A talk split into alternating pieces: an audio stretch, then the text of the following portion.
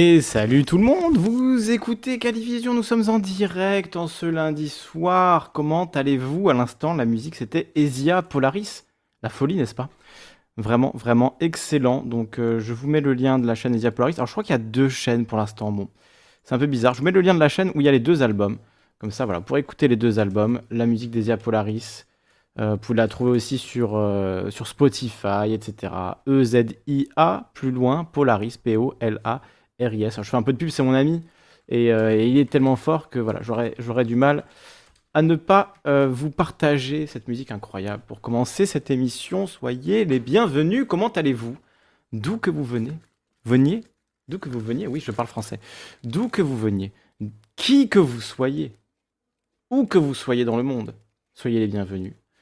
En France, il est 21h tout pile, en ce 11 octobre 2021. Euh, J'ai oublié l'anniversaire de mon cousin, je me rends compte en disant la date. Désolé. Un bisou à toi. Tu te reconnaîtras. Eh bien, en tout cas, soyez les bienvenus. On va ce soir faire une émission assez, assez particulière, euh, puisqu'on va à mi-chemin fusionner euh, l'émission avec celle de Zioclo, où on rejoindra le, le youtubeur polémique Anal Génocide, dit AG. Pour les titres YouTube, c'est mieux, sinon on a des problèmes. On peut avoir des problèmes. Donc voilà, on ira discuter de, la polémique du jour. Alors, sujet pas forcément ultra important dans la période actuelle. On est bien d'accord qu'il y a euh, bien d'autres questions qui se posent, bien d'autres problématiques dont on pourrait parler et dont on va parler au fur et à mesure de la semaine. Euh, mais ce soir, on, va parler d'un sujet un peu plus léger. Euh, je vous avoue, je n'avais pas trop d'idées de sujet aujourd'hui et Zioclo m'a proposé ça. J'ai dit allez banco, puisque j'avais rien de mieux en réalité à proposer. Donc c'est ce qu'on va faire ce soir. Un petit peu de drama, un petit peu de polémique, mais on va, comme d'habitude, essayer d'en tirer quelque chose de constructif, d'intelligent. Est-ce qu'on le peut? On va voir. Alors, je viens de redémarrer mon ordi, donc je n'ai plus aucun onglet. De toute façon, il n'y en avait qu'un. C'était cette vidéo euh, de Victor Ferry euh, sur, euh, sur. Voilà. François, je te défie. Hein, regardez la miniature quand même. Attendez, je vais vous la mettre là.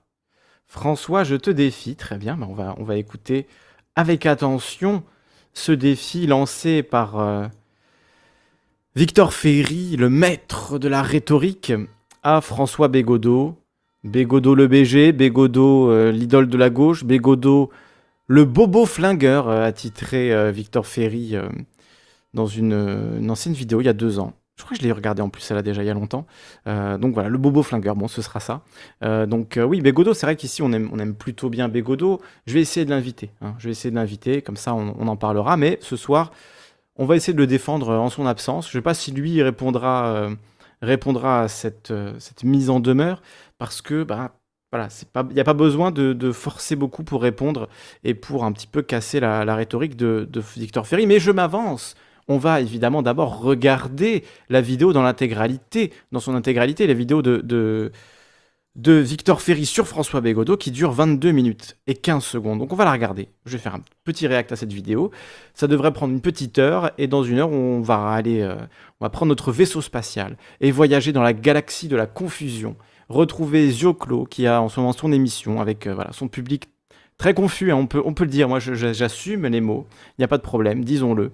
Euh, donc on va aller voyager dans cette zone un petit peu interlope, ni de droite ni de gauche, souvent à droite, mais parfois à gauche de manière surprenante et étonnante. Bon, on va aller euh, fusionner le live avec celui de pour discuter avec un Génocide. Normalement, il y aura juste Génocide, Zioclo et moi dans, un premier temps, et on verra ce qu'on fait après. Est-ce qu'on revient à la maison pour euh, faire une discussion ensemble? Est-ce qu'on reste chez Zioclo pour discuter? Je, vous avoue, si c'est trop le bordel chez Zioclo, moi j'hésiterai pas à partir parce que la dernière fois c'était juste insupportable. Donc si c'est pour avoir une discussion, tant mieux, enfin bien, tant mieux. Mais si ça devient trop le, le cafarnaum avec euh, tout le monde qui se m'a crié dans le, dans le Discord, etc. Moi j'ai fait ça pendant des années.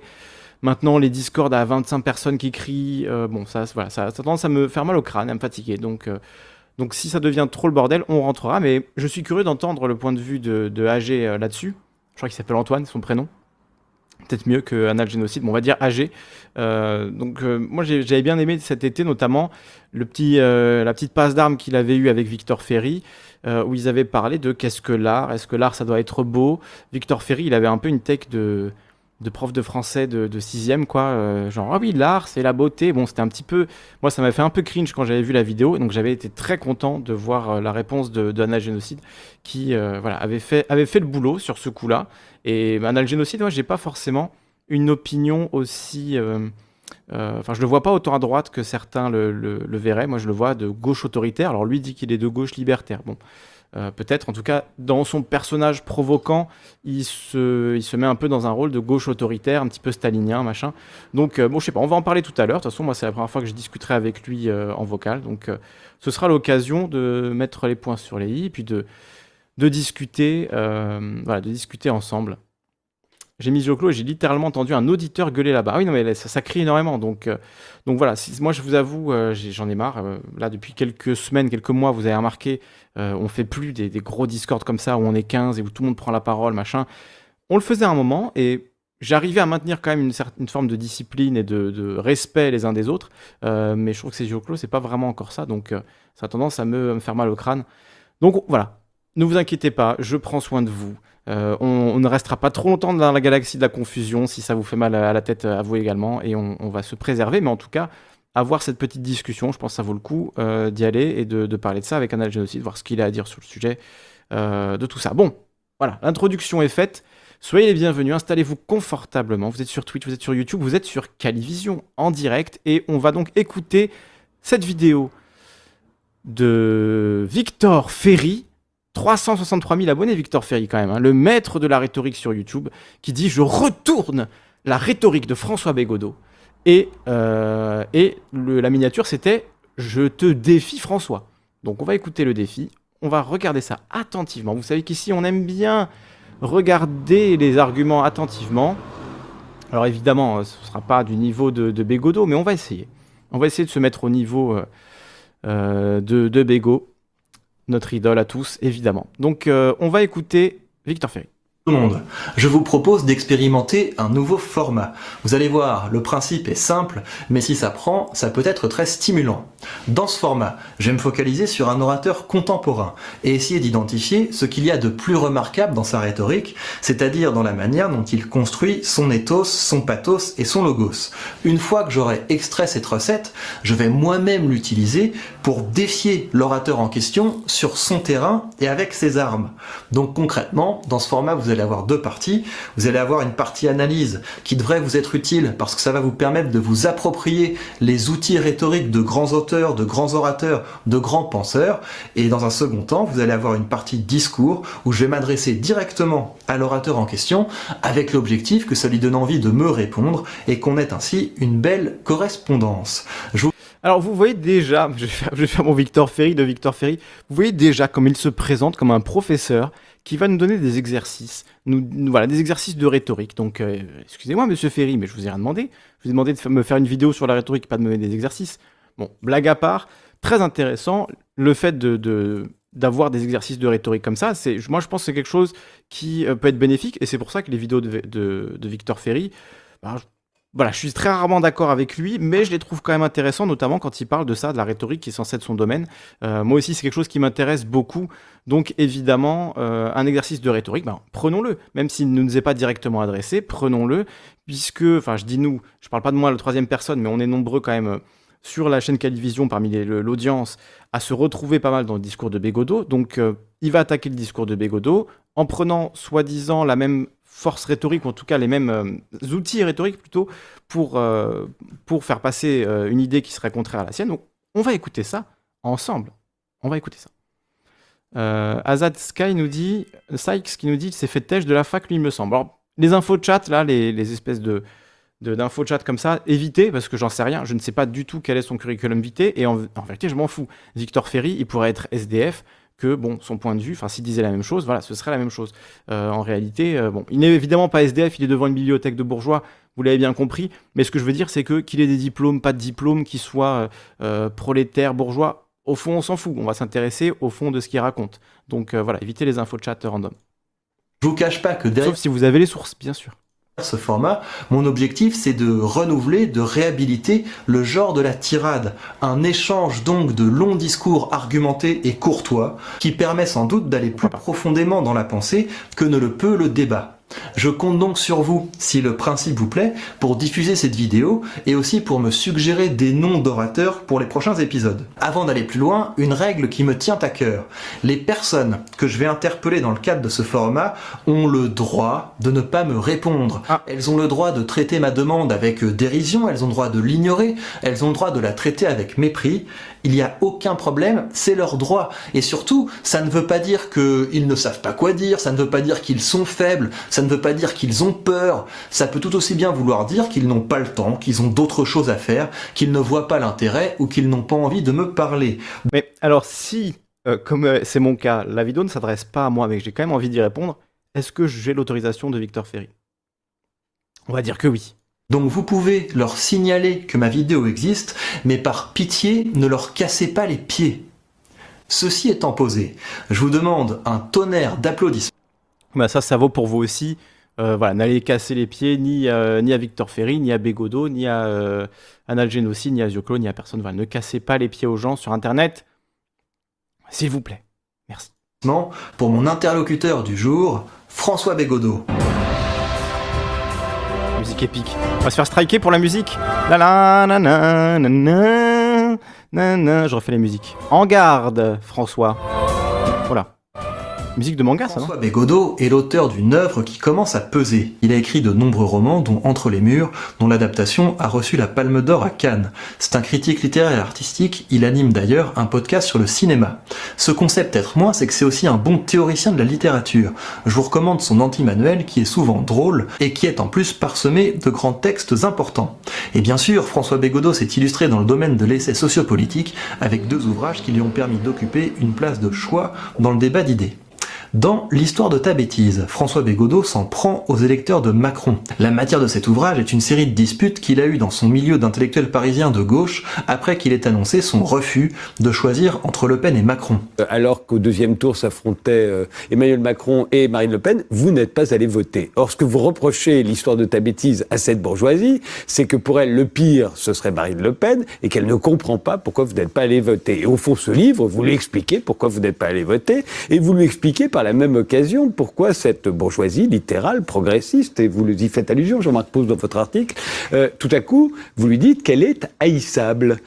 En analysant les discours de ces contre Alors, c'était censé être le, le moment de Bégodeau, mais en fait, on a entendu que Tadei qui pose sa question. Donc, alors Tadei, il résume très bien en général les trucs. Voilà, en trois phrases, il a réussi à plus ou moins résu- résumer la take de, de Bégodeau. Mais euh, là, il a fait ton boulot, euh, Victor. hein. Là, c'était à Victor Ferry de faire ce résumé que vient de faire Tadei et de mettre un extrait de Bégodeau qui va dans le sens de ce que tu dis. Bon, bref, c'est peut-être un détail, mais ça, ça vient de me. Il cherche à démontrer qu'il n'y a pas d'opposition politique fondamentale entre le centre et l'extrême droite. Dans Notre joie, il cherche à dissiper un malentendu survenu avec la publication de son premier ouvrage. Comme il y chargeait durement les Parisiens de gauche, les bobos en somme, il avait commencé à être apprécié dans les rangs de la droite identitaire. Et prenant pour matière une discussion qu'il eut à Lyon avec des jeunes droitards soraliens, Je m'assois avec ce M. Nous sommes donc dans une situation précise. Je, je lui demande, mais, mais en fait, vous êtes qui, vous? Parce que on sort d'une rencontre plutôt anarchiste et vous n'avez pas trop l'air dans ce moule-là. Donc je leur demande d'où vous êtes, d'où vous parlez? Bon, je le dis sans aucune, c'est pas combinatoire comme demande, c'est une demande presque pour dire qui es-tu, tu fais quoi comme job, quoi? Toi qui me payes des verres, je, je- je me renseigne. Et, euh, et je comprends qu'ils sont sans doute assez proches de l'extrême droite. Bégodeau cherche à démontrer que les ennemis de ses ennemis ne sont pas ses amis. Dès qu'on creuse un peu, on se rend compte que l'opposition entre Macron et les identitaires n'est qu'une opposition de posture, de surface. Donc j'ai dit, vous êtes un peu d'extrême droite, en fait, c'est ça le, le truc? Et il me dit, ah, surtout pas. Alors surtout pas, M me dit, euh, non, non, moi, ni droite ni gauche, tout ça c'est fini, ça vaut rien, ce clivage, etc. Et moi, je lui fais juste remarquer que s'il prend ça comme un argument pour se, euh, comment c'est dire, se- s'exfiltrer à mes yeux de, du champ d'extrême droite, il s'y prend mal. Cet ouvrage, je vous le recommande vivement. Il s'y prend mal puisque le fait de dire euh, ah non je suis ni de droite ni de gauche en général c'est pour euh, c'est une façon de cacher qu'on est de droite Euh, et là en l'occurrence pour ce, ce M c'était clairement le cas puisque euh, voilà finalement il était euh, très identitaire euh, enfin voilà faf hein, euh, a priori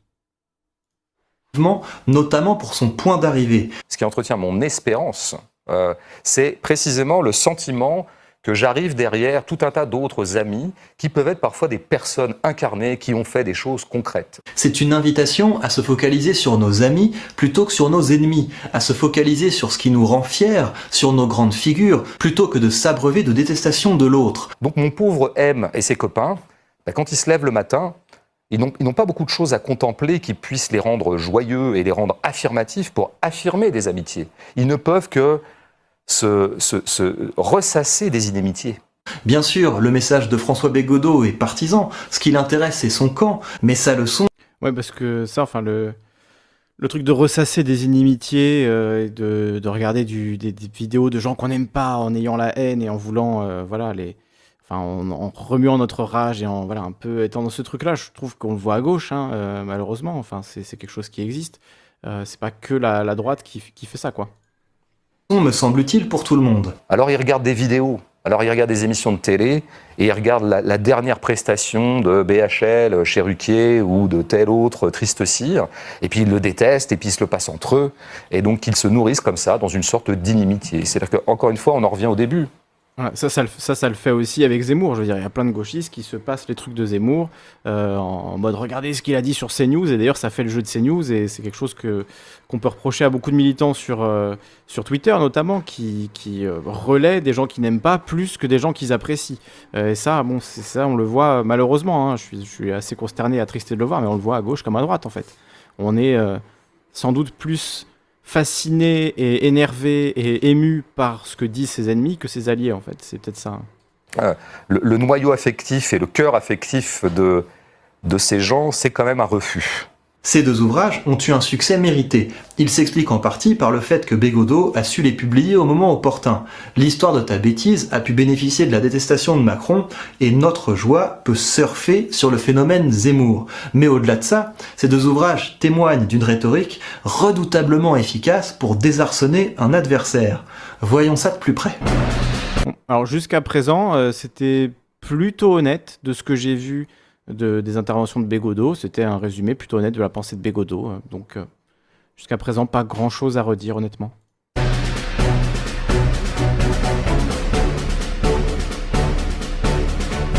Au niveau de son ethos, de l'image qu'il renvoie, il y a chez Bégodeau un petit air supérieur, voire méprisant. Cette contradiction, moi, m'interroge. C'est dommage parce que Frédéric aura quand même essayé d'élever le débat un petit peu vers quand même le fascisme, le pire, la bourgeoisie, qui est quand même le cœur de ce livre, c'est la bourgeoisie. Là, on est quand même parti sur c'est contradictoire d'aller à H&M. Généralement, ceux qui renvoient cette image se font Ça, ça, c'est réel. hein, euh, C'est vrai que Bégodeau, euh, il bégaye rarement et il fait. euh, il l'humilie souvent par des petites phrases, des petites façons de parler, en fait, qui est. Voilà, jamais des mots euh, extrêmement violents ou durs, mais dans la façon de le dire, il y a un côté tellement froid que c'est vrai qu'il paraît très cassant. Et j'imagine que des gens qui sont en désaccord total avec lui, euh, la façon dont il présente ses idées, bah, ça peut euh, avoir un effet un peu urticant, un peu. euh, euh, voilà, gens qui sont très sensibles à ça, ça va pas forcément leur parler ce ton un peu pédant, un petit peu, voilà, parisien, sûr de lui, qui, voilà, qui, qui a réponse à tout, etc. Ça, c'est quelque chose qui agace. Mais bon, qu'est-ce qu'il peut y faire, Bégodeau? C'est son effectivement, c'est sa façon d'être. C'est pas une question euh, qui peut régler ou se dire bon, moi, je vais changer. Enfin, c'est typiquement le genre de choses. Si vous commencez à vous dire ah, il faut que je change, il faut pas que j'apparaisse comme ci, comme ça, vous allez euh, ouais, dans une angoisse mentale et plus du tout être vous-même et plus du tout être euh, voilà, dans une forme de, de sincérité en fait. Et de, voilà. Mais oui, un petit peu, un petit peu hautain, oui. rabroué. Mais ce qui est intéressant chez notre auteur, c'est qu'il produit bien plus souvent de la crainte et du respect. D'où est-ce que ça vient? Cela vient d'une attitude qu'il décrit lui-même comme anarcho-marxiste. Moi, je préfère dire que j'ai toujours un peu pensé dans euh, l'espace euh, anarcho-marxiste, enfin voilà, en, agitant d'ailleurs cette polarité qui est très passionnante. hein. Si, si vous êtes, euh, si vous avez un cerveau, une partie du cerveau qui est marxiste et un- une autre partie du cerveau qui est plutôt anarchiste, ça, ça dialogue bien entre les deux. Le côté marxiste lui permet de s'afficher comme celui qui a compris la mécanique du monde. Notre truc à nous, à la gauche radicale, pour parler que, en ces termes-là, c'est le réel. C'est là qu'on est fort. Où Marx est très fort, c'est sur le réel. Cette attitude marxiste lui permet de donner le sentiment à ses interlocuteurs que leur pensée tient dans le creux de la sienne. Si vous lisez Histoire de ta bêtise et Notre joie, il n'est pas en face à face avec ses interlocuteurs. Il se situe en surplomb. Il nous montre qu'il connaît si bien les déterminants de la pensée de ses adversaires qu'il sait ce qu'ils vont dire avant qu'ils ne le disent. Voici à cet égard un extrait de l'histoire de ta bêtise. En 2017, comme à chaque élection depuis 150 ans, tu as soutenu le candidat le plus apte à contenir l'assaut populaire contre ta position. Tu trouves les présentes assertions réductrices. Si tu as fait Sciences Po comme Raphaël et Eric, tu me taxes de réductionnisme. Tu tiens trop à ta liberté pour laisser quiconque t'assigner à une classe. Mais tenir à la liberté est aussi l'apanage de ta classe. Le postulat de la liberté individuelle est nécessaire à ta condition, qui te laisse croire que tu dois celle-ci à tes initiatives libres, à tes capacités sui generis, que tes privilèges durement acquis et non mollement hérités n'en sont pas. Ainsi, plus tu nies être lié à une condition, plus tu avères ce lien. Tu ne t'étiquettes jamais autant qu'en niant ton étiquette. Tu es piégé, tu ferais mieux de te taire. Bien sûr, me direz-vous, c'est fa- Oui, c'est sûr que là, Là, c'est sûr, quand t'écris comme ça euh, face à quelqu'un qui ne répond pas, tu peux lui dire Tu es piégé, je t'ai piégé grâce à ma carte piège rhétorique.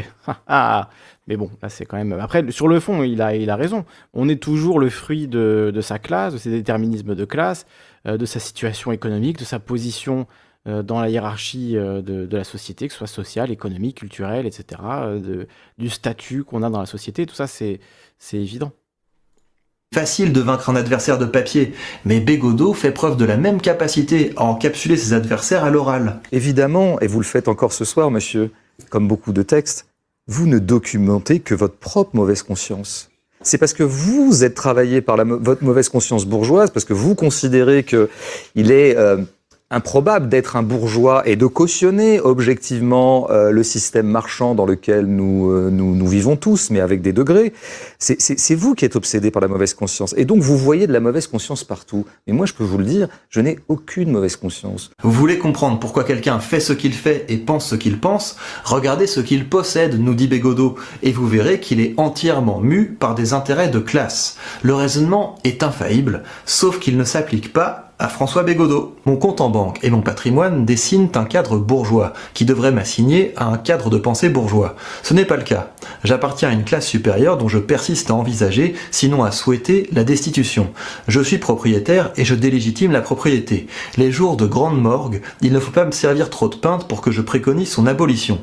Je ne m'emmerde vraiment pas. Je concède une exception à ma théorie de la corrélation serrée entre conditions et système d'opinion, entre position et position, et c'est moi. J'ose me compter parmi les rares individus dont la pensée n'est pas la stricte projection de leur intérêt de classe. Être face Alors, ça, c'est. c'est- Je sais pas si on a le droit de faire ça. hein. Le droit de dire oui, alors oui, effectivement, tout le monde est déterminé par sa condition de classe, mais moi, moi, non. Moi, j'ai suffisamment réfléchi pour déconstruire les intérêts de classe et donc penser contre mes intérêts de classe. Je sais pas. J'avoue que je, je pense que malgré tout, Bégodeau est quand même euh, voilà, induit par ses intérêts de classe et que euh, dans des décisions qu'il prend au quotidien, évidemment, il va pas en parler dans ses livres, euh, dans des décisions qu'il prend au quotidien, il est forcément aussi mu par ses intérêts de classe, mais à un niveau inconscient, c'est ce que disait Bourdieu, c'est-à-dire que, et c'est ce qu'il dit lui-même en fait, il dit quand tu nies que tu appartiens à une classe, c'est là que tu montres que tu es vraiment de cette classe-là. Donc est-ce que c'est pas ce qu'il est lui-même en train de faire? Euh, Là-dessus, je trouve que l'argument se, tient effectivement. En fait, il n'y a pas, euh, a, pas grand monde qui est vraiment euh, pas déterminé par ses intérêts de classe, quoi. C'est pourquoi ce serait interdit de penser contre sa classe en fait? Mais c'est pas interdit, c'est juste que tu peux penser contre ta classe, écrire des livres contre tes intérêts de classe. En fait, déjà juste le fait d'écrire un livre, tu vois, ça te place déjà dans une classe. Donc après, Bégodeau ne nie pas son appartenance à cette classe-là. Il dit que dans, dans ses actions, en tout cas, il va contre. Moi, je pense que voilà, il y a toujours, on connaît pas toute sa vie, on sait pas euh, au quotidien, dans sa vie privée, à quel point il est, euh, voilà, dirigé ou non par ses intérêts de classe. euh, Quand, quand il, le dit lui-même d'ailleurs, il dit quand on, il faut me servir quelques pintes pour que je préconise l'abolition de la propriété. Mais si, t'as pas besoin de, de- qu'on te serve de pintes si, si tu es vraiment contre tes intérêts de classe. Tu dis je suis pour l'abolition de la propriété et qu'on voilà, qu'on abolisse. euh. Après, j'imagine que lui, il a pas. euh, voilà, là c'est de la spéculation, mais voilà, c'est pour ça que je vous dis qu'on peut pas le savoir.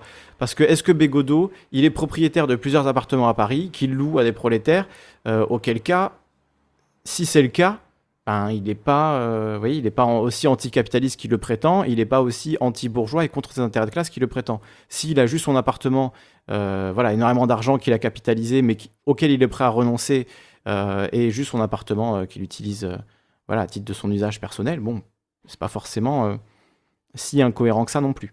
Donc, euh, on peut penser contre sa classe, ça c'est évident, mais il y a forcément un moment où vos déterminismes vous rattrapent, en fait. C'est ça que je veux dire. Même le fait d'écrire des livres, d'être écrivain, de dépendre de son capital culturel, euh, c'est quelque chose qui ne peut être que parce qu'il est, il est bourgeois, en tout cas. Mais en tout cas, de cette manière-là. Et c'est pas un jugement de valeur, hein, au contraire. Enfin, pas du tout, quoi. C'est neutre. Face à Bégodeau, c'est donc être face à quelqu'un qui va nous catégoriser d'une manière qui l'arrange et qui nous dessert sans qu'on puisse lui rendre l'appareil, parce que de son côté, il va cultiver son côté insaisissable. Bégodeau est donc quelqu'un qui sait catégoriser à merveille, mais qui ne se laisse pas catégoriser. C'est pour ça qu'il est craint.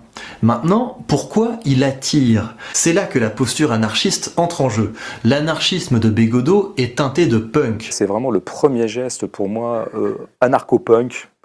Euh, c'est vous êtes ridicule. C'est pas vous êtes scandaleux, c'est même pas vous êtes indigne, c'est même pas vous faites du mal, même si ils sont à peu près tout ça. c'est que d'abord vous êtes ridicule, les gars. Je ne veux pas faire société avec vous. J'ai bien regardé là ce que vous êtes et en fait vous êtes des blaireaux. Vous ne m'attirez pas. La première chose que j'ai à dire à cette clique, c'est j'ai vraiment pas envie d'être comme vous et je vous plains d'être ce que vous êtes. Bégodeau attire parce que c'est l'ado révolté le plus cool de la classe. Alors bien sûr, quand vous adoptez cette position de celui qui toise le jeu social, vous avez intérêt à ce que votre logos soit à la hauteur. Qu'en est-il chez Bégodeau? Ça, c'est Dragon Ball, ça. Ce qui frappe chez Bégodeau, Super. J'espère que je vais pas me faire striker pour ça. Si je te dis allégal, ça te fait penser à quoi? Allégal. A légal Ah A. non. Illégal, c'est pas ça. illégal. Ah, c'est pas mal ça. Ça me plaît. De toute façon, Non. le A me plaît toujours. Comme euh, préfixe privatif ou préfixe neutre, je sais pas comment on dit. J'aime bien ça. Moi, j'aime bien les gens amoraux et non pas. Non, moraux. non. enfin plus Non. précisément, c'est les concepts Pas ça, par pitié. qu'il aime. Il a compris que le travail sur les concepts pouvait être une arme redoutable grâce à deux techniques que nous allons analyser dans le détail. La première de ces techniques consiste à prendre un concept au cœur de la pensée de son adversaire et de montrer qu'il ne correspond à rien de réel. Comment? En prouvant qu'on peut le remplir d'éléments trop hétérogènes pour que cela puisse former un tout cohérent.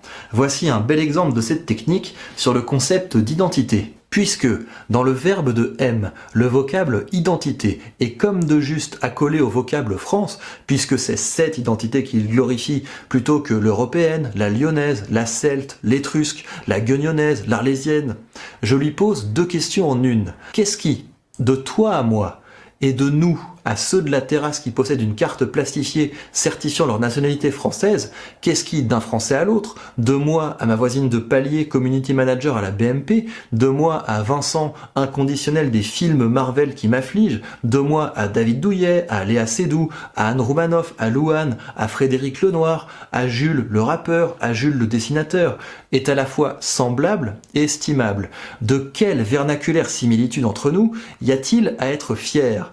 Il y aurait bien notre tendance unanime à pisser ce que nous buvons, mais est-ce vraiment propre aux Français? L'autre technique qu'utilise Bégaud Ça, c'est euh, intéressant euh, pour. euh, c'est un, truc que j'utilise souvent contre les, les droitards, c'est de leur demander de définir la France. Et si vous demandez à un deuxième droitard, il va donner une définition totalement différente. Et il va vous dire, ah, la France, c'est De Gaulle. Et Tatiana Ventose, elle, va vous répondre, ah non, la France, c'est Valmy. Et quelqu'un d'autre va vous répondre, mais non, la France, c'est Saint-Louis.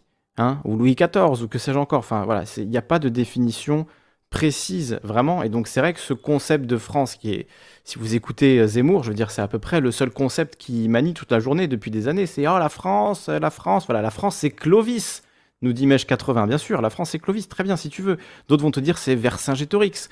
Euh, D'autres vont te dire c'est voilà, alors le baptême de Clovis. Bon, très bien, pour toi c'est ça. Mais tu te rends bien compte que c'est une construction a posteriori et que plein de gens ont une vision différente de ce qu'est la France. Ils font leur petit tri, ils font leur petit. euh, salut Real French Theory, bienvenue à toi. Ils font leur petit tri dans ce qu'est la France, c'est-à-dire ah la, la colonisation non, ça c'était euh, le socialisme, bon euh, d'accord parce que Jules Ferry était socialiste. Voilà Robespierre, ah non, mais Robespierre il a fait la terreur donc non ça peut pas rentrer. Et d'autres vont dire mais si bien sûr, comme Mélenchon, Robespierre c'est la France. Donc vous voyez il n'y a pas de définition en fait euh, autre que celle de voilà un État avec des frontières, un État-nation avec des lois etc. Mais l'histoire de France, la France mythifiée, tout ça, c'est une construction, c'est un récit et qui n'a vraiment mais rien à voir en fait avec euh, ben, l'histoire réelle puisque c'est euh, typiquement du cherry picking et on va choisir de- des petits bouts. Euh, quand on aime l'histoire de France, on l'aime intégralement, enfin on aime apprendre en fait des choses sur l'histoire de France et ben, on se rend compte qu'il y a eu énormément d'atrocités, énormément d'horreurs, que c'est pas vraiment cohérent, qu'il y a des forces contradictoires qui se, qui se battent au sein de ce qu'on appelle la France et que en fait selon euh, la vision subjective on peut mettre plus ou moins de choses dedans. Pour certains la France ce sera PNL pour d'autres ce sera la baguette pour d'autres ce sera euh, je, je sais pas les escargots j'en sais rien. Euh, ce que vous voulez en fait. Et c'est ça le problème c'est qu'on peut pas faire de politique avec un concept qui est aussi flou aussi vague qui peut être utilisé pour justifier à peu près tout et n'importe quoi. C'est Et encore une fois, il n'y a pas de définition précise. hein. Demandez à, aux droitards qui vous parlent de France toute la journée, leur concept central, ils sont incapables de le définir de manière cohérente. C'est quand même qu'il y a un problème, vous voyez, c'est en termes de rhétorique, en termes de, langage, etc. Il y a un problème. Donc euh, voilà, on va m'accuser de faire un homme de paille, mais vraiment, je vous assure, hein, euh, je vous assure, posez la question. Posez la question. On dit la France, c'est Dragon Ball. C'est qui a dit ça? Attendez, j'ai vu le message passer, mais ça s'est enlevé. La France est un pays qui se révolte souvent dans son histoire, nous dit M2. Euh, oui, bon, il y a d'autres pays qui sont révoltés aussi souvent dans leur histoire. hein. Euh, En fait, les révoltes, c'est. Les révoltes, c'est un des, un des pivots de l'histoire. hein. Il y en a eu tout au long de l'histoire qu'on connaît. Euh, Real French Story qui me dit Hola Khalil au chat, moi qui hésitais à regarder cette vidéo, ton live tombe à pic. Je profite pour dire que j'aime beaucoup ton travail, bien que je t'ai découvert il y a relativement peu de temps. Bah, merci beaucoup, euh, Real French Theory, ça fait plaisir. Ça fait trois ans qu'on fait ces vidéos, et d'ailleurs, il y a quelqu'un, euh, bah, je crois qu'il s'appelle Aurélien, si je dis pas de bêtises, qui, euh, qui regarde toutes les vidéos depuis le début. Non, c'est Axel, pardon, qui regarde toutes les vidéos depuis le début, qui me met des commentaires au fur et à mesure. Donc, salut Axel, tu nous en- entends, force à toi. Et Redouane nous dit Kali, une chose est sûre, c'est que les églises sont au centre de tous les villages. Ce n'est donc pas si vague que ça. Bah, aujourd'hui, il n'y a plus vraiment de- d'églises. hein. Euh, moi, je trouve que c'est très beau, les églises dans les villages. Euh, Il y en a plein qui tombent en ruine. Euh, donc, ouais, bah après. Du coup, c'est ça la France, c'est d'avoir une église dans le village, parce qu'en Espagne aussi, il y a des églises dans les villages. Donc, l'Espagne et la France, c'est le même pays, puisqu'ils ont des églises dans les villages. Et l'Italie aussi, du coup, j'imagine. Donc, c'est la même chose, vu qu'il y a des églises dans les villages. C'est, enfin, c'est une définition un peu, un peu bizarre, là aussi. La France, ce serait forcément catholique. Donc, avant le catholicisme, c'est pas la France. Après le catholicisme, là, c'est la vraie France. C'est, vous voyez, ça change, hein. ça change d'une personne à l'autre, c'est ce que je dis, quoi.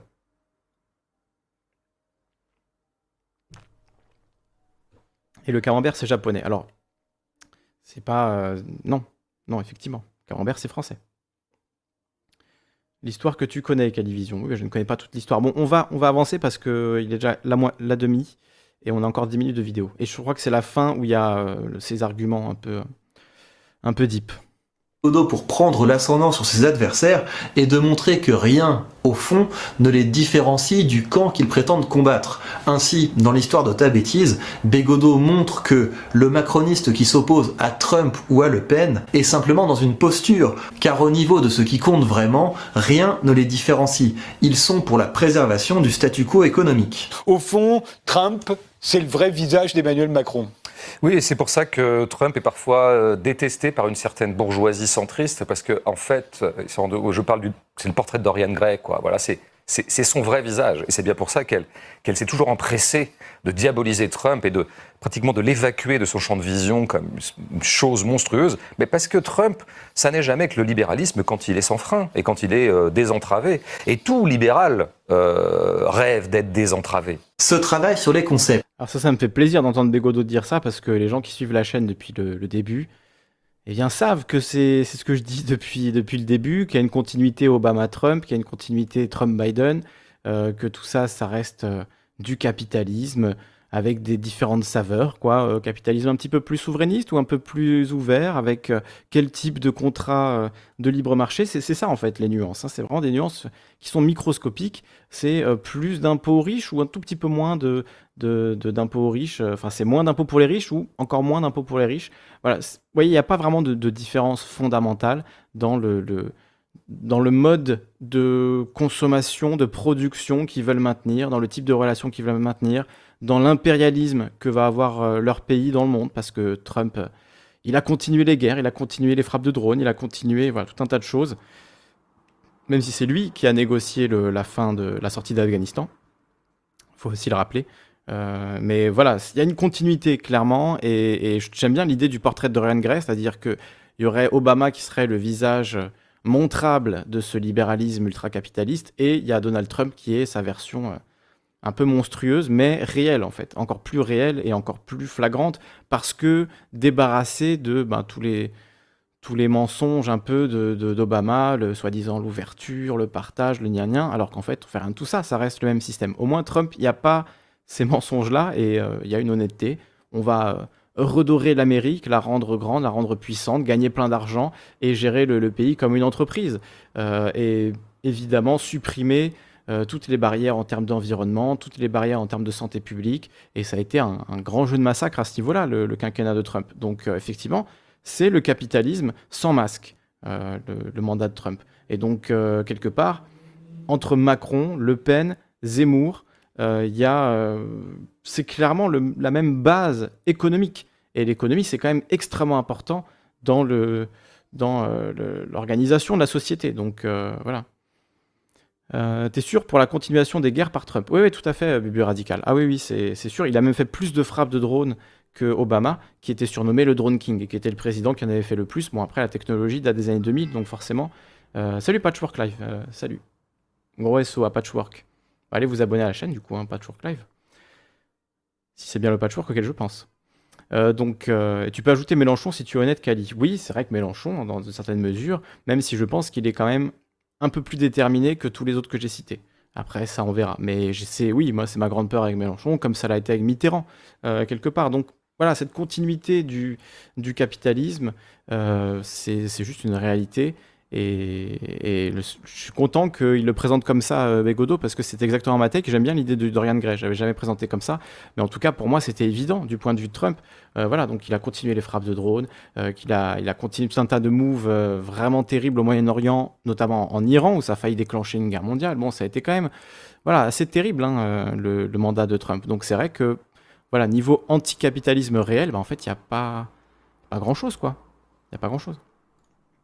Dissocier ce que l'autre voulait associer et associer ce que l'autre voulait dissocier est un outil très puissant. Et c'est aussi un outil aussi vieux que la rhétorique. Si vous voulez une bonne synthèse sur le sujet, je vous conseille l'article Les notions et l'argumentation dans le recueil rhétorique de Perelman. Je vous lis un extrait de l'article, mais je vous encourage vivement à le lire en entier ainsi que tout le recueil. En général, on constate que l'orateur, lorsqu'il veut défendre une notion liée aux thèses qu'il soutient, la présente comme étant non pas confuse, mais souple, riche, c'est-à-dire comme recelant d'avance de grandes possibilités d'être valorisée et surtout comme pouvant résister aux assauts de l'expérience nouvelle. Par contre, les notions liées aux thèses de l'adversaire seront figées, présentées comme immuables. Regardez par exemple comment Bégodeau défend son concept de bourgeoisie. Oui, il y a des éléments hétérogènes à l'intérieur, mais là, c'est normal. Alors pourquoi le bourgeois qui gagne 2500 euros est plus proche de ceux qui gagnent 15 000 euros que ceux qui ne gagnent 1500 Bah ça c'est oui, bah, je pense que du coup voilà mon livre moi ne parle pas des riches ni des ultra riches, mais parle vraiment de la bourgeoisie. Et la bourgeoisie c'est large en fait, hein. c'est pas mal de gens, c'est 15-20% de la population, peut-être un peu moins. Et parmi lesquels effectivement il y a des gens qui pourraient presque Alors, les bourgeois qui gagnent 2500 euros par mois, je sais pas qui c'est, hein, à moins que ce soit des gros propriétaires qui aient des rentes de 2500 euros par mois, mais bon. Quelqu'un qui travaille qui gagne 2500 euros par mois, c'est pas, pour moi, c'est pas vraiment un bourgeois. hein. Faut quand même monter un petit peu, un petit peu. Et puis, c'est pas qu'une question de capital économique, de toute façon, vous le savez. hein. Presque stricto sensu du point de vue de leur compte en banque ou de leur patrimoine, euh, euh, être plutôt du côté des classes inférieures. Mais pour tout un tas de raisons, parce qu'ils se vivent comme ascensionnels, parce qu'ils considèrent que le mode de vie bourgeois est, euh, est un modèle, est un but à atteindre, vont plutôt pactiser objectivement avec la bourgeoisie. L'intérêt, quand vous avez saisi la dimension rhétorique du travail de Bégodeau sur les concepts, c'est que vous pouvez utiliser ces techniques pour discuter sa propre pensée. Ceci étant posé, je vais maintenant défier François Bégodeau avec Ah, ses outils et son le style défi. rhétorique. Pour l'exercice, je vais donc essayer de faire éclater son concept de bourgeoisie et de créer un concept de capitalisme dont il serait le fer de lance. Oula.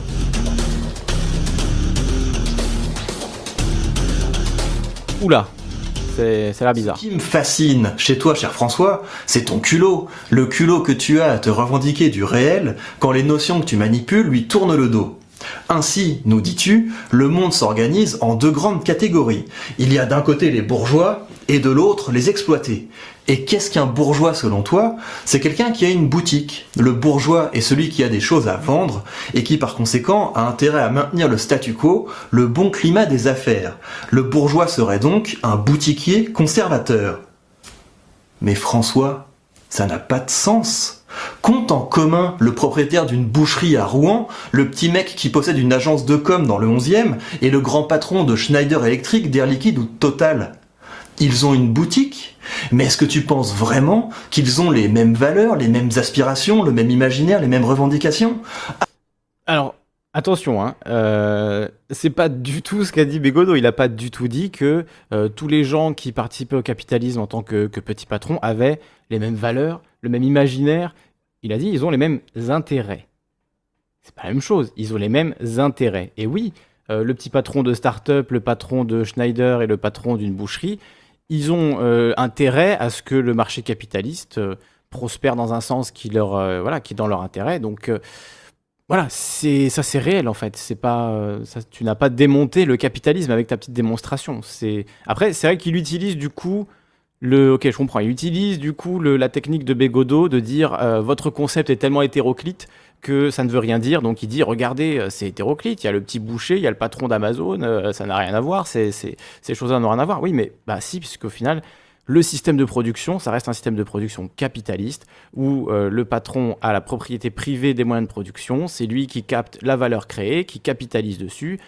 Voilà, dans ce sens-là, ben oui, ça reste euh, l'organisation capitaliste de la société, en fait. Je vois. En fait, ça ne démonte pas du tout ce, ce que Bégodeau a dit. hein. Alors peut-être pour ses fans, là, mais il faut vraiment être très très fan de Victor Ferry pour pas comprendre que ça n'a pas de sens. hein. Ah mais je sais ce que tu vas me dire. On s'en fiche de ce que les boutiquiers ont dans la tête. Ce qui compte vraiment, c'est qu'ils votent pour préserver leurs intérêts. Mais c'est là que tu Pas te que le vote. mon bonhomme. Et je m'en vais te le démontrer. Attention. Du doute raisonnable. Tu nous dis donc, cher François, que le bourgeois est pour la préservation de l'ordre établi. Mais qui façonne le monde, François? Depuis que Jeff Bezos a créé sa petite boutique Amazon, est-ce qu'il s'est battu pour préserver l'état du monde ou est-ce qu'il l'a profondément modifié? Et quand Reed Hastings a fait évoluer sa petite boutique de DVD pour créer la pieuvre Netflix, est-ce qu'il était agrippé au statu quo ou est-ce qu'il l'a profondément transformé? Ce que j'essaie de te dire, Non mais ça n'a aucun sens. Mon petit bonhomme, ça n'a aucun sens, c'est chaud. C'est bon. Alors on va répondre quand même parce que même si ça paraît quand même assez évident, euh, Amazon et Netflix, ils ont juste changé quelques modalités marginales du capitalisme, mais c'est précisément des entreprises capitalistes qui ont pu devenir aussi grosses et aussi euh, euh, voilà tentaculaires parce que c'est un régime capitaliste parce que c'est un régime de capitalisation de la valeur créée. C'est juste que voilà, Jeff Bezos, il a eu la bonne idée au bon moment, si on veut, euh, dans la version la plus euh, voilà, hein, euh, la plus neutre possible, on va dire, et il s'est retrouvé à la tête d'Amazon, voilà, par son travail, j'en sais rien, mais en tout cas en capitalisant sur la, richesse créée par d'autres, c'est-à-dire le système capitaliste, quoi, tout simplement. Et Netflix. Oui, alors c'est sûr que ils ont eu, ils ont été disruptifs dans le domaine de, la vidéo, de la location de vidéos, et maintenant euh, ça leur a permis une position qui fait qu'ils sont hégémoniques aujourd'hui. Est-ce que du coup il n'y a plus de capitalisme? Ça ne veut rien dire, quoi. Ça, reste du capitalisme, c'est du capitalisme pur et dur. Enfin, je ne sais pas. Je ne comprends pas. François, c'est que tes lunettes marxistes sont sympas, elles te permettent de culpabiliser tes camarades de la gauche molle et d'impressionner les paumés de la droite dure, mais de toi à moi, elles te donnent quand même un petit air ringard. Oui, je sais, les tendances, tu t'en moques, t'es un vrai révolté. Ton problème, c'est que tu es tellement attaché à ta posture de rebelle qu'il ne t'est même pas venu à l'esprit que c'était peut-être toi le conservateur, que c'était peut-être toi le gogo du statu quo. Je sais que là, on touche à un point sensible, mais ne t'en fais pas, on va y aller calmement. Dis-toi que ce que j'avance ne sont des hypothèses, car moi, je... Merci beaucoup Slash pour le pour l'abo. Ouais, donc là dire que la vision marxiste euh, est trop old school, euh, oui voilà, c'est ah c'est toi qui es vieux, c'est toi qui es conservateur, tu t'accroches à des concepts qui n'ont plus de sens. Bah, sauf que dans nos vies ça a encore du sens en fait. Dans nos vies on est réellement dominé par des entreprises capitalistes. Donc c'est pas une question de ah on veut s'attacher à l'idée de la domination parce que ça nous fait plaisir d'être dominé. Non, c'est juste notre analyse de la réalité et on voit bien qu'on est dominé par des entreprises capitalistes qui ont entre leurs mains l'avenir écologique de la planète, nos avenirs à titre euh, voilà personnel. Euh, Enfin moi par exemple, je, voilà, je travaille avec Twitch et YouTube. Sur Twitch et YouTube, mon avenir est complètement dépendant de si ces plateformes tolèrent mon contenu ou pas, euh, de comment ça évolue, qu'est-ce qu'on a le droit de faire, pas de faire, etc. Je suis pas totalement libre parce que j'ai pas euh, les moyens de, de production, j'ai pas la propriété de- des moyens de production. Donc euh, voilà, il y a des choses à changer toujours en fait depuis euh, 250 ans que marxisme existe. Donc euh, je comprends pas en fait l'argument là. J'aborde le réel avec prudence. Imaginons donc un instant que ta dialectique marxiste t'empêche de percevoir que tu es partie prenante de la nouvelle mise à jour du capitalisme. Cette mise à jour, quelle est-elle? Eh bien, nous vivons aujourd'hui à l'heure du capitalisme inclusif. C'est ça le monde que les boutiquiers en chef ont contribué à façonner. C'est ça le nouveau Non. statu quo. Un monde dans lequel chaque citoyen Il sort la carte du wokisme. Pas toi, Victor. Tu nous avais habit- habitué à mieux, là, le maître de la rhétorique. Hein, le maître de la rhétorique qui nous sort l'argument du wokisme. Du capitalisme woke. On en est là, on en est là. Bon, on va répondre. citoyen a le droit d'être reconnu dans chacune de ses spécificités ethniques, culturelles, sociales, sexuelles, le tout afin de pouvoir lui proposer des contenus et des produits toujours plus ciblés. C'est ça le monde dans lequel nous vivons.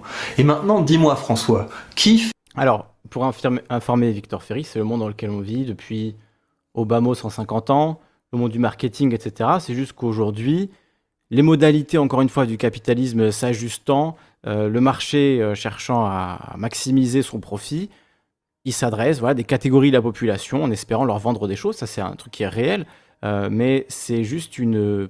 Voilà, c'est presque anecdotique, en fait, dans le, la, vision plus globale du capitalisme, de l'extraction des ressources, de la, prise de la, la propriété privée euh, des, des ressources, euh, de la, des guerres que se font les pays pour contrôler ces ressources, du, du capitalisme impérialiste, etc. C'est ça la, la réalité. C'est pas que euh, McDo a fait une pub avec un arc-en-ciel ou que Apple a changé son avatar Twitter. Ça, en fait, on s'en fout.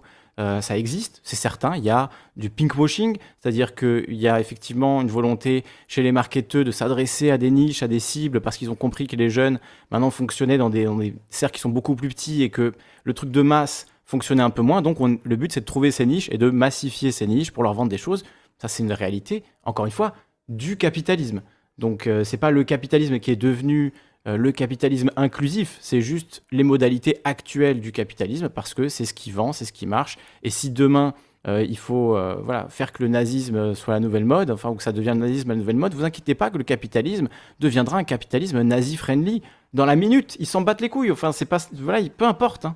Et ça marche très bien d'ailleurs avec le nazisme en général. Donc, euh, voilà, là pareil, l'argument est totalement creux. Donc à mon avis, ça m'étonnerait que Bégodeau réponde à ça. Je pense qu'il n'y a pas grand-chose euh, à dire de plus que ce que je viens de dire. hein. C'est juste, euh, c'est un argument vraiment creux. Donc si le but c'était de défier Bégodeau avec cet argument, mal barré. hein.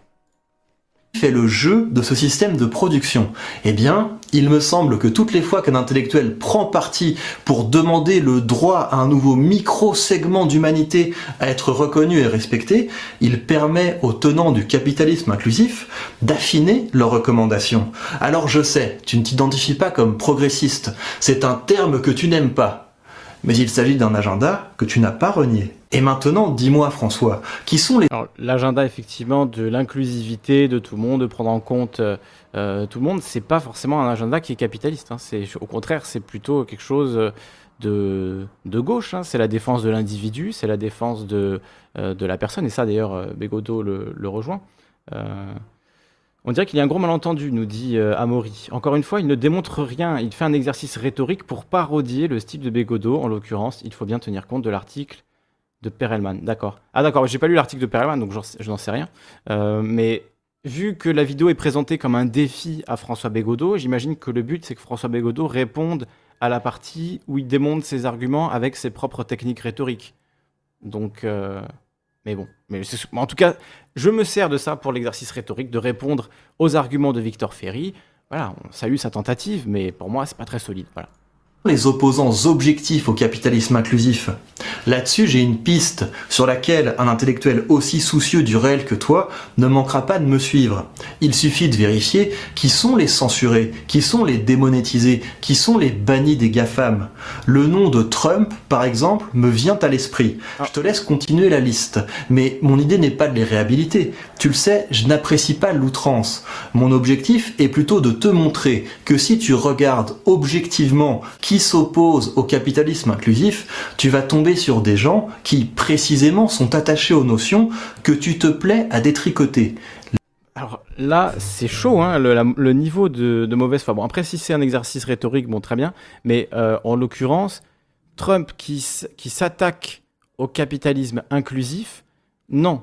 euh, il s'attaque à l'inclusivité, à la limite, mais au capitalisme, euh, non, jamais. Enfin, Trump, c'est le, c'est presque l'émanation lui-même du capitalisme. Il est presque un avatar du capitalisme, une incarnation matérielle du, capitalisme, Trump. Donc, euh, il ne se bat pas contre euh, quelconque forme de capitalisme. Tant que ça vend, lui, il est content.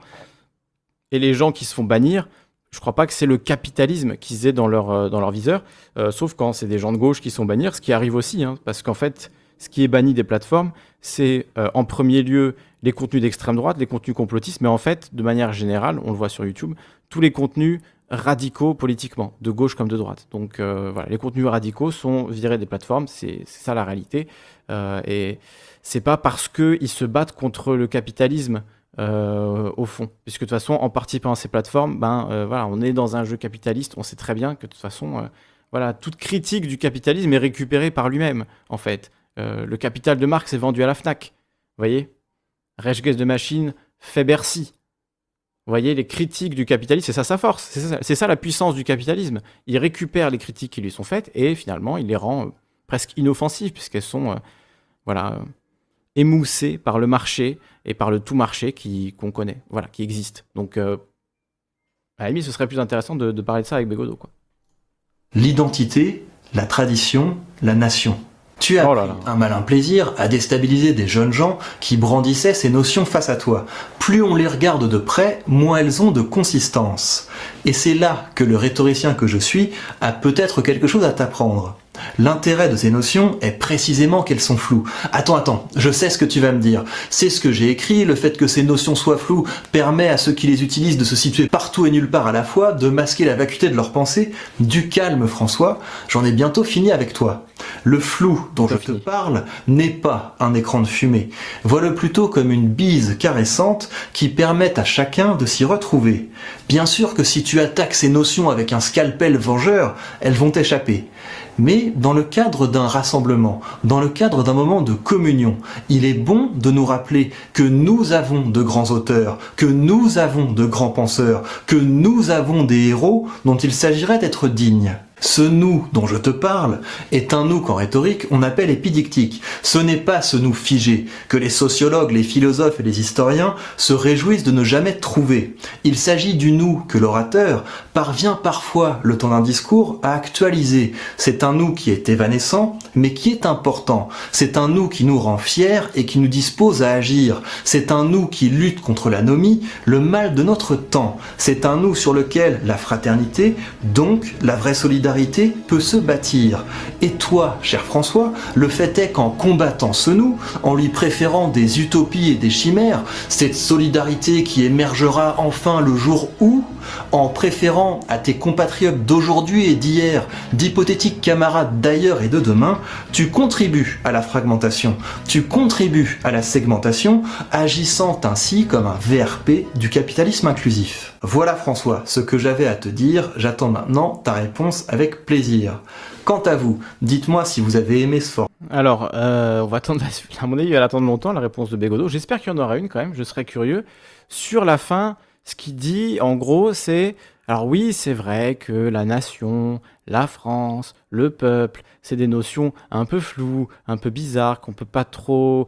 Quand on commence à les regarder d'un peu près, comme dit Bégodeau, elles perdent toute consistance. Et quand on les dissèque au scalpel, quand on fait une, euh, voilà, hein, une, chirurgie précise euh, et intellectuelle sur ces notions-là, hein, notions que j'évoque, nation, patriotisme, euh, l'importance euh, voilà, de la France, du pays, de l'amour du pays, ce genre de notions, ben, en fait, ça ne veut pas dire grand-chose, chacun les définit un peu différemment, et c'est un truc qui effectivement fait que les droitards se sentent bien de dire euh, Ah, nous, la France, la France, nous, la France, ils se sentent rattachés à leurs ancêtres et tout. Bon, tant mieux. Enfin, c'est vrai que moi, par exemple, je suis, je suis corse, je le dis à chaque émission. Maintenant, je vais faire comme, comme l'autre serbe.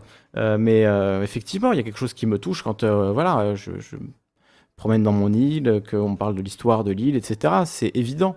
Mais est-ce que ça doit être l'élément fondateur de toute politique? Est-ce que ça doit être ça qui doit nous, nous fédérer, une espèce de notion floue, une espèce de petit sentiment qui nous fait un peu du bien de manière nostalgique ou de manière par... c'est un peu par ricochet, quoi. C'est pas...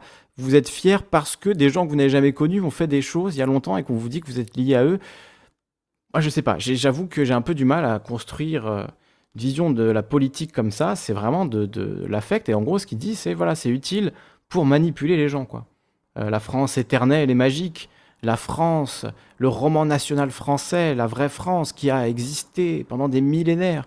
Euh, Est-ce que vraiment ça a existé? Moi, j'ai l'impression qu'on est dans le domaine de la religion presque, de la spiritualité, de, croire à des choses qui nous font du bien, mais pas de, de l'histoire, pas de la philosophie, euh, pas juste de l'intellect, en fait, de la réflexion sur, euh, sur le monde et sur l'humanité. Si- S'il y a un nous qui tienne, c'est le nous de l'humanité, justement. Nous, nous tous humains. On le voit avec l'écologie actuellement. C'est pas par pays qu'il faut qu'on se rassemble, c'est la planète. On est dans le même bateau et c'est la planète entière qui doit euh, avoir ce nous. Et moi, j'ai l'impression, malheureusement, que le nous qui nous est proposé par des Zemmour euh, et toute, euh, toute sa clique, là, tous les gens qui sont derrière lui, c'est un nous. ok, mais alors sans les homosexuels, sans, sans les arabes, sans les noirs, sans ceci, sans cela. Donc c'est pas un nous inclusif du tout. Et donc un nous anticapitaliste inclusif, c'est ce qu'on fait nous à gauche. Voilà. Moi le nous, je le dis là pour la gauche là ce soir. Et salut Alpha Beta et salut Bibu Radical et salut Amaury 2017. Ouais. Après là où je comprends pour faire la- l'avocat du diable entre guillemets, pour euh, voilà vraiment aller au bout de, de la réflexion, là où je comprends euh, ce qu'il dit, c'est vrai que le côté euh, utiliser le nous dans le discours, moi je le fais en fait, je le fais dans les émissions parfois et je parle de nous la gauche, nous les gens qui se reconnaissent dans ces idées et euh, à travers tous les pays en fait, c'est pas nous la gauche française, vous voyez. Euh, Il y a Moni qui est euh, qui est en Colombie, il y a des gens en Belgique, en Suisse, au Maroc, enfin on en, on en connaît quasiment de partout des, des gens qui nous écoutent et donc ce nous, voilà, il nous rassemble tous d'où qu'on vienne, d'où qu'on soit et c'est ce nous-là me paraît plus important que le nous national, euh, le nous euh, qui parfois euh, très vite vire vers le racisme en fait. Quoi. Je dis pas que c'est le cas de, Victor Ferry, mais là avec les Zemmour et tout, clairement c'est un nous raciste, c'est un nous d'exclusion. Donc euh, ce nous-là, il est pas, pour moi il n'est pas intéressant. Bon, il est 56, il faut absolument que je fasse pipi parce que j'aurais dû le faire avant l'émission et je ne l'ai pas fait. Donc on va se remettre un peu de musique et on va aller voir euh, chez Zioclo du coup avec... euh, avec euh, eh bien, Anal Génocide dans quelques instants, voir ce que lui a pensé de ces takes incroyables de Victor Ferry. Euh, voilà, on en parle dans quelques instants. Je vous remets juste un petit peu de musique de mon ami Ezia Polaris. Vous allez voir, c'est extraordinaire. Écoutez, installez-vous, fermez les yeux, vous allez faire un petit voyage épique pendant 4 minutes et on se retrouve juste après.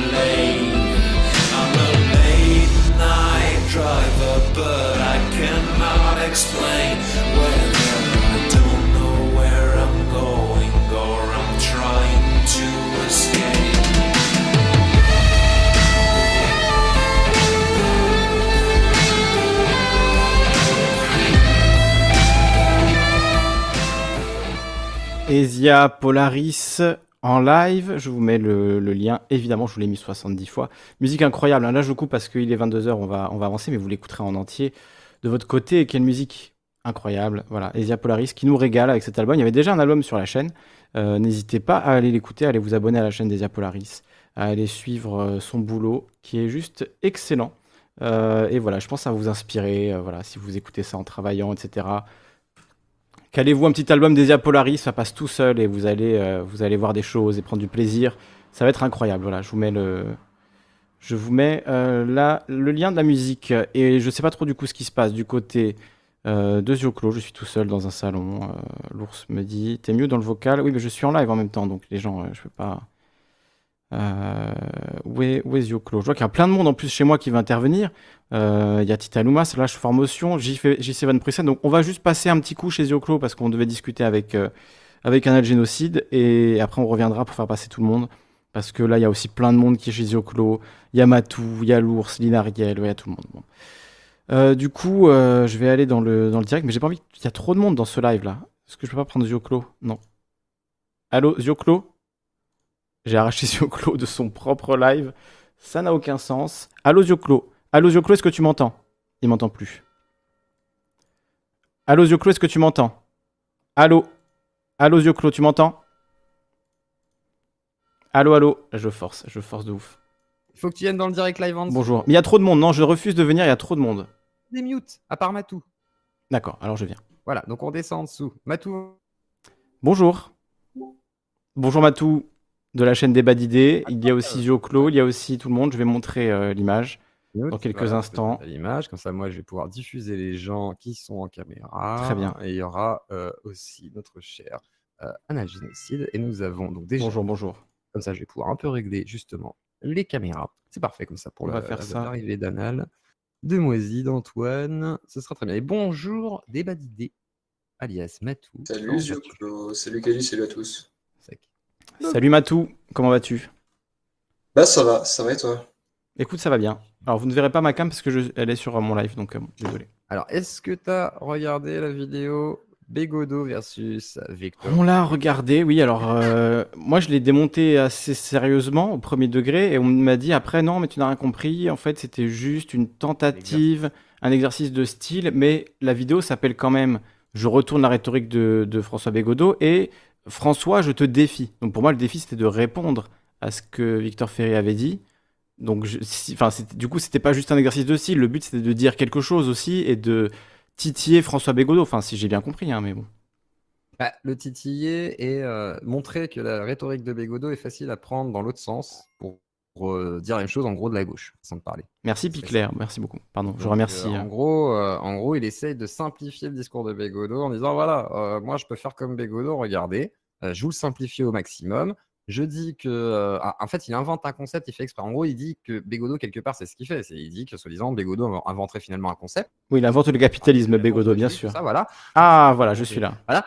Donc, vu qu'il invente le capitalisme, lui, il invente le capitalisme inclusif. Il dit, ah, toi, tu fais partie du système, du coup, tu veux garder le statu quo, comme les bourgeois, finalement, qui garderaient le statu quo. Mais ce qu'il oublie, c'est tout le contexte. tout. Après, il prend justement les GAFAM, en oubliant que les, Ga- les GAFAM défendent leurs intérêts. Et si jamais ils vont effectivement censurer Trump, ou même censurer Papacito, parce qu'il y a un gros bad buzz et qu'il dit, ah bah non, en fait, notre plateforme, c'est une plateforme privée, on a besoin de faire du business, on n'a pas envie de perdre des millions, il fait chier Trump, à ce moment-là, on le banne, quoi. Ça aurait fait des millions euh, à l'entreprise, on aurait dit, ok, au pire, on le garde, si jamais l'opinion publique a été favorable. Ils s'en battaient les couilles, quoi du business. Et ça, c'est Victor Ferry veut juste inverser par contre le code en disant Ah non, Bégodeau, son discours ne tient pas debout. En gros, il voudrait dire qu'il ne repose que sur de la rhétorique qui serait mal construite, j'ai l'impression. Ouais, mais sauf que c'est.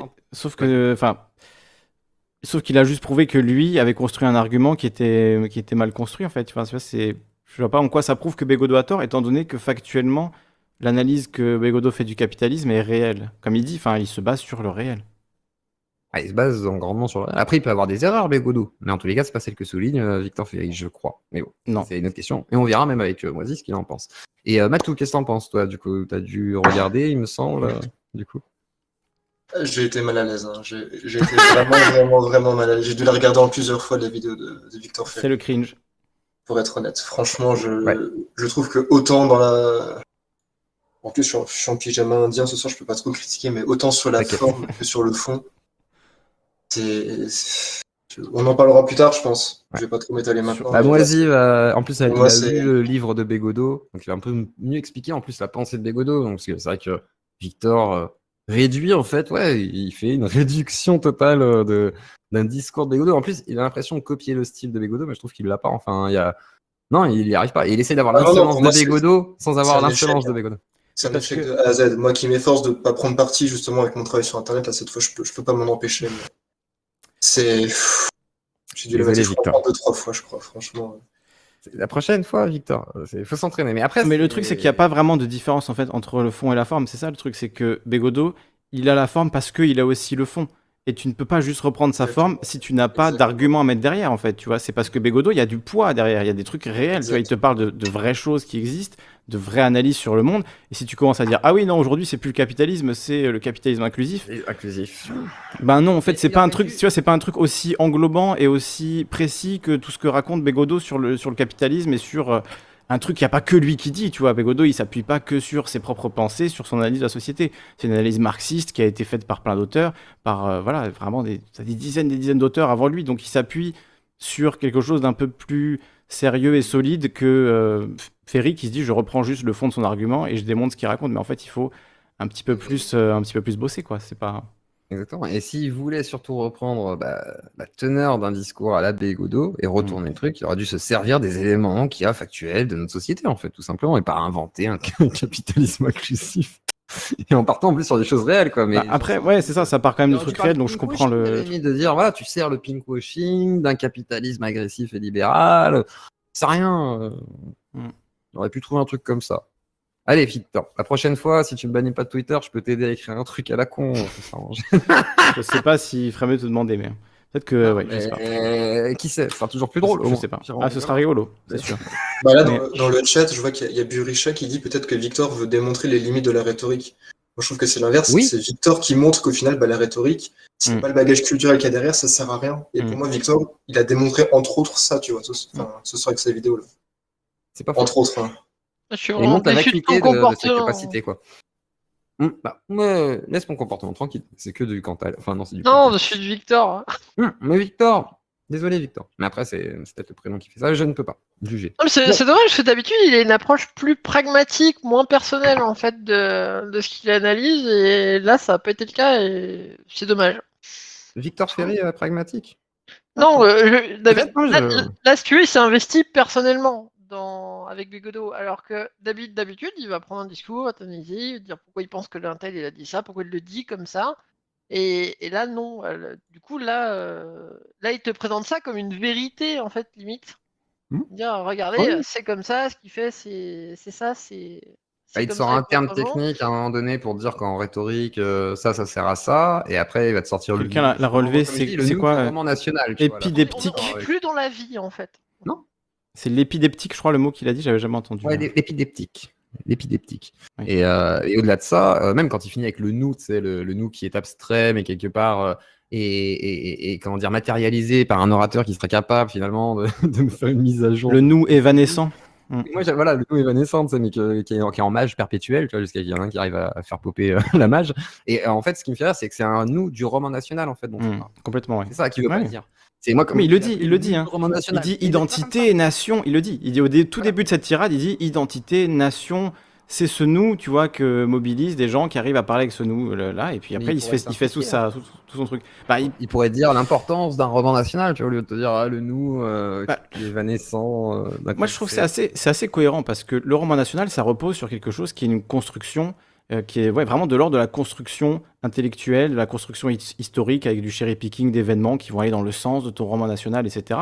Donc, le fait que la manière dont tu vas manifester ce roman national, c'est en utilisant un nous un peu flou, qui va un peu résonner dans le cœur de chacun parce qu'on a tous envie de se retrouver et d'être unis. Et ça, c'est un truc réel, tu vois, euh, dont, dont il parle. C'est un vrai truc. Quand tu, c'est vrai que ce nous, si tu te reconnais dans la phrase de quelqu'un qui dit nous, eh ben tout de suite, t'as l'impression d'appartenir à un truc un peu plus grand que toi, à un ensemble un peu plus grand. Tu vois, c'est peut-être un peu bête, mais c'est un truc réel. Et de dire, bah, finalement, la manière dont notre roman un peu fake, un peu mythologique, on va le faire passer, c'est par euh, voilà un nous qui est lui-même un peu fake, mais finalement, à ce moment-là, il y a un petit ah, ça résonne dans l'esprit des gens, ça résonne dans leur cœur, et donc c'est ce moment-là qu'il faut aller chercher, tu vois. Et sauf que il faut déconstruire en fait ça justement. C'est pas parce que quelqu'un utilise un nous pour te vendre un faux roman national que c'est génial et que putain il est trop fort en rhétorique. Le mec regarde ce qu'il a réussi à faire.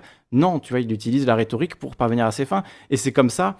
désolé, je reviens toujours là-dessus, mais qu'on a envoyé des millions de personnes à la mort avec la Première Guerre mondiale en leur disant allez, il faut aller mourir pour la France, les gars, pour la grande France. Et il y a des millions de jeunes de 18 ans qui sont allés mourir pour défendre la France, tu vois. Et enfin, moi, je sais qu'à l'époque, j'aurais été du côté des pacifistes et je me serais fait fusiller. Voilà, c'est la réalité. Et donc, euh, si aujourd'hui on a cette chance de pouvoir euh, éviter que ce nous euh, ne vienne nous manger au nom d'intérêts nationaux plus grands que nous, d'intérêts capitalistes, etc., moi, ça me va. Et si on peut plutôt développer des outils pour nous aider à déconstruire le roman national et se baser sur des choses plus réelles pour prendre des décisions et savoir ce qui est important politiquement, ben, ça me paraît quand même un peu mieux.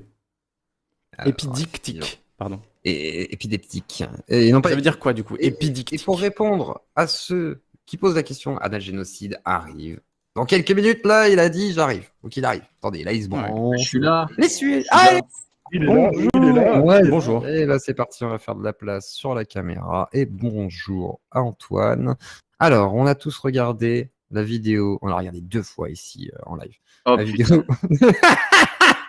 Là, là, j'ai Ah, mais attendez, j'ai oublié mes notes. Attendez, j'ai oublié mes Vas-y. notes. Ah, les va notes. chercher tes notes, je va cherche mes chercher tes notes. va chercher tes notes. C'est bon, comme ça je remets le. Donc du coup, donc ce soir, à- Antoine, Matou de Débat d'idées et Calivision. Donc on va parler de Bégodeau, Victor Ferry, le clash.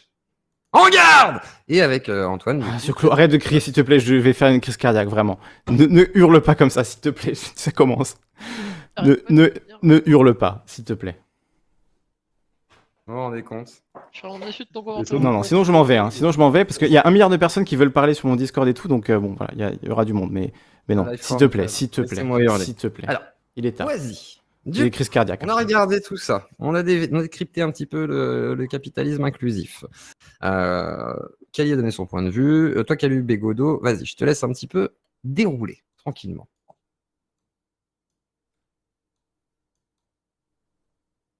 Allô Ah, peut-être alors, peut-être que tu es sur tes notes, là, du coup, vas-y. Alors, Antoine, euh, m'entends-tu? Ah, c'est moi, c'est à moi que tu parles. Ok, Oui, pardon, tout à fait. pardon, pardon, Oui, vas-y, vas-y, ouais, je Non, en fait, je viens de m'asseoir et j'étais en train d'essayer de retweeter ton truc, là, ton tweet que tu m'as envoyé.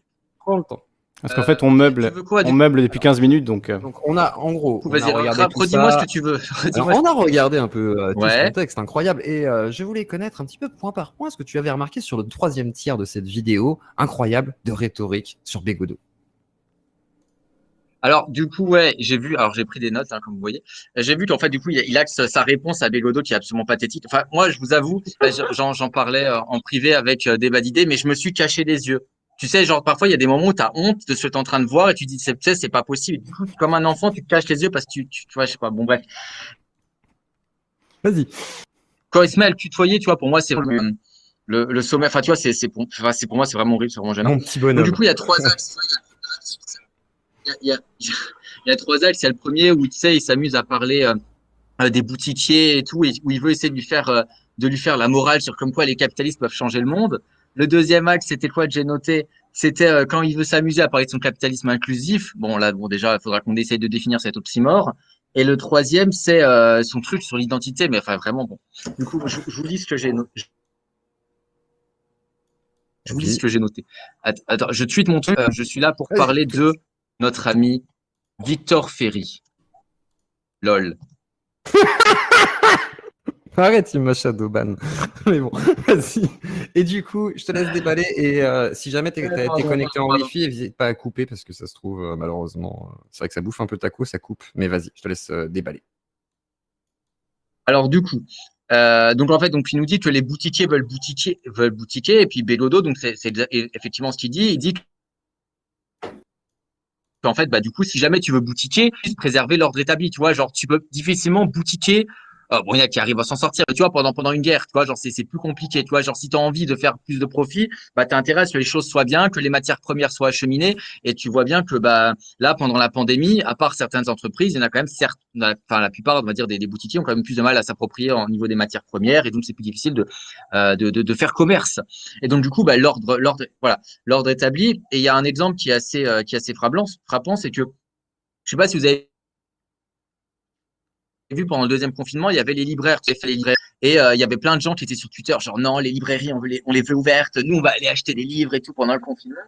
Puis, euh, il y avait, euh, j'étais tombé sur un fil d'une, libraire qui expliquait que bah, elle, elle en pouvait plus, quoi. Et qu'elle, elle voulait juste être confinée chez elle comme tout le monde. Elle avait aucune envie de devoir aller travailler, se taper les clients qui portent pas leur masque, enfin, et puis être mise en danger aussi à, propos de ça.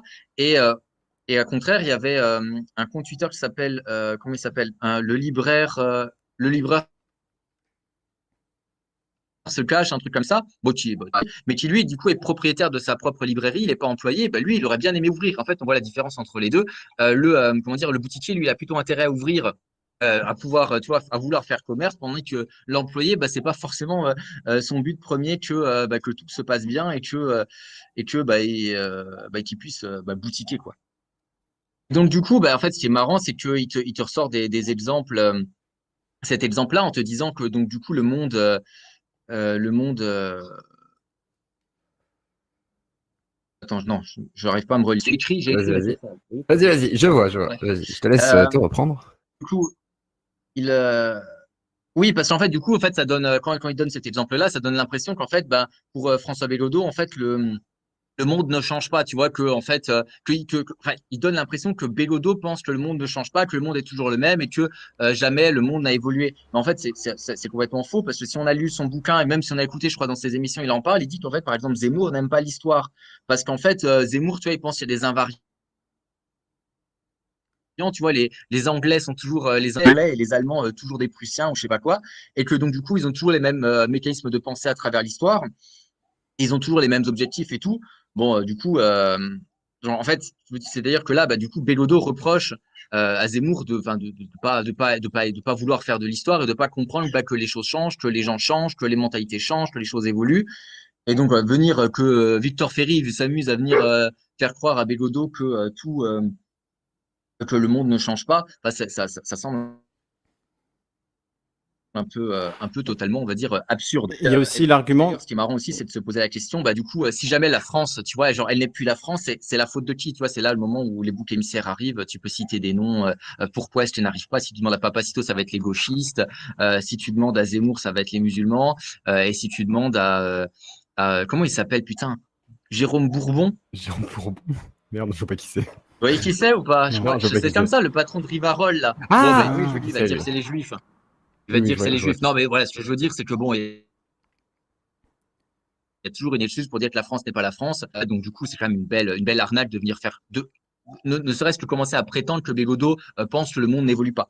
Et donc, du coup, euh, la, la question qui se pose, c'est lorsque il s'amuse à faire donc son, son petit laïus là en disant ouais mais attends euh, Jeff Bezos lorsqu'il a créé Amazon est-ce que est-ce que il a pas fait changer le monde? Est-ce que Netflix lorsqu'il a créé enfin il est passé de sa boutique de, de je sais pas quoi de de trucs à, Netflix est-ce que le monde n'a pas été bousculé? Sauf qu'en fait bah du coup euh, en fait il y a l'ordre établi n'a jamais été enfin je sais pas à quel moment lui dans sa tête il croit que euh, l'ordre établi a été enfin je je sais pas euh, je sais pas à quel moment il croit ça. C'est-à-dire qu'en fait à la place d'avoir peut-être des boutiquiers moyens et puis euh, des petits boutiquiers. Il y a un seul grand boutique, boutiquier qui s'appelle Amazon. Mais est-ce que ça change quelque chose fondamentalement pour l'ordre établi euh, du rapport de classe? Euh, J'en ai pas l'impression. C'est-à-dire que bah, maintenant, enfin, j'ai noté, j'ai noté le film La Story We Missed You. J'en parle à chaque fois, mais même si je pense pas que ça soit un excellent film, euh, le dernier film de Ken Loach. Euh, où c'est justement sur les livreurs, alors peut-être pas Amazon, enfin je sais plus si la marque l'est dite dans le film, mais enfin voilà, les, les mecs qui sont auto-entrepreneurs exploités à mort par, euh, par leurs entreprises de livraison, leur ouais, quand tu veux et tout, mais sauf qu'en fait, ils se rendent bien compte que si jamais ils travaillent pas euh, bien comme il faut, euh, 40 heures, euh, 40 heures par jour, c'est un peu beaucoup, mais tu as bien compris, genre 12 heures par jour, et euh, qui sont là tous les jours, même le dimanche, et ben ils vont juste se faire euh, se faire défoncer, et puis ils vont, ils vont pas avoir les bonnes les bonnes commandes, les bons colis. C'est pas immuable, il y a même des retours en Et, arrière. euh, comment dire, renverser l'ordre établi, et que bah, du coup, on est vraiment des euh, bon des euh, comment dire, enfin, je sais pas si j'ai bien compris. Ils sont, ils sont contre le Et statu c'est quo. Amazon, c'est sûr, c'est sûr. sont pour un non, retour au 19e siècle. Non, mais, c'est ça, Amazon, il perpétue un statu quo de, rapport de classe.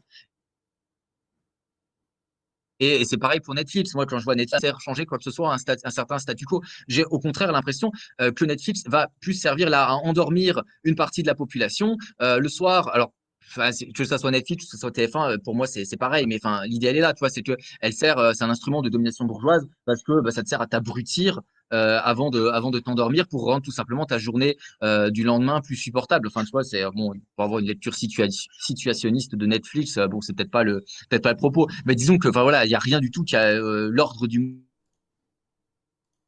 l'ordre des choses n'a pas changé et les gens qui dominent et puis euh, les autres qui se font qui se font exploiter donc en fait à un moment donné ces exemples sont complètement pétés. Mais en fait je pense enfin et surtout en fait ils s'amusent avec je sais pas une proximité sémantique entre dire l'ordre des choses euh, n'a pas évolué n'a pas été bousculé et dire il y a rien qui a changé. Tu vois en fait ils s'amusent vraiment je, genre, je sais pas s'il est malhonnête fondamentalement euh, ou s'il est bête. En fait c'est toujours la question que, qui se pose tu vois c'est pareil avec Rochdy avec Stéphane Edouard et en fait par moment tu dis non mais ils sont malhonnêtes c'est pas possible tout si con mais je sais pas moi j'ai un quand tu doute vois la voilà. formation Le- vend, j'ai un doute aussi. Qu'il vend une formation quand même hein, aussi, Victor. Mais bon, c'est c'est autre chose. Vas-y. Avec des secrets et tout de rhétorique. Mais vas-y, vas-y. Il y a aussi l'argument. euh, Bien sûr, non mais bien sûr. Il y a aussi l'argument homme de paille où il dit euh, euh, est-ce que euh, un boucher, euh, le patron d'une grosse entreprise, ils ont euh, forcément le même imaginaire, etc. Alors que c'est pas du tout ce que dit Bégodeau. Il dit pas ils ont le même imaginaire, il dit ils ont les mêmes intérêts. Et lui, il utilise plusieurs mots comme ça. Il dit le même imaginaire, euh, la même vision du monde, même. Il dit plusieurs trucs comme ça, mais qui ne sont pas en fait ce que Bégodeau a dit. Bégodeau a dit ils ont les mêmes intérêts. Et c'est vrai qu'un petit, un petit et un grand patron ont les mêmes intérêts en termes de que la constance de, euh, des conditions matérielles de leur production, de leur capital. Quoi. Voilà, c'est, c'est, ça c'est la réalité, qu'ils soient petits ou gros. Et c'est vrai qu'il il fait une espèce de tour de passe-passe en disant, euh, euh, comme si Amazon aurait changé la nature du capitalisme, ce qui à aucun moment n'a été le cas en fait. Non, bah ouais, non, mais oui, tout à fait d'accord.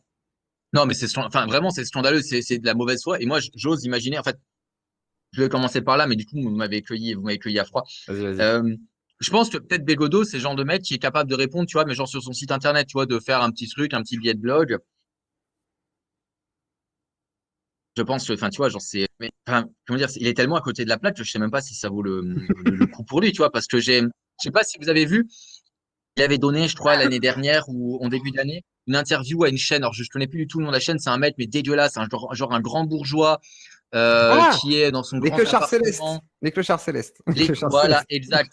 Et, et là, et puis Bégodeau, il l'avait défoncé, tu vois, et genre, il s'était foutu de sa gueule. Enfin, enfin, il l'avait fait, tu vois, mais de manière très, très sérieuse, tu vois. Genre, j'ai pas l'impression qu'il soit euh, en train de se moquer. euh, tu vois, genre, il est sérieux quand, quand, quand, il, quand il discute. Euh, tu vois, je pense qu'il prend, il prend Victor Ferry de la même manière, tu vois, il lui fout des tartes, enfin, tu vois, mais des tartes rhétor- enfin, rhétoriques, euh, argumentatives, tout comme tu veux.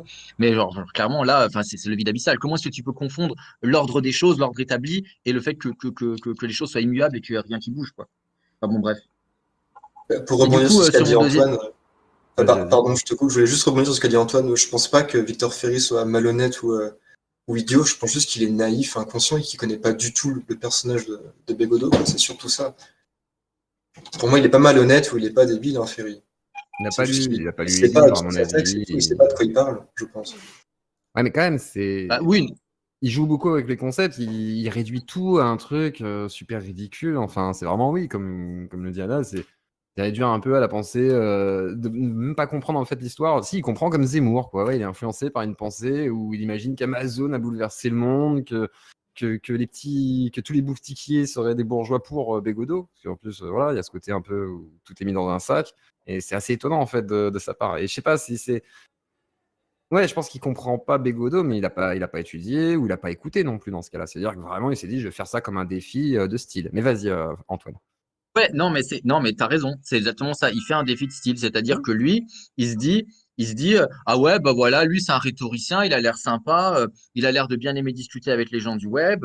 Et puis, euh, du coup, bah, je vais faire ça. Peut-être qu'il va me répondre, ça va me faire buzzer. euh, euh, ma boutique, elle va augmenter. Je vais pouvoir vendre mon, mon torche-cul. À mon avis, c'est un truc comme ça. Mais attends, du coup, tout à l'heure, euh, quand je suis rentré chez moi, je voulais juste, juste pendant que, pendant que je, attends. Putain, il y a des pubs sur YouTube, c'est trop chiant. Sur, sur Ah. ces commentaires de, de sa vidéo, il y a, attends, il y a un commentaire. Vous avez lu des commentaires déjà? Euh, non, on n'a pas lu les commentaires encore, mais on va regarder en même temps. Vas-y. J'aurais dû prendre une capture d'écran parce que je suis pas sûr que ça soit les, les mêmes. Euh, bon, en fait, en gros, il y a un mec qui, qui lui reproche à peu près euh, ce que je viens de dire. Et puis euh, lui, il est là, il fait euh, oui, mais tu vois, Amazon, ça a permis à tout le monde de, de partager sa pensée. je- Attends, c'est un truc, mais, mais d'une bêtise et d'une naïveté. En gros, ça a euh, démocratisé. mais genre, mais genre, mais Allô? Alors.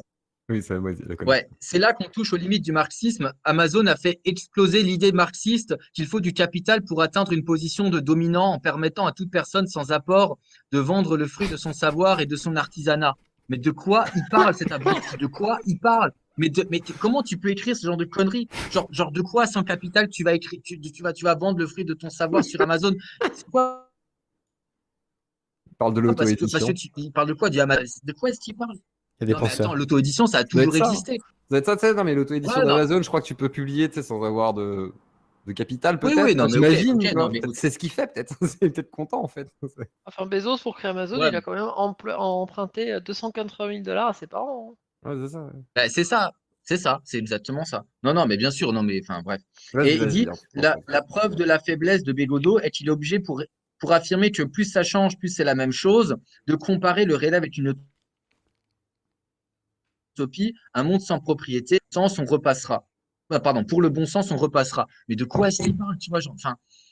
enfin, c'est vraiment, il est hallucinant, il est hallucinant d'être aussi bête. Enfin, je sais pas, parce qu'en fait, l'auto-édition, le truc, c'est qu'en fait, en vrai, la vraie révolution, c'est pas l'auto-édition, c'est pas qu'Amazon permette de s'auto-éditer, parce qu'en vrai, la moindre compétence euh, euh, maintenant pour euh, vendre son, son fichier e-pub, t'as t'as même pas besoin d'Amazon. En vrai, pour le faire, le truc, c'est d'avoir une audience à qui vendre ton fichier. Et c'est ça encore, c'est c'est encore ça, c'est- c'est encore ça la question. Et du coup, pour avoir une audience, il faut que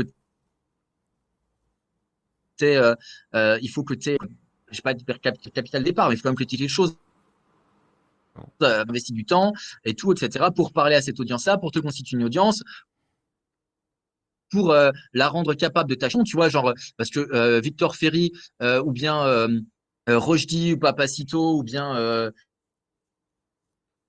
Lena Situation, c'est là, ils veulent constituer une audience pour après leur refourguer des trucs.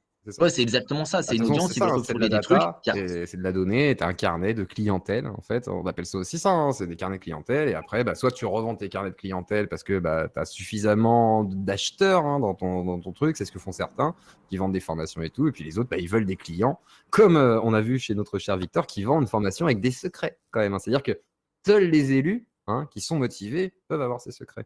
Et c'est quand même pas mal aussi, euh, comme rhétorique. Donc, du coup, là, je te laisse continuer, Antoine. Ah oui, mais c'est le même, euh, c'est le même, enfin, c'est toujours le truc pour, euh, pour euh, n'importe quel tunnel de vente. Tu vois, je vais vous révéler en cinq points comment draguer toutes les filles. Je vais vous révéler en cinq points comment devenir riche. Tu vois, enfin, voilà, c'est, enfin, c'est, ouais, voilà, il a une boutique à faire, à, à vendre. Exactement. C'est, moi, je pense que c'est son c'est truc ne sert qu'à ça, malheureusement. Parce que c'est un ennemi. Et du coup, alors, Oui, c'est ça. tu voulais souligner sur, sur son discours et sur Bégodet peut-être Alors, aussi. Vas-y, vas-y. Ouais, du coup, on voulait parler, je voulais parler, aborder son truc du capitalisme inclusif. Bon, après, là, j'ai moins de choses à dire, mais c'est juste que bah, je voulais signaler quand même que c'est un bel oxymore et que je comprends pas son concept. Qu'est-ce que c'est que le capitalisme inclusif? J'ai l'impression qu'en fait, alors, vous m'arrêtez si je me trompe, j'aimerais pas, j'aimerais pas, comment dire, faire un homme de paille sur la pensée ô combien complexe de Victor Ferry. c'est que euh, euh, tu vois, genre, en fait, j'ai l'impression qu'il parle absolument, euh, tu vois, genre, euh, que cha- chacun ait un truc un peu personnalisé, euh, tu vois ce que je veux dire, où euh, tu peux avoir ton propre truc, euh, je sais pas comment, je sais pas comment expliquer, genre, l'inverse d'un, l'inverse d'Apple, tu vois, où Apple, tu as ton, ton machin qui est bien, euh, tu vois, genre, t'as une gamme, c'est ça, et puis il y a rien d'autre, et puis d'à côté, tu aurais le, t'aurais le machin qui sera un peu plus inclusif, genre, ah voilà, toi, tu veux, euh, Ouais, c'est, ouais, c'est ça. Non, mais ouais, je pense, ouais, tu peux personnaliser ton truc, genre un, genre un menu chez Flunch, tu peux personnaliser, tu vois. C'est peut-être ça le menu inclus, euh, le capitalisme C'est inclusif. ça, hein. Ouais, c'est- ce serait le capitalisme. En fait, non, je pense que, en gros, le mec, il parle de pinkwashing. Oui, il parlait de pinkwashing. Il parle voilà, de, de ces trucs-là, en fait, de Ah, il parlait de ça, ok, mais- du, non, du mais truc coup, très, genre, on met un noir dans un film et, parce que c'est business, quoi. Tu sais, On s'en fout, en fait, de l'inclusion, ça aide personne, mais par contre, ça fait le business de l'entreprise. Enfin, Mm. c'est- juste ça, en fait. Sauf que lui, Mm. il appelle ça capitalisme inclusif pour en faire. un- Oui. C'est dans son exercice de style. En gros, le, le capitalisme a changé de forme. Non, mais le capitalisme a changé de forme parce que Apple a mis un, un avatar euh, arc-en-ciel sur euh, Twitter, quoi. C'est ça le. Ça, Victor Ferry, ce qu'il ce qu'il comprend Ah, pas, c'est que n'invente pas. Et puis, et puis, il croit aussi que Bégodeau invente finalement le, co- le concept de bourgeoisie et de capitalisme. Et c'est pour ça qu'il Mm. transfère ça sur un capitalisme inclusif qui n'existe pas en fait. Quoi. Et c'est Enfin, je sais pas, à moins qu'il il croit vraiment que ça existe. Je sais pas. Si Victor Ferry croit vraiment que ça existe, le capitalisme inclusif. Peut-être qu'il y croit. Je sais pas. Je... Bah, d'un coup, j'ai le doute. Non, mais oui, non, mais peut-être. Non, mais ouais. Ok. Vas-y, Non, non, mais non, mais enfin, ouais, bon, bref, euh, c'est, euh, ouais, ok, d'accord. Non, mais en fait, c'est parce que je me suis posé la question si c'était ça. Parce qu'à un moment donné, il parlait des progressistes, mais je me suis dit, mais non, c'est pas possible que ça soit ça. De quoi est-ce qu'il parle, tu vois, genre, euh, parce qu'en fait, en vrai, on s'en fout de ça, parce que c'est pas, je veux dire. euh, c'est euh, juste une stratégie marketing. Du coup, parce que la, la suite du coup de mon, de mon raisonnement est, est quand même, quand même valide, même si ça parle pas, on parlait pas de la même chose. C'est parce qu'en fait, du coup, il confond en fait une stratégie marketing, une technique de marketing où en fait, euh, bah, tu vas essayer de flatter euh, ton, ton consommateur en lui disant non mais regarde, on a pensé à toi, toi, toi tu es noir, on a pensé à toi, toi tu es gay, on a pensé à toi, toi tu es, euh, je sais pas quoi, euh, eh ben on a pensé à toi aussi. Euh, tu vois, voilà, bienvenue, euh, bienvenue chez McDonald's, viens comme tu es, viens consommer nos hamburgers, viens devenir gros. Et voilà. Et alors qu'en fait, bah, quand Bégodeau, lui, euh, de, de s'intéresser à chaque individu et de, en fait, parce que lui, lui, il dit que contrairement peut-être à d'autres personnes à gauche, lui, en fait, lui il part de l'individu, il pense que le but de la gauche, c'est d'améliorer quand même le sort des individus. C'est-à-dire que c'est pas, euh, comment dire, le, le but du communisme ou de l'anarchisme, c'est qu'à la fin, les individus euh, vivent mieux et puis soient émancipés. En fait, en gros, le mec, il confond une technique marketing qui est tout simplement, euh, voilà, qui, qui est une technique comme, comme n'importe quelle autre, et avec tout simplement, ben, en fait, un projet de société euh, où, ben, en fait, l'individu serait replacé au centre, où, ben, justement, euh, l'individu tel qu'il est, il n'a pas besoin de, euh, euh, tu vois, genre sans préjugés, enfin, tu, tu vois ce que je veux dire, bon, un truc euh, plus, euh, euh, enfin voilà, un vrai projet politique avec une technique marketing. Et là, encore une fois, on sent que il joue avec les mots. Il profite qu'il y ait une petite idée comme ça pour dire ouais, bon, de toute façon, euh, euh, euh, vouloir que chacun, chacun, chacun soit égal et que euh, et que bah tu vois genre que tu sois noir ou que tu sois euh, trans, que je sais pas quoi, tu puisses être accepté et puis vivre normalement dans la société, c'est la même chose que foutre un du coup un, logo euh, euh, bah, sur sur le logo d'Apple, tu vois. Enfin bref, c'est encore une fois, c'est enfin il joue avec les mots, c'est de la rhétorique. Mais ça encore une fois, tu vois, genre ça ça Bégodeau, je pense pas qu'il laisse passer, tu vois, genre il- sa gueule, tu vois. Enfin je, bon. Exactement. Mais après, c'est effectivement, il joue complètement avec les mots. Il pense comprendre, à mon avis, les concepts de Bégodeau sans les maîtriser du tout. Il joue avec des concepts et, au-delà de ça, je pense qu'il sait pas où il va avec. Et effectivement, comme tu dis, il veut faire un coup de buzz et il voit pas qu'il décrit simplement en fait des, des techniques marketing, de qu'on appelle du pinkwashing ou, ou d'autres façons. Enfin, c'est du marketing de toute façon. Enfin, c'est ça quoi. Et, et il le il le décèle pas en fait. Et c'est assez rigolo de voir qu'il a soit cette naïveté effectivement ou cette connerie ou cette volonté effectivement de ne pas le voir dans son discours pour au pire faire passer son idée. Parce que, je sais pas si tu te souviens de la fin, tu sais, il y a le nous, euh, le nous du roman national, façon de parler, c'est de l'identité. Ouais ouais, bah nation. mon Bah, choix. Vas-y, je te laisse en qui alors?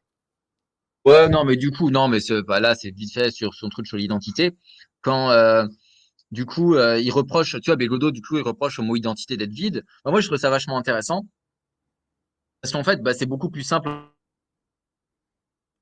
en fait de de- de- d'aborder le mot tu vois parce que tu essayes de dire ok mais c'est quoi l'identité française? Bah, j'y réfléchis tu vois et c'est vrai que j'étais pas arrivé à des définitions euh, qui étaient euh, hyper palpitantes parce que tu peux pas dire ok être français c'est avoir lu Racine parce qu'il y a trop de gens qui ont pas lu Racine tu peux pas dire qu'être français euh, c'est euh, je sais pas avoir lu Céline c'est pareil tu vois il y a trop de gens et puis qu'est-ce qui se passe si jamais t'aimes pas Voltaire euh, si tu es quand même français bref.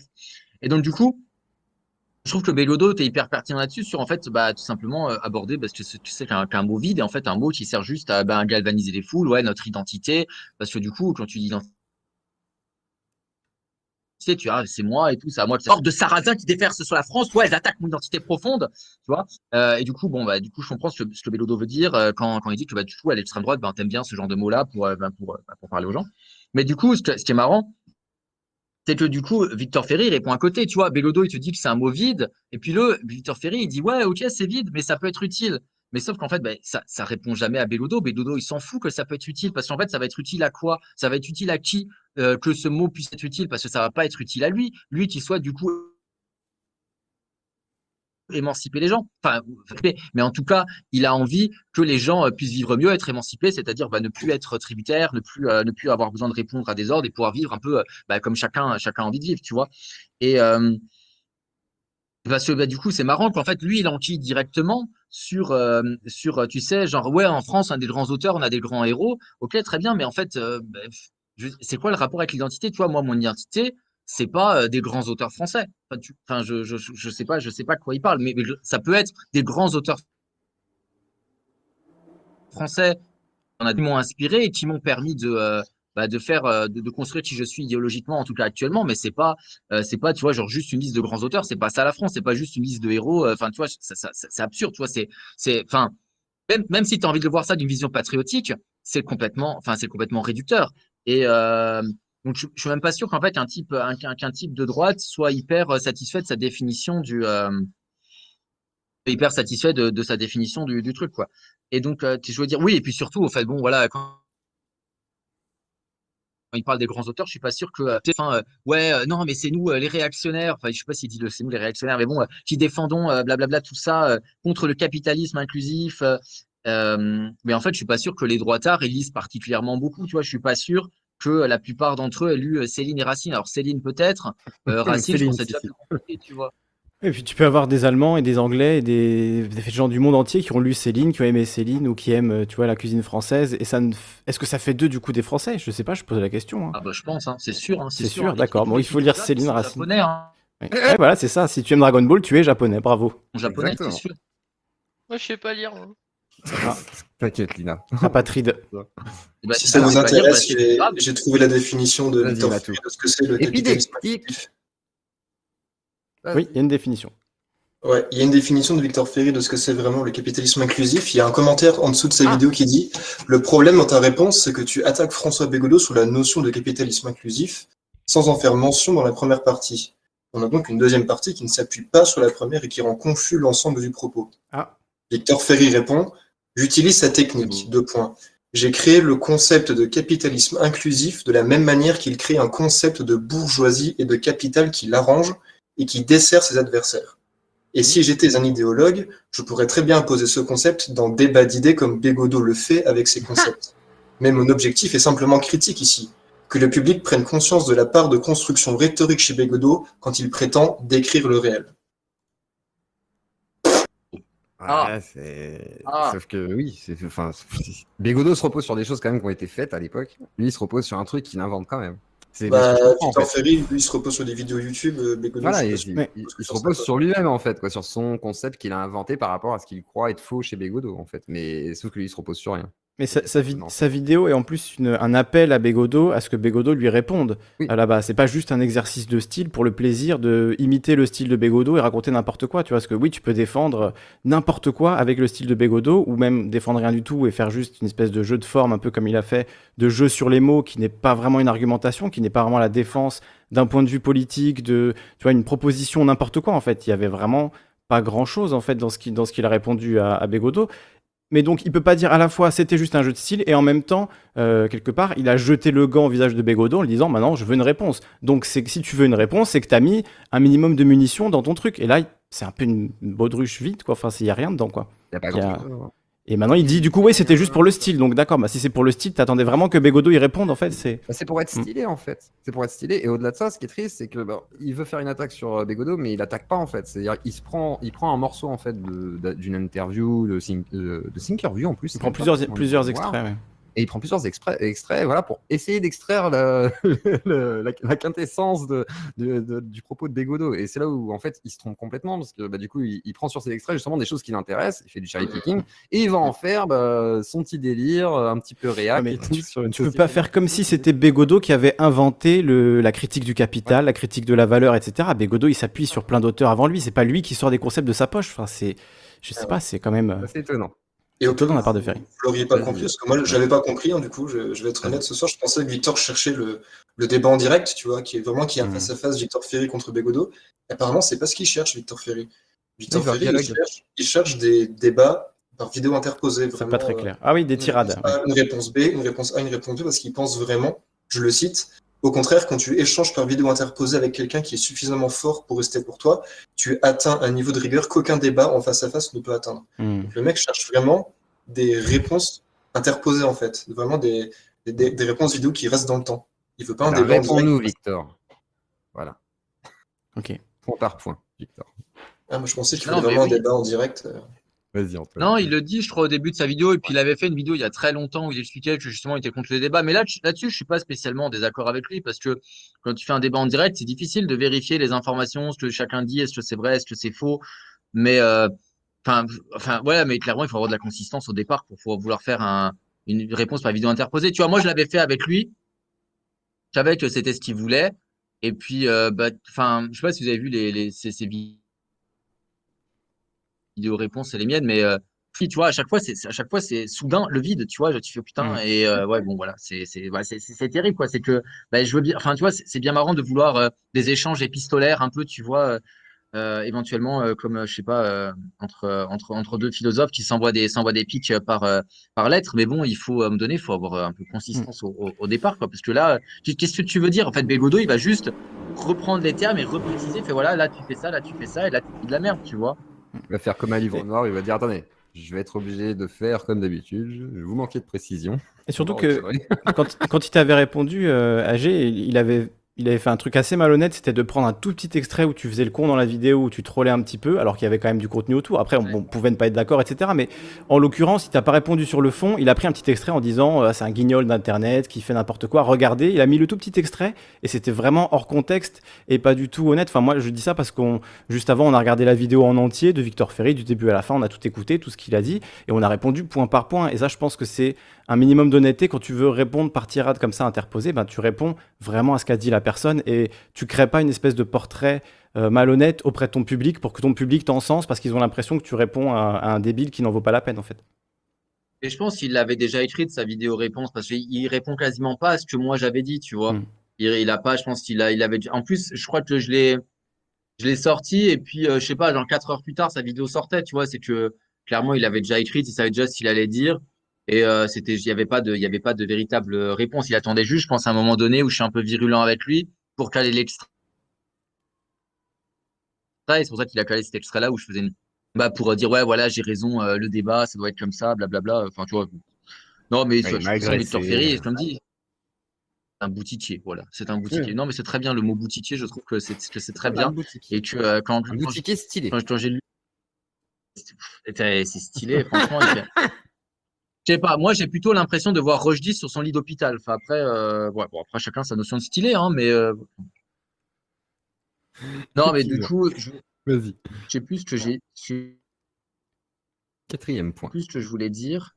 En fait, ouais, bon, en fait, ce que- ce qu'il dit sur l'identité, ça n'invalide en fait, en, ça, déjà, ça n'a aucun rapport avec la choucroute.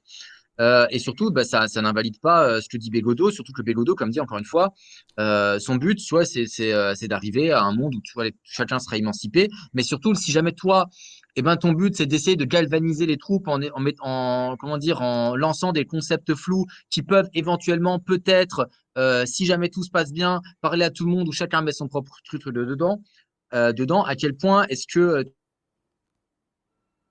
tu vas, qu'est-ce que tu vas en ressortir, tu vois, l'Obs s'informe, totalement manipulable. Et là, bon, je m'étais quand même euh, un peu euh, rappelé ce que j'avais lu là chez Arendt euh, sur le concept de masse, qui, bah, en fait, bah, là, elle suit, elle suit le grand leader dans, le totalitarisme, tu vois, dans en tout cas un mouvement totalitaire où en fait tu balances des concepts justement débiles qui permettent aux gens de suivre, et puis la masse, elle est là, elle est apathique, et puis elle suit, et puis et puis elle dit rien. Alors qu'en fait, en gros, là, ce qu'il propose en balançant des concepts flous, c'est exactement finalement ce que, ce que propose Netflix. Exactement. Tu vois, c'est prendre des gens pour des Ouais. cons, et avec un peu de chance, ils vont adhérer, tu d'avoir vois. du... Et puis de la derrière, il n'y a pas de projet. Voilà. Il met beaucoup de forme mais peu de fond. Quoi. Tu sais, il va dire oh là, le nous, alors c'est un nous évanescent, c'est un nous con- conceptuel, euh, en mise à jour perpétuelle. Et un jour, tu as un gars qui arrive à faire ce nous qui prend forme devant les gens. Et là, c'est le nous roman national. Nique ta mère, pardon. Pardon pour sa maman, mais c'est. Ouais, ouais. C'est ça, ouais. Comme dirait Marine Le Pen, nique ta mère. Stop. Mais bon. Euh, du coup, je te laisse continuer si tu as autre chose à dire. Non, euh, c'est bon. La citation de Marine Le Pen. J'ai fini. J'ai Voilà. fini. Ouais. Voilà, c'est. Ouais, moi, je suis, Question, quand je même. suis d'accord. Enfin, je, non, je voulais réagir à ce que- Vas-y, à ce qu'a dit Antoine sur le, le, le fait que, effectivement, agiter des concepts flous comme la nation, la patrie, l'amour de la patrie, le patriotisme, les mots en isme, c'est censé être. Tu mets quelque chose au centre de ton idéologie, presque au centre de ton être, tu vois, puisqu'en plus ils sont essentialistes souvent. Donc le patriotisme, c'est que vraiment la patrie doit être le concept dominant euh, dans l'organisation politique. Alors que bah, l'amour de la patrie, c'est quand même quelque chose de, très variable en, taille. Enfin, voilà, il y a des gens qui, qui disent Moi j'aime la France parce que j'adore PNL et Joule. Tu vois, et certains autres, ça va les hérisser d'entendre ça, mais pourtant PNL et Joule sont français, sont nés en France, tu vois. Donc, euh, donc voilà, c'est, tu vois, c'est, c'est quelque chose qui, qui est tellement en fait euh, flou, évolutif de manière euh, aléatoire et ça change même selon des personnes qui sont dans le même camp, euh, qui se disent dans le même camp, mais tu leur demandes leur définition de la France, ils vont avoir des définitions qui, qui changent radicalement d'une personne à l'autre, sur des dates historiques, sur du cherry picking, sur l'histoire, etc. Donc clairement, il y a une forme de danger et aujourd'hui, en fait, critiquer ça, c'est devenu une forme de décadence. Voilà, on prône la haine de la France ou ce genre de choses. J'entends des gens qui me disent ça, alors que ben, c'est juste de la, c'est juste de l'analyse en fait assez pragmatique, euh, à tête reposée de des concepts de roman national, de choses qui ont quand même dans l'histoire. Quand on aime l'histoire, quand on dit aimer l'histoire, on devrait quand même savoir que le roman national a été utilisé à nombreuses périodes pour euh, faire des crimes de masse, envoyer des, masses de gens à la mort, détruire des pays, etc. Donc euh, Bon, ça, doit, ça devrait quand même faire réfléchir à utiliser des concepts flous, des concepts de nous un peu unissants, mais en fait qui sont excluants, parce que qu'est-ce qu'on met dans ce nous? Il faut rappeler quand même que Victor Ferry, dans son, sa tirade finale, il commence en disant identité, nation.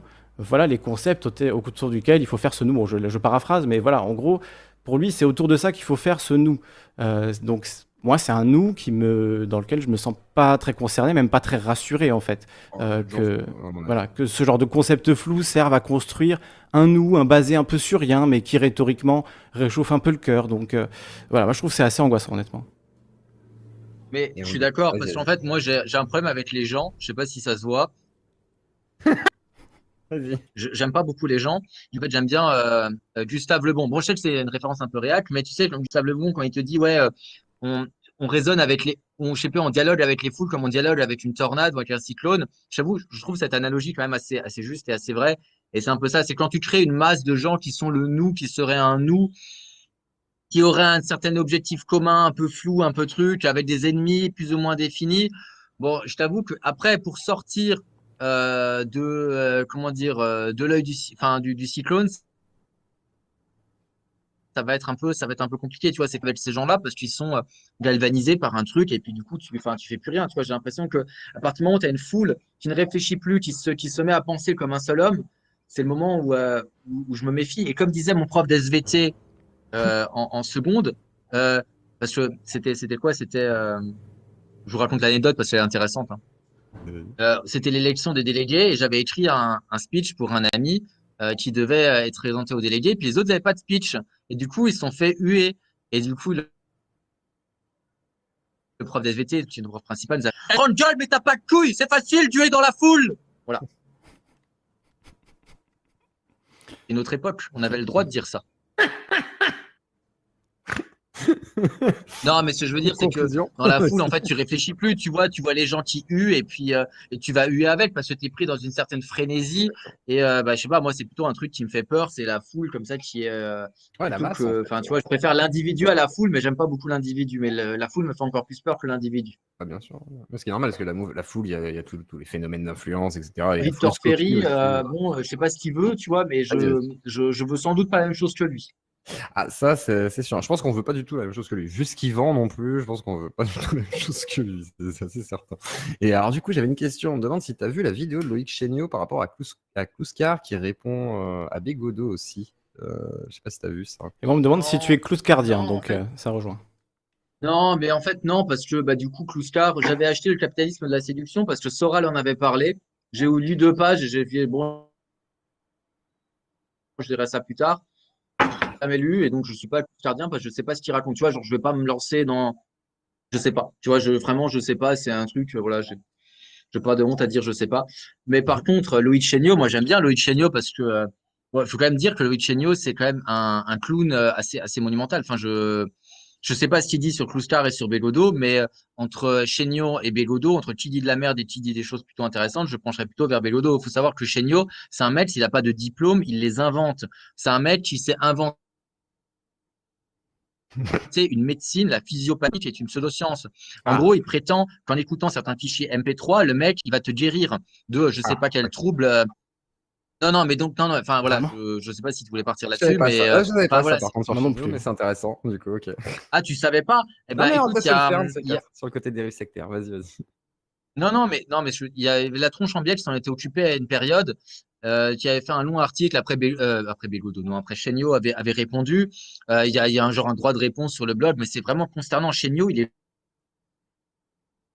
consternant. C'est-à-dire, en fait, je comme la peste parce que clairement, il est pas honnête. Tu vois, il est, il est pas honnête. Il est là en train. Je pense déjà à partir du moment où tu t'invoques un diplôme, que c'est que tu as un problème, c'est que toi, tu sens que tu n'as pas la légitimité. En plus, il m'agace vraiment à singer les codes bourgeois avec, euh, avec son petit costume, son petit truc, tu vois. Genre, enfin, je, je sais pas, vraiment, il me met mal à l'aise. Euh, entre, entre son discours, euh, ce qu'il vend, tu sais, le mec, il vend euh, des conversations philosophiques à je sais pas combien d'euros de l'heure, et j'ai l'impression que c'est une sorte de psychanalyse. Il a inventé sa propre forme de psychanalyse, il s'appelle Psyprométhée. Et tu te dis, mais en fait, tous les signaux d'alerte, genre, t'es un tocard, il faut pas t'écouter, et que je comprends pas qu'il y a des gens de gauche qui se mettent à le suivre et qui disent, ah ouais, quand même, c'est intéressant. Le mec, c'est juste, c'est un boutiquier aussi, tu vois. Le mec, il est juste là pour vendre ses formations pour devenir marxiste, vendre ses formations pour devenir euh, je sais pas quoi. Mais lui, il est, il est en plus, enfin, on va pas se mentir, mais il est chiant. Quand il parle, il est chiant. Il a aucun humour, aucune autodérision. Euh, il, c'est, enfin, vraiment, c'est. euh, en fait, il justifie, enfin, bref, propos, il justifie son propos en disant qu'il va faire un mémoire gna, gna, sur Kluskar, donc c'est lui qui va amener euh, finalement un, éclaira- un éclairage sur Kluskar. donc voilà, c'est un peu ça que j'ai tiré de la vidéo de, de Loïc Chéniaud, mais je savais pas que c'était aussi Ouais, non, loin. mais. Non, mais vraiment, lui, il est grave. Mais après, oui, j'ai lu dans. Bah, en fait, moi, je trouvais ça intéressant parce que, comme dit, je ne connais pas Star et donc, euh, je connais du coup bah, ce que Soral en, ce que Soral en a dit et un peu ce que certaines personnes sur Twitter en disent, tu vois, genre camarade Charles et tout. Et donc, euh, bah, j'étais, content de voir un, un- une lecture de Star qui était un peu plus nuancée. Je pense pas que Bégodeau soit totalement contre Star. C'est juste, en fait, la notion de libéral libertaire en disant que bah ouais mais en fait le libertaire bah finalement il peut se retrouver contre le libéral. C'est à dire que si jamais toi tu t'es émancipé en tant que femme en mettant des, des blue jeans euh, que du coup ça t'a permis une plus grande amplitude de mouvement euh, que tu n'avais pas le risque de montrer ta culotte à tout le monde euh, en écartant les jambes et bah du coup bah en fait finalement c'est quand même une victoire pour toi. Tu vois ce que je veux dire? C'est quand même une victoire pour toi en, en tant que femme même si ça passe par un côté par un côté capitaliste et tout. Et que bah, justement à un moment donné bah, si jamais bah, tu, tu peux t'émanciper malgré le capitalisme, Exactement. malgré la volonté, tu vois, genre de te vendre, tu peux quand même, malgré ça, te, euh, t'émanciper. Tu vois, c'est ça qu'il dit, je trouve ça plutôt intéressant et, et pertinent, c'est qu'en fait, bah ouais, tu peux t'émanciper. C'est pas parce qu'en fait, on t'a vendu de l'émancipation en kit. Si cette émancipation, elle n'est pas totalement euh, encore euh, débridée et qu'elle a peut-être de, de quelques réelles qualités, bah, tu peux quand même réussir à, à vraiment t'émanciper, sortir finalement de ce système capitaliste qui t'a vendu au- en premier lieu, quoi. Et Et surtout que le, le- but des, des anarchistes libertaires, c'est de s'émanciper du capitalisme. Donc, euh, c'est sûr qu'au bout d'un moment, il y a une contradiction dans les termes. Si tu veux t'émanciper du capitalisme, mais, mais non, que mais tu, que- tu es pour le- l'augmentation du marché et l'extension du marché à tous les domaines de la vie, forcément, il y a une contradiction. Donc, euh, c'est vrai que cette euh, confusion entre. ben, c'est Michéa aussi qui a pas mal. Pas mal écrit là-dessus. Euh, moi, je l'avais lu il y a longtemps. Il faudrait que je, me repenche un peu sur, euh, sur son cas, exactement qu'est-ce qu'il avait dit. Mais en tout cas, il parlait de, voilà, du libéralisme comme étant un truc euh, où il y aurait d'un côté le libéralisme culturel et de l'autre le libéralisme économique, et qu'en fait, il ne serait qu'une seule et même chose que les deux jambes d'un même, même système. Et Bégodeau, lui, si j'ai bien compris, mais j'ai pas encore lu son, son livre, il, y avait quelques pages qui avaient été publiées sur Twitter, et justement, cette critique de Kluskar, où il disait, du coup, que le, la façon dont il percevait euh, le, libéral libertaire, qui était comme euh, quelque chose de logique et d'unifié, en fait, pouvait complètement être euh, une construction contradictoire, en réalité, sur laquelle s'est appuyé effectivement Soral et d'autres.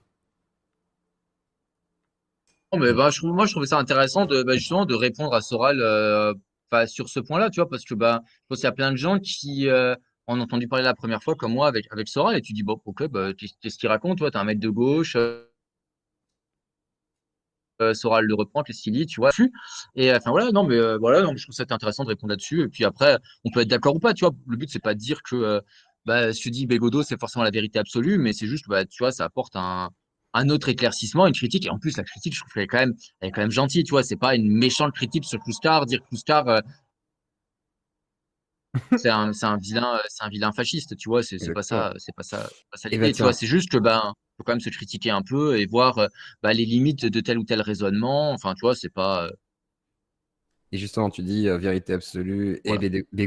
En parlant de méthodologie, tiens, parce qu'on va appuyer un petit peu, parce qu'on a beaucoup tapé sur Victor Ferry, mais est-ce que tu aurais des petits reproches à faire sur la méthode de Bégodeau ou sur le travail de Bégodeau, ou tu trouves euh, ça? Parce que moi, je te demandais en privé, est-ce qu'il est surcoté? Ouais, non, moi je pense pas du tout que. Enfin après, ça dépend euh, à quel point tu places Bégodeau haut. euh, mais moi, je- enfin moi j'aime beaucoup Bégodeau et je, comment dire, je, je, je pense pas qu'il soit surcoté. Après, dans son dans son dernier bouquin, euh, il y a, je pense, euh, deux, trois reproches qu'on peut faire, euh, notamment peut-être une tendance un peu, un peu est due à la psychanalyse. En parler en, dans une émission télé. Et là, je, alors je sais pas si c'est pour ça que j'ai fait le rapprochement, mais souvent quand il parle des personnes là avec qui il parle, genre donné, il parle avec un mec qui s'appelle M, enfin qui l'appelle M, et puis il y en a d'autres, je sais plus les lettres qu'il leur donne. Et en fait, il, je sais pas, il essaie d'analyser comme ça leur famille. Ouais, ça c'est un rapport au père, à la patrie, tu vois, pater. Et je me dis, Ouais. mais en fait, alors je, je sais pas si c'est un effet style de romancier que j'ai pas compris et que je trouve pas forcément très réussi, ou c'est juste en fait euh, pour faire euh, un peu de littérature autour de tout ça et euh, raconter des choses, ou si c'est lui, il y croit vraiment, côté un peu psychanalyse, euh, ou enfin, je sais pas si lui sait que la psychanalyse c'est une pseudoscience ou pas, euh, ou s'il croit vraiment. euh, Enfin voilà, donc ça c'est vraiment peut-être un reproche quand, quand il essaie trop de rentrer dans genre ouais alors euh, dans ta famille euh, comment c'est euh, pour essayer d'analyser d'analyser les gens. Tu vois autant je crois peut-être à l'analyse- sociologique, genre ouais t'es un grand bourgeois donc tu vas penser comme ça, euh, parce que je pense qu'on peut réussir à le démontrer plus ou moins. Voilà, avec, euh, avec, euh, avec des sciences. Autant, euh, ouais, ton père était, euh, ton père, euh, il est arabe, et donc, du coup, tu penses que- Je pense que comme ça, tu vois, j'ai un peu plus de, un peu, euh, sur le Alors, côté. Ouais. Chez Livre Noir, chez Livre Noir, euh, tu sais, il y a le mec de Livre Noir qui lui dit oui, alors euh, moi j'ai un ami en psychiatrie euh, qui parle de troubles identitaires et il le rectifie Ah oui. directement en lui disant non non, on parle de troubles en fait, il dit pas il dit pas dissociatif de l'identité, mais il parle bien de troubles de l'identité. Et je pense qu'il fait quand même la différence entre psychiatrie et tout. Après, j'ai pas lu le livre justement, mais par contre, j'ai remarqué qu'il n'utilise pas spécialement ces termes-là. Je pense que j'aurais tiqué par contre. Donc je sais pas effectivement euh, si c'est peut-être dans le style et dans ce cas-là, c'est peut-être raté.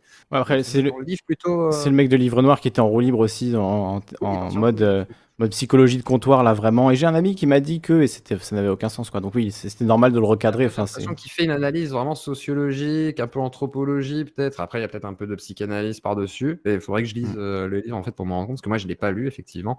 Et, euh, et j'ai déjà invité le cercle Cobalt, euh, donc euh, voilà. Et une deuxième émission qui est prévue. Arrêtez. Qui. Donc, voilà. Euh, je te laisse reprendre Antoine ou. euh, Ouais, et euh, non, mais après, après, non, mais après, je peux peut-être me tromper, peut-être j'ai surinterprété et ce serait, ce serait tant mieux à la rigueur. Mais bon, j'ai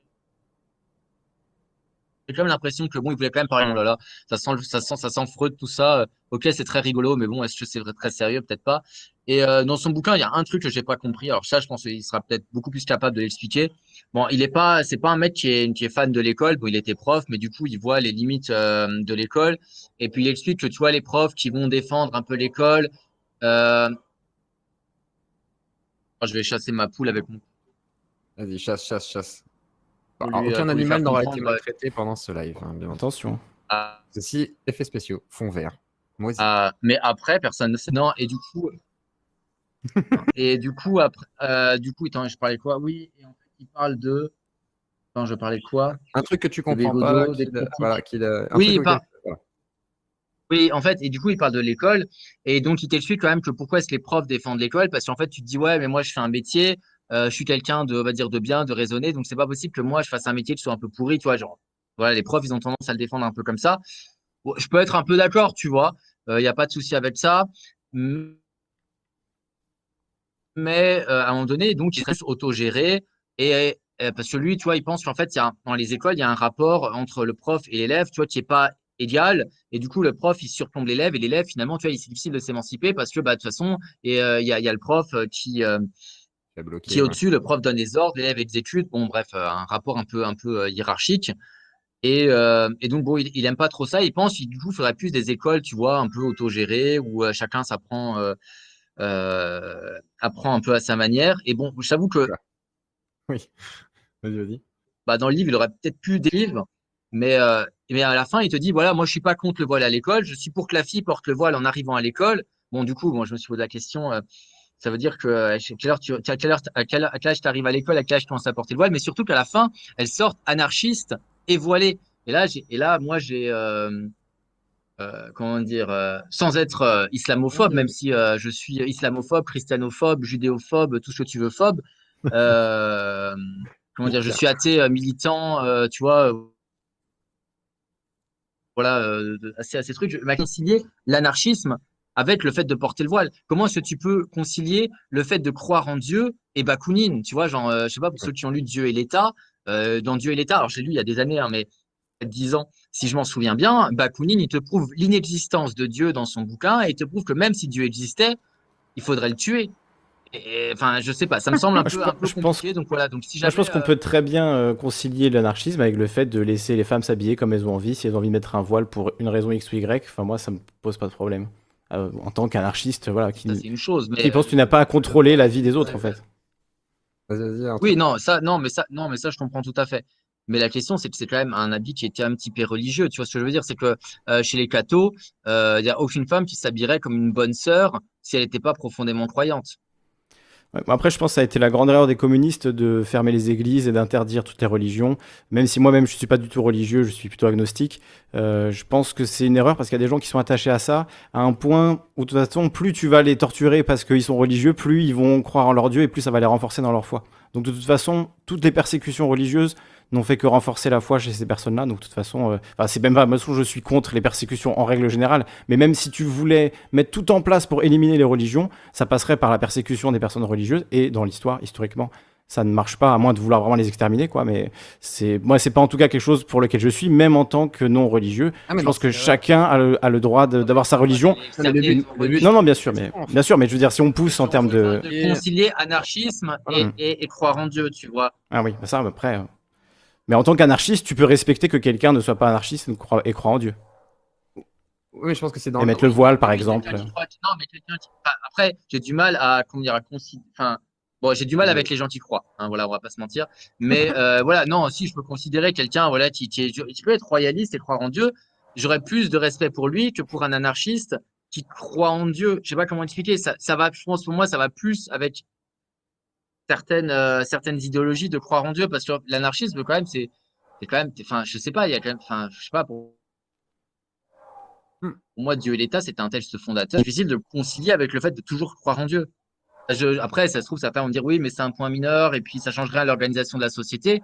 Mais je pense que ça change quelque chose à ta propre soumission personnelle euh, de continuer de croire en Dieu. Tu vois, c'est-à-dire qu'en fait, toi, finalement, bah, t'es plus libre, ou bien t'es, enfin, je, je sais pas, moi, ça me, ça me, enfin, moi, ça me pose vraiment problème, et euh, euh, peu importe, peu importe la religion, tu vois. Je veux dire, euh, je verrais mal euh, une bonne sœur euh, dire ouais, non, mais moi, tu sais, moi, dans mon couvent autogéré, euh, je suis anarchiste, tu vois. Je, je- ça, ça me- Alors, je pense pas que les gens croyants peuvent être euh, anarchistes, effectivement. Je pense que si tu deviens anarchiste, c'est que tu as abandonné tes, tes croyances religieuses.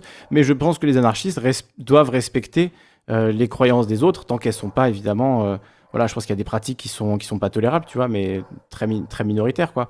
La plupart des croyances sont des trucs à titre personnel, les gens qui font des prières, etc. Moi, c'est pas. Voilà, je m'en après, fous si complètement, quoi. Faites ce que vous voulez. Parce que ce que Bégodeau dit, en gros, c'est qu'il est possible d'être anarchi- euh, anar- un anarchiste avec euh, la possibilité peut-être d'avoir le voile, euh, qu'importe la religion, une kippa, tu vois. C'est peut-être ça, en fait, ce qu'il ce que Oui, veut dire oui, Antoine. c'est ça. Et c'est vrai que ça paraît assez Oui. antinomique par rapport à la pensée, du coup, anarchique, même Mm. communiste en soit. hein, en soi. C'est assez étonnant. Non, mais non, mais moi, je, je peux comprendre, c'est que Bégodeau dit lâcher les filles avec le voile. Je peux comprendre ça. C'est-à-dire laisser les porter le voile si elles veulent porter le voile. Mais euh, moi, ce qui me pose problème, c'est le, c'est le- l'associer avec l'anarchisme. Tu vois, je peux comprendre un discours qui dit, mais les filles s'habillent comme elles veulent, elles veulent porter un voile, c'est très bien, elles veulent porter un stream, c'est très bien. D'ailleurs, Oui, c'est le cas. Que que les filles s'habillent comme elles. voile, voilà, je- les filles, mettez-vous un stream dans la rue, Et c'est comme elles veulent, mais euh, si voilà, moi, je moi, je donner veux mon mettre avis. un string sur la tête. Nico.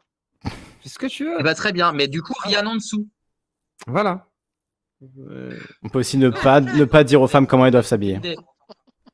Voilà, c'est ça. Mais, euh, mais euh, c'est vraiment le côté anarchiste qui me gêne associé à ça. Tu vois, je peux comprendre le discours, les filles s'habillent comme elles veulent, c'est un voile, c'est très bien, mais euh, j'ai du mal avec le discours, euh, ça couplé à l'anarchisme. Là, je t'avoue que j'aimerais bien qu'il explique comment est-ce que tu continues à croire en Dieu en étant anarchiste. Et on me dit, la- Voilà. on me dit, je trouve l'anarchisme le vois, il royalisme. est pas, il est pas bête. Vas-y. Et on me dit simplement, Pardon, je trouve, y a- y a Sun Tzu qui me dit, je trouve l'anarchisme et le royal- le royalisme aussi incompatibles que la- l'ana- l'anarchisme et la croyance en Dieu. J'arrive pas à dire le mot anarchisme ce soir. Donc euh, là, je pense que c'est un petit, euh, c'est un petit tacle euh, qui, qui te Ah. C'est fait. pas- Et, pas faux. Est-ce que vous avez vu euh, l'émission CDRT avec Euh, Au cas où? L'émission euh, chez RT. quelle émission? Ouais, chez RT. euh, euh, euh, La récente avec, avec Tadi RT, oui, je l'ai pas vu en entier. D'accord. Et t'en as pensé quoi? Parce qu'il y en a qui m'ont demandé si tu l'avais vu ou quoi. Est-ce que tu as un avis là-dessus, euh, sur l'émission ou pas?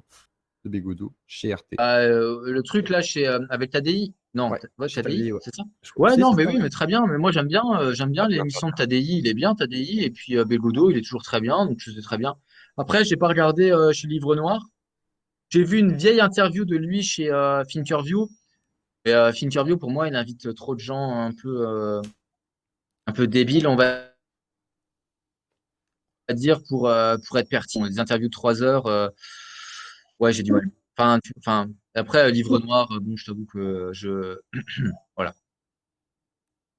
Ok. Mais justement, c'est intéressant, un livre noir, parce que euh, avec l'intervieweur de, ri- de livre noir, il y a vraiment il y a un vrai débat qui s'engage et le mec essaie de défendre bah, évidemment la droite, l'extrême droite. Et du coup, Bégodeau lui répond. Et tu vois, il y a une- vraiment une question sur la façon dont le mec cadre ses questions. Et Bégodeau le laisse pas juste euh, dérouler du tout. Et donc, euh, moi, je le trouve plus intéressant là-dedans. Tu vois, je- moi, j'ai pas regardé en entier le truc chez Tadi parce que je trouve que ça ronronne pas mal. Et donc, euh, bon, Tadi, il est bon, hein, c'est clair. Mais euh, pareil, chez Thinkerview, ça ronronnait. Euh, moi, Bégodeau, j'aime bien quand il est un petit peu attaqué et qu'il est un peu en débat et qu'il est obligé de se mettre euh, en mode yeux laser et il commence à attaquer. Et là, je trouve qu'il a, il produit vraiment des, des choses très rapidement. Et enfin, moi, en tout cas, c'est ça que j'admire parce que c'est un peu, voilà, modestement ce que j'essaie de faire euh, en radio libre, etc. Mais c'est ça, du coup, que je trouve euh, assez fort. Et quand il est en mode un peu monologue, roue libre avec le mec de Thinkerview qui lui dit Ah oui, c'est vrai, euh, oui, vous avez raison. bon, voilà, c'est sympa parce que, enfin, voilà, mais moi, ça, c'est tellement du petit lait en fait que, voilà, je, ça, me- ça m'ennuie un peu rapidement. Ça va trop dans mon sens. Non, quoi. mais je suis, non, mais je suis, non, mais je suis d'accord. Non, mais je suis d'accord. Il est, il est rarement euh, aussi bon que lorsqu'il est face à, à Patrick Cohen, qui lui fait non, enfin ouais, mais euh, il lui explique le truc. Oui, mais les violences en Syrie, vous les acceptez, mais vous les acceptez pas avec les gilets, les gilets jaunes. Ça veut dire qu'en fait, vous pouvez être capable d'accepter la violence. Et le problème, c'est juste la raison pour laquelle. Enfin, tu vois, il est, il est, enfin oui, c'est vrai qu'il est vraiment bon. euh, bah oui, il est bon en débat, oui. Enfin, Bélodo, il est plutôt bon, oui. Non, je suis d'accord avec toi. Non, mais après, c'est juste le livre noir, tu vois, c'est pas la chaîne euh, sur laquelle je vais, donc je Bien peux sûr. pas recommander euh, les vidéos de Livre Noir, Noir avant la vidéo de Victor Ferry. Tu vois, avant l'extrait qu'il y a de Livre Noir de lui, je savais pas qu'il était passé. Exactement. Ah, bah, après, c'est vrai que euh, c'est des moments qui sont moins intéressants que les débats où il arrive même un peu à piéger avec sa manière d'amener la, d'amener le débat et tout, qui est assez intéressante chez Bégodeau. Moi, c'est ça que j'aime bien aussi. C'est, il sait- mais c'est ce qui est intéressant chez, chez, chez Livre Noir, c'est qu'il arrive à, à te retourner finalement le gars, à lui faire dire effectivement ce qu'il ne s'attend pas à dire, et après, euh, il se met à bugger, quoi. Donc, c'est assez sympathique. Il y a des belles erreurs, ça- ça- 404. Et on me demande euh, aussi si Pasolini. hein, non, on va pas parler de Pasolini ce soir. Donc, euh, est-ce que tu as quelque chose à rajouter, Matou ou Kali? Je vous laisse un petit peu prendre la suite. Ah, Matou, on l'a pas entendu. Bah oui, Matou. Non, non. Je vous écoute avec pas fait Ma- attention. Matou, c'est le modérateur. Il compte les points. Déconnez pas, les gars. Donc là, non, mais sur, ouais, sur Victor. Ferry, je pense qu'on a fait le tour. hein. Honnêtement, il y avait pas, enfin, on a beaucoup parlé. Il n'y avait pas tant à dire au final. euh, au moins, il pourra nous dire, euh, hein. Victor, si tu regardes tout ça, tu pourras nous dire, moi par exemple, tu pourras m'éclater, non, je suis éclaté au sol. Ensuite, il y a Kali qui a un tout petit peu step up, genre c'est Echo plus. Après, Ouais. t'as Moisy qui a qualité Wish. Et ensuite, peut-être que Bégodo, il, il s'occupera de toi dans ce cas-là. T'inquiète pas, On verra. bien se passer. On va suivre, la- on Ouais. regardera. Exactement. Et, euh, et du coup, on va peut-être faire intervenir quelques personnes si tu as le temps, euh, Antoine. Euh, comme ça, ouais, y a pas de souci. il y aura un peu des gens qui vont être contents. Alors, Metech, euh, je vais te démute. Metech, tu voulais peut-être. J'ai vu dans- dans le corps. Ouais. Vas-y, c'est à toi. Salut à tous. Salut. Bonjour. salut. Salut, salut Kali, salut Moisy, salut Matou. Salut, salut. Salut. En tout cas, Moisy, un, pla- un plaisir de, de t'entendre ce soir. Surtout euh, sur Victor Ferry. non, mais euh, là, on est d'accord, on est vraiment face à un échec critique de la compréhension de Bégodeau. Surtout quand, quand il parle des, euh, des boutiquiers. Fr- Franchement, je me suis dit, euh, purée, ouais, il, a vraiment compris le, niveau 1 de l'analyse de Bégodeau. Parce que tu, vois son analyse d'un bourgeois, c'est tellement plus complexe que ça. Il y a, il y a tellement de, de trucs à, à définir. Je pense que vous êtes d'accord. Ouais, effectivement, je sais même pas s'il a compris le niveau 1. J'ai l'impression qu'il a déformé le niveau 1, qu'il a essayé d'aller au niveau 2 et qu'au niveau 3, il s'est égaré. Et il a cherché une porte. Il a exactement pas vu ça, de ouais. lumière, mais euh, il a écrit quelque chose dans le noir. Mais c'est vrai, que- c'est vrai que du coup, c'est une vraie question. Est-ce que Bégodeau va répondre ou est-ce que vraiment il a besoin de le faire? Tu vois, je, je suis même pas sûr. En fait. Bah, je pense qu'il lui donnerait trop de visibilité. Par quel biais En plus, Bégodo, il a vraiment de chaîne ou de, il est même pas sur Twitter, tu vois. Je sais Ouais, pas il s'il s'en est sur fout. Twitter. Il est. sur Twitter. Non, mais il va.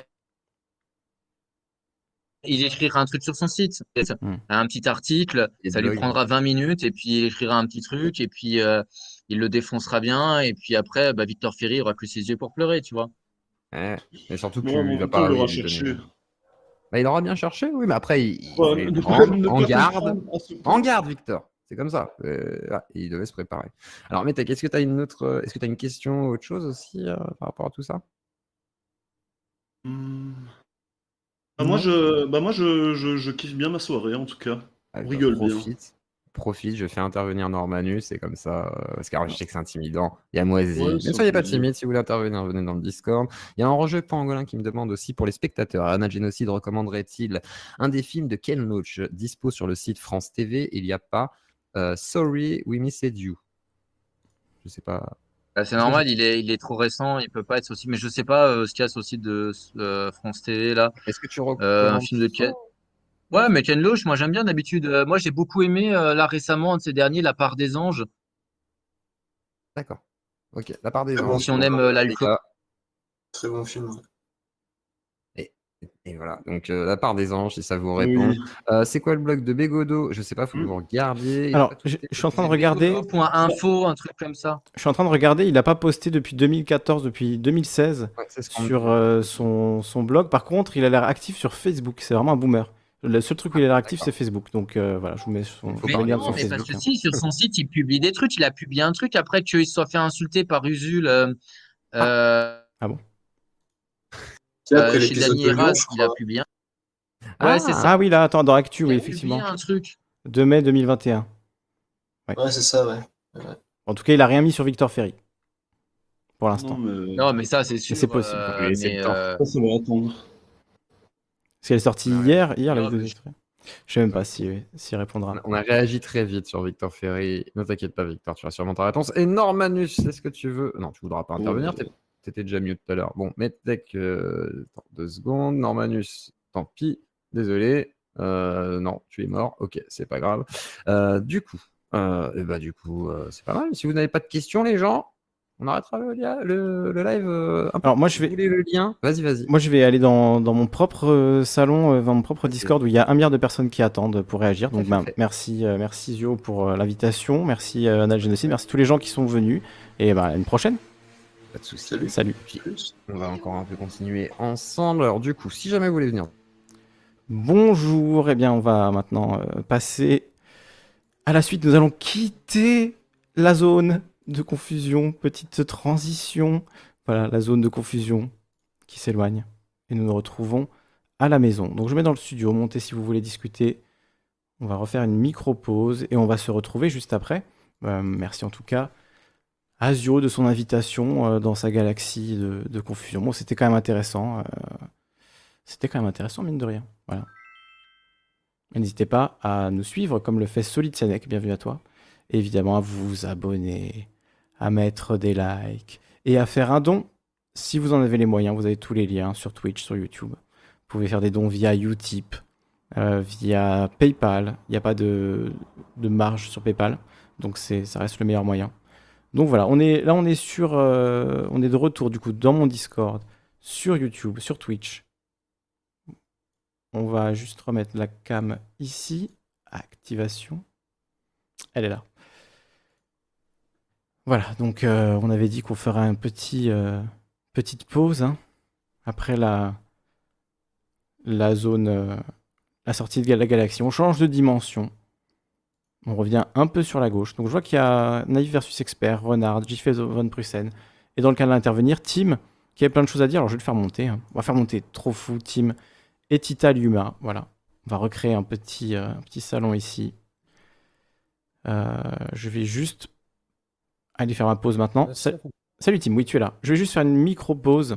Euh, ou alors non, vas-y, vas-y commence et je fais ma micro-pause pendant que tu, pendant que tu commences. Parce que je sens que tu, tu vas avoir des choses à dire et j'ai le temps de faire l'aller-retour. Pas de problème. Donc je t'écoute, je t'entends, ne t'inquiète pas. On est en live là, c'est parti? On est en live, tout à fait. On est de retour euh, sur Calivision. Euh, c'est la fin de la, euh, de, de la fusion des canaux et on se, on se retrouve. Voilà, c'est la fin de la pause confus. On a quitté la galaxie confus, comme dans Rick et Morty. Tu vois, on a changé de dimension et on revient. D'où vient la photo du, du décor Ah, J'adore Rick et Morty. De sites random de fond d'écran. Donc, donc voilà. Donc désolé pour la confusion. J'adore Rick et Morty. J'espère que ça vous a quand même intéressé et on va. Rick et Morty. euh, Mais oui, c'est trop bien Rick et Morty. Très bien. Alors parle-nous de Rick et Morty, je reviens. aucune série. Et euh, je mate aucune série. Allez, je vous fais un petit déballage de ma life. Je mate aucune série. J'ai même pas Netflix. J'ai même à peine allumé euh, machin. Mais Rick et Morty, la casse des culs. Hein. Sérieux, c'est trop cool, quoi. Euh, J'attends que Kelly revienne et puis, euh, et, puis, et puis on va enchaîner là. Je sais pas si on m'entend. J'ai j'ai aucun retour de personne.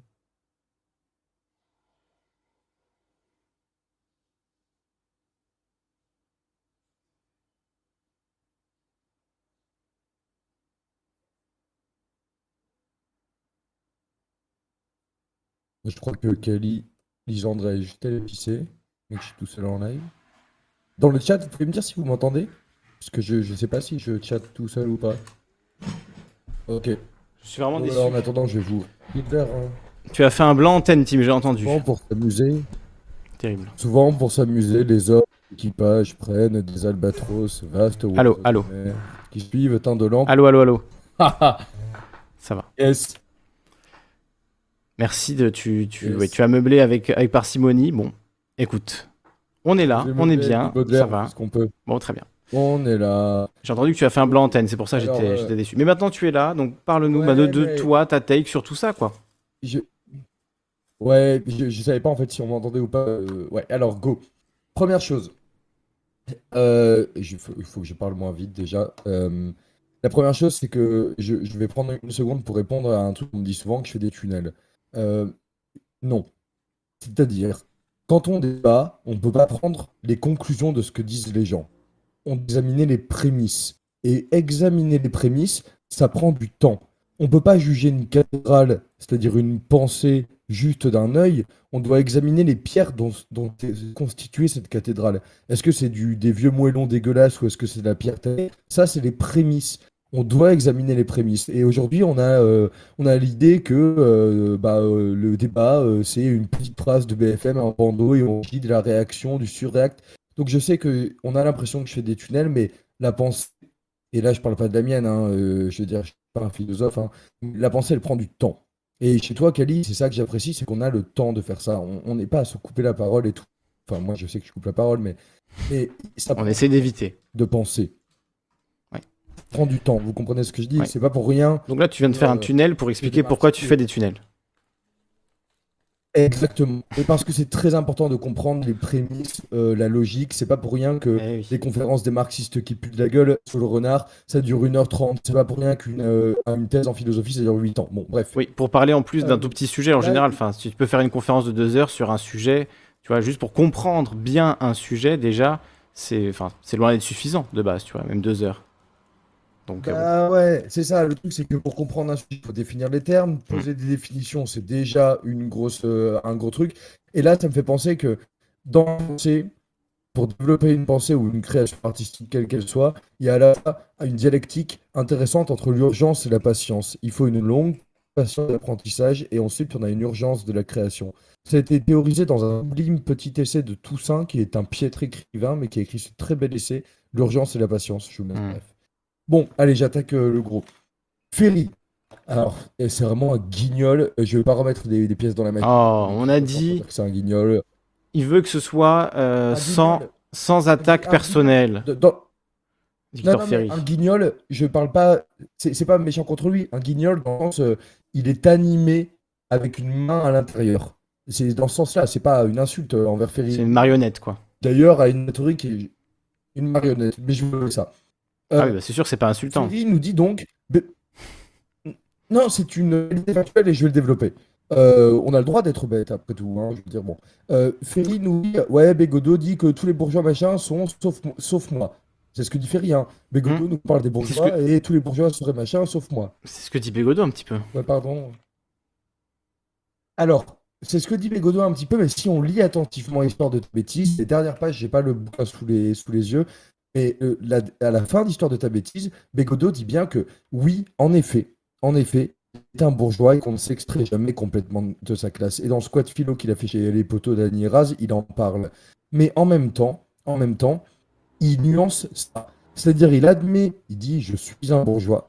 Et euh, c'est comme la chanson de Brel, l'ère de la bêtise. À chaque fois qu'on va dénoncer la bêtise, la conclusion qu'on en fait, un bon écrivain, euh, on dit, ok, j'ai dénoncé de la bêtise, mais le premier à être bête, c'est moi. Hmm. Et Brel, dans l'ère de la bêtise, à la fin, il dit, euh, euh, putain, j'ai plus l'air de Brel, je suis un piètre chanteur, mais il dit en gros, euh, il m'arrive de contempler, la première des bêtises que je contemple, c'est mon regard dans le miroir.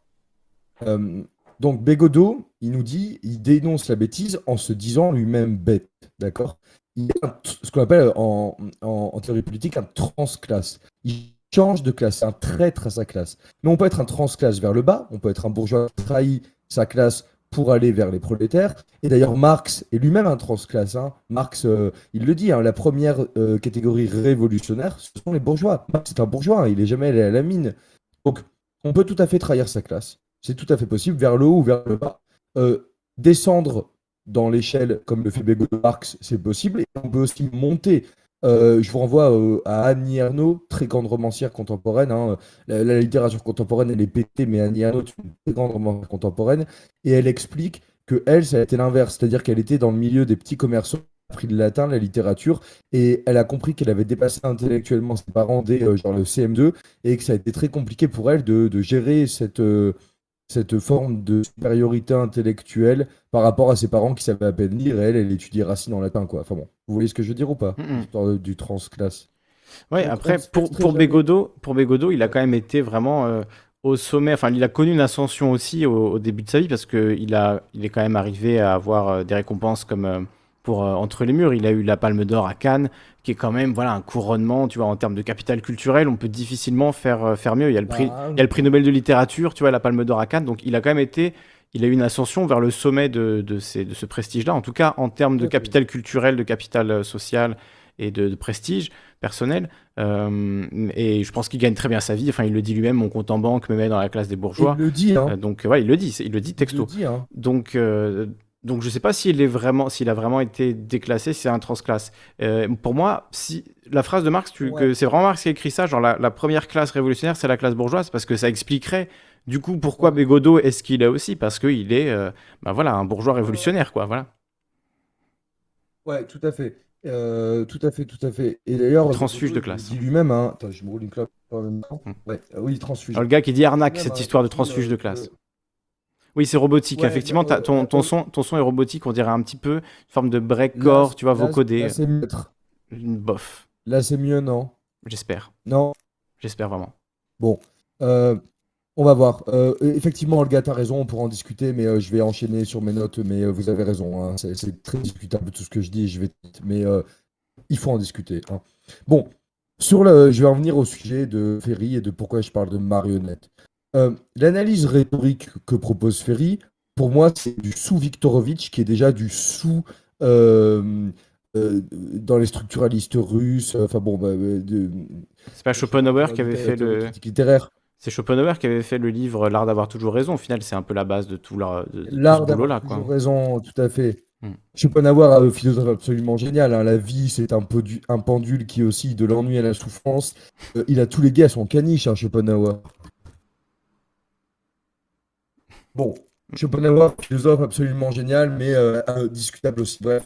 Euh, Euh, sur, sur ça, en tout cas, sur les, sur les biais rhétoriques, il y a des gens qui ont fait des chaînes YouTube juste sur, sur le dos de ce pauvre bouquin, tu vois, qui est, qui est très intéressant au demeurant, mais tu vois, c'est au bout d'un moment, analyser tout par le biais des erreurs rhétoriques, etc., c'est aussi passer à côté parfois de choses qui passent à un niveau plus sensible, tu vois, même si les gens n'ont pas exactement les mots, tu comprends ce qu'ils veulent, ce qu'ils veulent dire, et, et en fait, en, Ouais. fais- en dénonçant en fait ça, en faisant une espèce de manuel pour avoir toujours raison, finalement, euh, je sais pas si Schopenhauer nous a fait un cadeau, même si c'est bien d'avoir cette espèce de liste, tu vois, de, avec tous les biais rhétoriques qui existent. Donc euh, c'est un livre qui est utile, mais tu vois, euh, enfin voilà, c'est, pour moi c'est vraiment un truc qui est presque incontournable aujourd'hui quand tu vas dénoncer euh, voilà, les biais, tous les biais rhétoriques qui existent en fait, hein, les arguments d'autorité, etc.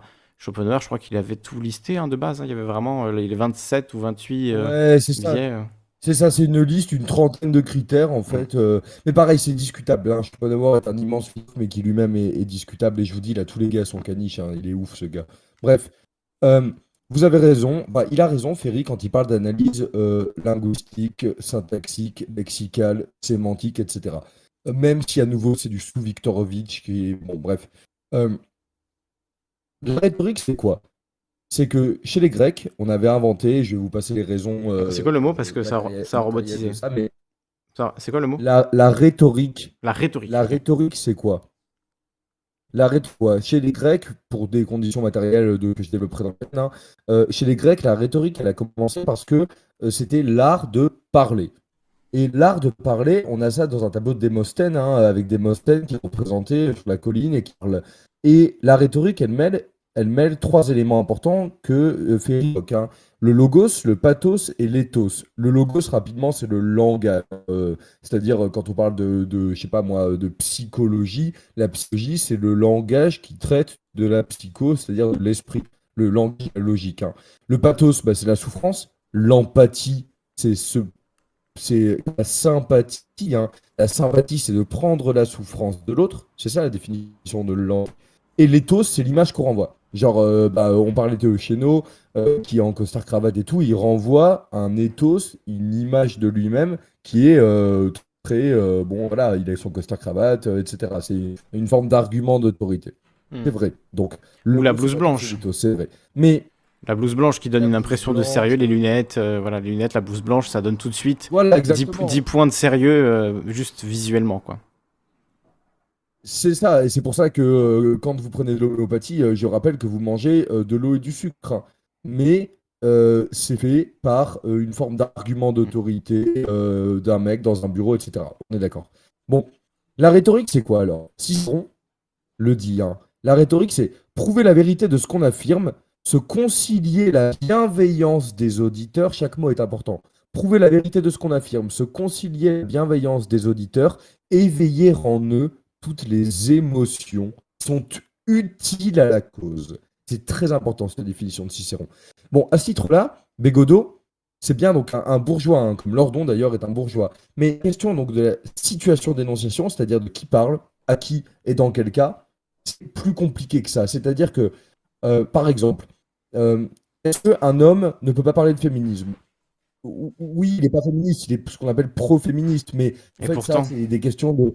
Euh, Dupuy-Derry en a parlé. hein, euh, euh, bon, je vais pas trop développer là-dessus parce que c'est un peu une question à Mais c'est intéressant, mais pourtant, tu vois, c'est- moi je pense que le féminisme avancera quand justement les hommes parleront à d'autres hommes de féminisme au final. C'est plus, c'est plus une affaire d'hommes en c'est vrai, tu vois, aujourd'hui. chaîne. Ouais, ouais, ouais, C'est complètement. ce que je fais dans ma chaîne. hein. Bien sûr. Tout à fait. Et Dupuy-Derry a théorisé ça sur la question des alliés, etc. Bon, euh, voilà. Euh, mais par exemple, je vais citer un dernier exemple. Euh, le plus grand livre, sans doute un des plus grands livres de la, de, de- de- de- du genre narratif du XXe siècle, sur euh, la, du XIXe siècle, pardon, sur la misère, c'est Les Misérables de Hugo. Immense livre. Mais Hugo lui-même, c'est pas un misérable. Il a écrit Les Misérables dans un hôtel particulier au cœur de Paris. Il n'empêche que, vous voyez là où je veux en venir, c'est que Hugo lui-même n'est pas un misérable. Et pour autant, c'est un immense écrivain. Et donc, on peut écrire sur la condition de gens desquels on n'appartient pas avec un grand talent. On peut être un homme et parler de féminisme avec talent, on peut être un bourgeois et parler de, des, des prolos avec talent, etc. Donc Bégodeau peut être un bourgeois et parler du capitalisme avec talent. Annie Ernaux peut être une prolo et parler de latin avec talent. Vous voyez où je veux en venir? Non. Mais Fer- Ferry, le problème, c'est que euh, lui, il n'a pas compris ça. Euh, il n'a pas compris ça et il n'est pas marxiste surtout. Euh, c'est un sophiste. Alors, très rapidement, les sophistes, hein, nés aussi en, en Grèce antique, avec Platon, qui à l'époque disait euh, bon, il y a eu toute une guerre de savoir si euh, il fallait passer par la parole ou par l'écrit. Euh, je passe tout ça. euh, il y a tout ce dialogue hein, chez Platon et les sophistes à l'époque, toutes les différentes écoles de la philosophie grecque. bon. Mais sur le fond, Ferry, il voudrait tout expliquer par la forme, mais il n'arrive pas à dissocier les deux. Mais en fait, je vais rester sur Victor Hugo. Hugo nous dit une phrase très connue, hein, c'est que le fond, la forme qui remonte à la surface. Les deux sont liés. Et. Ferry, il pense qu'on peut complètement dissocier les deux. On Bah peut oui, avoir un ouais, ouais. discours et qui va complètement dissocier les deux. Mais il est à l'ouest complet. il n'a pas lu des livres. Et comme dit Kafka, le livre, c'est la mer, c'est le livre, c'est le coup de hache qui brise la mer gelée en nous. J'ai Mm. pas la citation exacte, mais c'est ça. Un livre, ça vient tout bouleverser. Et Ferry, il n'a pas lu. Ça se voit qu'il a des lacunes intellectuelles qui sont terribles. Et c'est ça le problème. C'est que il va parler de tirade. C'est quoi une tirade? L'étymologie, elle est discutable, mais l'idée d'une tirade, c'est quelque chose qui est à portée de, du tir d'un arc. La tirade, en gros, c'est un peu le, la jeunesse du, du rap contenders, vous voyez Mm. Genre, euh, ta mère, elle est tellement débile que machin. Ça, c'est la tirade à la base. C'est une punchline, Le- quoi. le- le- les origines, c'est une, voilà, c'est des formes Parce que punchline, il y a cette Euh, idée-là aussi. C'est une ligne coup de poing, tu vois. C'est l'idée d'un truc qui, qui peut te mettre une patate, qui te saute au visage, quoi. Ouais, parce que le livre, c'est cette hache qui brise la mer gelée en nous. La punchline, c'est pareil. Et on peut juger, là je fais à nouveau un mini tunnel, hein, on peut juger que les punchlines elles sont euh, euh, patriarcales, sexistes et ce que vous voulez, et c'est tout à fait vrai. Mais parallèlement, le RC, il trouve son origine dans euh, les luttes euh, des esclaves noirs avec la capoeira, notamment euh, le fait qu'on balançait des punchlines sur savoir euh, qui est la mère la plus euh, pute de toutes, mais parce que ça revient à, au fait que l'esclavage se transmettait de mère en mère. Enfin bon, bref, je fais un autre tunnel, mais c'est pas le sujet. Et ça existe en Euh, Corse aussi. hein. Il y a un truc qui s'appelle les Tiami Respond, et qui est euh, un truc de clash où de, tu vois, t'envoies une vanne avec un, un rythme particulier, une façon de le dire qui est particulière, etc. T'envoies une vanne rimée et l'autre en répond une, etc. Enfin, c'est un truc qui existe chez les vieux en Corse. Alors malheureusement, ça se perd un petit peu, mais ça existe toujours, quoi. Dans des villages, euh, voilà, où il y a vraiment cette tradition de longue date euh, de, de mecs qui s'envoient des vannes en Corse euh, avec. Entendez les motos? Voilà, les motos. Avec euh, voilà, une certaine scansion, une certaine, un certain rythme et une façon particulière de le faire. Quoi. Donc oui, clairement, ça fait très, euh, très rap contenders. Quoi. C'est... Et, et d'ailleurs, tu, comme tu dis, avec une certaine scansion, c'est-à-dire que chez eux, la forme, elle est indissociable du fond. Merci. La façon dont tu balances ta punch, Hmm. la, ba- la façon dont tu balances ta punch, c'est aussi ce que tu vas dire, c'est comment tu le dis. Donc, la situation d'énonciation, qui le dit, comment, la forme laquelle tu enrobes ton truc, c'est ce que tu dis. Vous voyez l'idée? C'est que le, le paquet cadeau, c'est le cadeau en lui-même. Euh, et bon, ça, c'est très important. Hmm. Ouais, en fait, c'est, juste que la, la- dichotomie euh, forme et fond, en fait, est, est un peu vaseuse, quoi, et on peut pas se baser dessus. C'est un truc qui est un peu absurde. Et effectivement, le, la forme et le fond sont, en fait, un- plus ou moins la même chose, quoi. C'est-à-dire que l'un est conditionné par l'autre, Oui. et, et donc, euh, en fait, c'est, c'est, ouais, c'est une dichotomie qui a pas vraiment de sens. De dire, ah oui, on va utiliser cette forme pour faire passer ce fond. En fait, le fond et la forme sont censés vraiment ne pas être distinguables. Et effectivement, on, on voit, ben, là, on a un exemple du coup euh, de qu'est-ce qui se passe quand tu prends la forme sans fond. Ben, il y a rien en fait. C'est juste y a un discours complètement vide qui s'éclate en deux phrases parce que ça repose sur rien. C'est juste une démonstration rhétorique. Donc c'est complètement vide. C'est voilà, ça n'a aucun intérêt quoi. C'est ça. Et c'est pour ça que Wilde disait que tout le talent d'un écrivain, tout le drame d'un écrivain, c'est de passer le matin à mettre une virgule et l'après-midi à l'enlever. Et un exemple que j'utilise souvent, c'est par exemple euh, dire on va manger les enfants. Si tu mets pas une virgule après les enfants, eh ben, c'est qu'on va bouffer des enfants. Sinon, c'est à table les gosses. Tu vois l'idée? On va manger les enfants, on va manger les enfants. Et ben, la virgule, elle est très importante. Et donc, l'art de la rhétorique, c'est l'art de savoir placer une virgule. Mm. Et ça, c'est l'art de la littérature en général.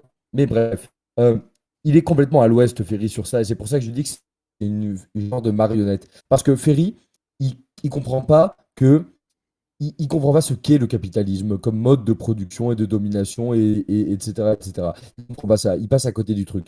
Et le problème, c'est que la critique de forme qu'il fait de, de Bégodeau, elle passe à côté de la critique de fond. Et Bégodeau, pour moi, c'est un penseur extrêmement intéressant, mais pour moi, il se trompe, Bégodeau. Parce que il voit dans le capitalisme, il attaque la bourgeoisie, Bégodeau, et à juste titre. Mais il pense que le capitalisme, et peut-être je ne pas euh, sur la complexité de la pensée de Bégodeau, moi je suis cheap. hein. On va le recevoir, on en parlera avec Il lui. pense que le capitalisme. Yes, mais. euh, Bah, je vais l'inviter d'abord. hein. Je vais l'inviter, on verra s'il veut venir. Mais Ouais, mais j'adore comme il parle et tout. Tu vois, le côté euh, du, du. Comme il met à l'amende et il met en sueur les mecs parce qu'il sait utiliser les codes pour les. Bah, quand il est face à Patrick Cohen, euh, euh, Cohen il tremble, quoi. C'est des moments de. de je savoure ça, quoi, tu vois. Mais bref. euh, du coup, attends, qu'est-ce que je disais? Oui, euh, il- Ferry se trompe sur la nature même du capitalisme parce qu'il sait pas exactement ce que c'est. Et le problème, c'est que Bégodeau a des lacunes. Bégodeau, il voit que, il pense que le capitalisme, c'est la bourgeoisie. Et je le montre dans ma chaîne, et je suis pas le seul à le montrer à nouveau. hein. Il s'agit pas de me jeter aucune fleur. Des mecs beaucoup plus intelligents que moi l'ont fait. Mais le capitalisme, ça n'est pas la bourgeoisie. Euh, le capitalisme, il a plus incarné dans la bourgeoisie victorienne, euh, très austère, euh, c'est-à-dire euh, la main de fer le gant de velours, une bourgeoisie très, euh, voilà, euh, très dure. Euh, mais quand il a fallu, après 68, et etc., euh, devenir une bourgeoisie beaucoup plus cool, euh, et aujourd'hui Macron, hein, qui, tu l'as dit, Kali, euh, il n'y a pas de différence entre Macron, euh, Obama, euh, Trump, euh, Bolsonaro, Orban. Ils sont d'accord sur l'essentiel, à savoir l'économie de marché. Ils sont d'accord sur ça. Après qu'ils mettent des AirPods ou des bérets comme Papacito, euh, qui commandent des sushis sur Uber en regardant Netflix, ou alors qu'ils soient à nous faire des délires de syncrétisme chrétien, etc., euh, ils sont d'accord sur l'essentiel, à savoir l'économie de marché, le capitalisme. Et le reste, euh, les 0,1% de- d'inclusivité, de pro-mariage et homo ou pas, et je dis pas que c'est pas important, c'est évidemment des sujets de société fondamentaux, mais ils sont d'accord sur l'économie de marché. Ils sont d'accord sur ce qui fait qu'il y a des riches et il y a des pauvres. Et donc, et je vais terminer là-dessus, et donc, euh, Bégodeau, il y a des grosses critiques à faire de lui. Mais Ferry passe complètement à côté de la plaque, il ne sait pas ce qu'est le capitalisme. Et je termine là-dessus. Euh, L'idée, parce que c'était dans ta miniature, je crois, Kali, euh, ou alors j'en ai parlé avec quelqu'un, euh, de cet extrême centre. Euh, on avait parlé de ça, non? C'était pas dans ta miniature ou dans ton titre, l'extrême centre? C'était quel truc on avait fait l'extrême centre? Je sais pas, je fais trop de live, je sais pas. J'en fais beaucoup Ouais, trop. bon, juste pour terminer là-dessus, parce que c'est important de comprendre ça, c'est que Macron, qui se prétend centriste, comme Obama, hein, euh, euh, en opposition à Trump, en opposition à Orban, en opposition à, Bolsonaro, il se prétend centriste. Mais cette théorisation de l'extrême centre, j'ai le bouquin sous les yeux de Alain Deneau, hein, dont je parle, mais SO Deneau euh, de ouf, euh, politique de l'extrême centre, Deneau nous explique bien que l'extrême centre, le centre n'est pas une position de centre, c'est pas une position d'équilibre entre la gauche et la droite. Il y a les extrêmes se rejoignent, il y aurait l'extrême gauche, l'extrême droite, les grands méchants qui en fait seraient d'accord, et puis des centristes raisonnables en costard cravate qui nous invitent comment marcher droit au milieu. C'est pas comme ça que ça marche. Le centre est un extrême. Et le concept même d'extrême centre, qui ne recouvre pas uniquement euh, des politiciens, mais tout un système médiatico-marchand, euh, L'idée du, centre, de l'extrême, c'est que c'est un concept qui ne tient pas la route en réalité et que cet extrême centre, il vire à l'extrême droite. Et que les gens qui aujourd'hui ont porté Macron au pouvoir sont les mêmes gens qui vont porter Zemmour au pouvoir ou qui veulent porter Zemmour au pouvoir. De la même façon, les classes moyennes qui ont porté Lula au pouvoir et puis Dilma Rousseff au pouvoir au Brésil sont les mêmes qui ont porté Bolsonaro au pouvoir. De la même façon, les gens qui ont porté, je sais plus quel était le prédécesseur de Orban ou la prédécessrice, enfin, la personne avant Orban, ce sont les mêmes qui vont porter les classes moyennes qui se prétendent centristes et raisonnables, sont les mêmes qui vont glisser peu à peu vers l'extrême droite.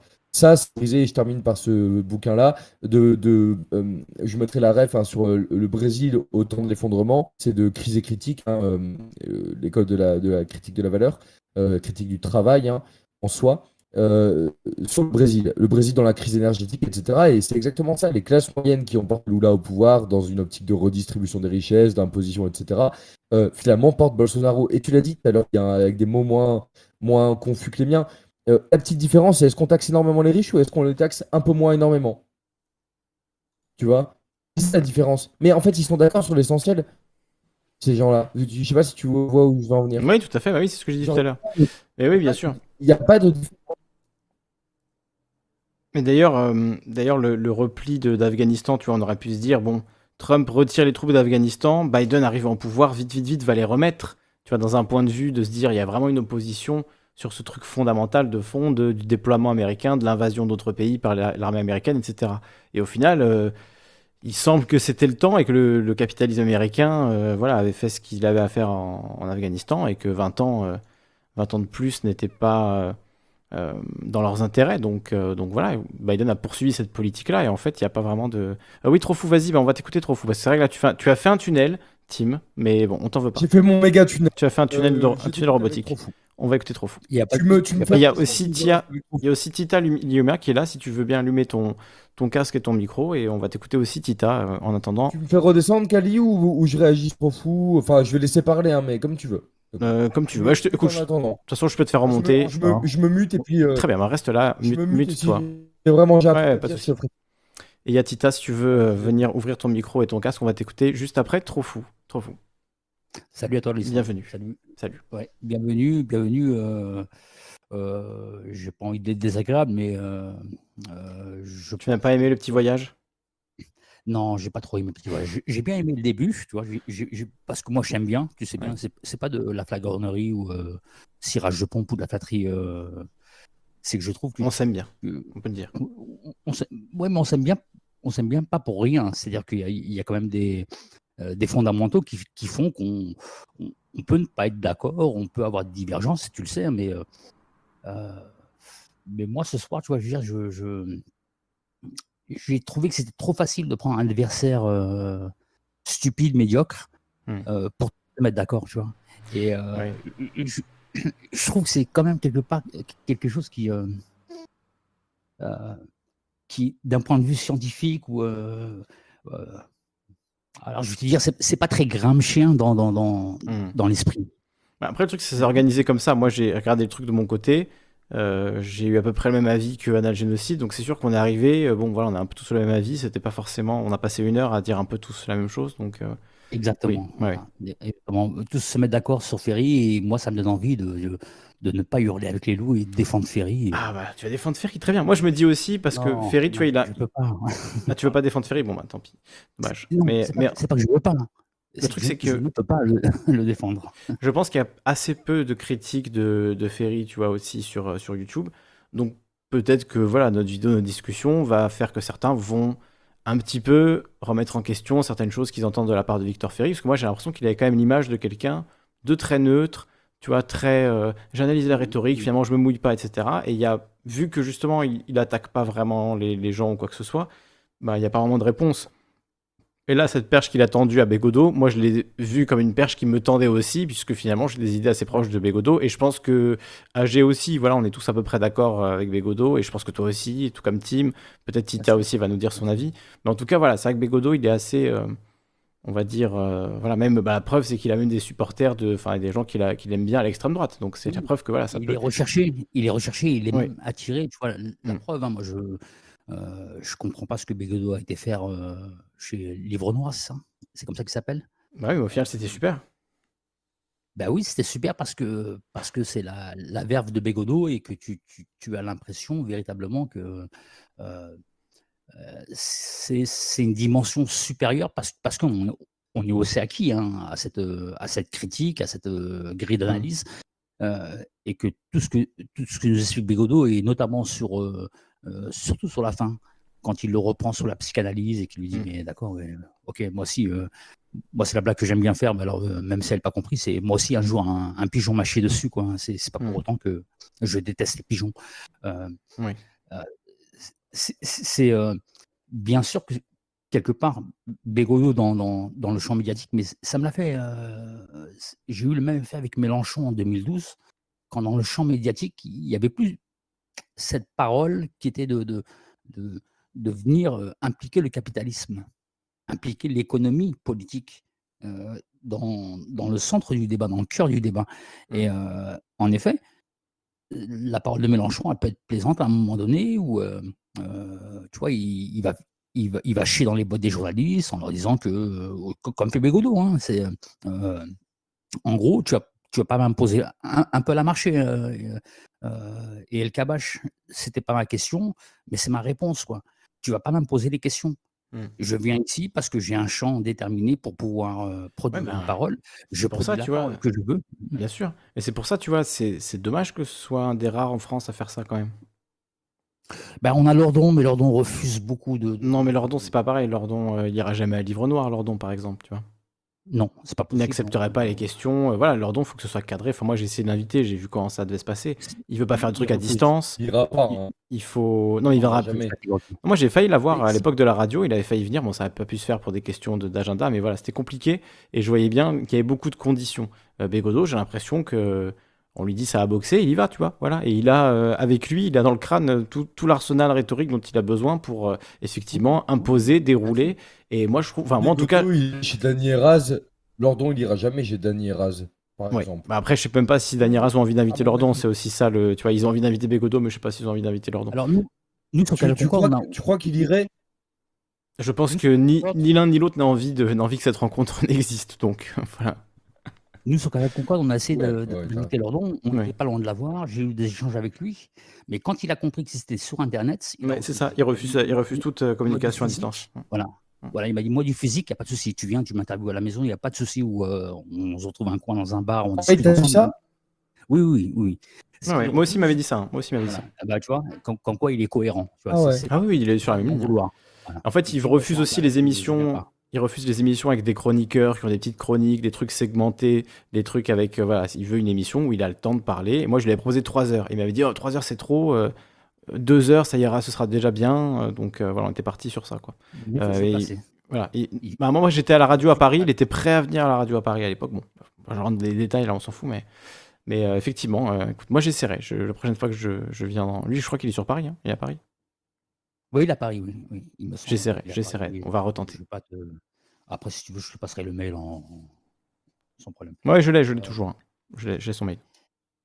Moi, ce qui m'a dérangé, tu, tu- Mm. tu vois, dans cette. euh, alors, euh, moi, je fais véritablement. c'est- Je fais attention aux, aux propos que je tiens, mais c'est pas m- les propos que je tiens, c'est que je veux que les termes qu'on utilise soient bien compris. Je, encore une fois, quand, je prends les précautions en disant on s'aime bien, on se connaît, on n'est pas toujours d'accord, mais on sait qu'on a euh, des fondamentaux euh, qui, euh, qui correspondent. J'en veux pas à Zuclo, j'en veux même pas à Nal Génocide. hein. Ce qu'il fait sur le cinéma, je le trouve super intéressant et je serais même prêt à être d'accord avec lui pour défendre le cinéma français et même le CNC, tu vois. Mais ils font partie de ce qu'on appelle le- le- cette, sphère confuse, pas confusionniste. Mais ce qui est euh, de l'ordre du confusionnisme, c'est ceux qui vont les écouter, qui, euh, qui acceptent que des idées peuvent être euh, euh, totalement euh, se valoir les unes les autres, euh, qu'on écoute, euh, Mm. qu'on qu'on écoute forme de, re- relativisme. euh, Ouais, voilà, c'est un relativisme suspect pour moi. Mm. Pas, pas du fait que ces gens-là le pensent vraiment, parce que je ne peux pas remettre leur sincérité en doute, mais je me dis que quelque part, ça a des conséquences sur les, les, les gens qui les écoutent. Le truc, c'est que la, la confusion, euh, t'en es un peu victime, tu vois. C'est souvent, t'es confus par euh, ignorance, par manque de, de connaissances, et on l'est tous bien sur sûr. plein de sujets, tu vois. Je suis sûr que. le truc, c'est que quand on parle d'un sujet, euh, à part des sujets qu'on connaît très bien à titre personnel, très souvent, si un expert de ce sujet nous écoutait, il s'arracherait les cheveux et il aurait envie de nous dire stop, tu vois. D'ailleurs, moi, justement, c'est pour ça que je fais des émissions en live Ouais. où les gens peuvent intervenir. Comme ça, s'il y a vraiment un expert du sujet qui nous écoute et qui devient fou, et ben, il peut monter et nous expliquer là où on se trompe, etc. Et on est ouvert à ça. Voilà. Après, euh, voilà, on force personne, mais. À, un moment donné, à un moment donné sur le chat, euh, c'est ce que j'ai mis quand, quand vous avez abordé Elo Chenio et Kluskar.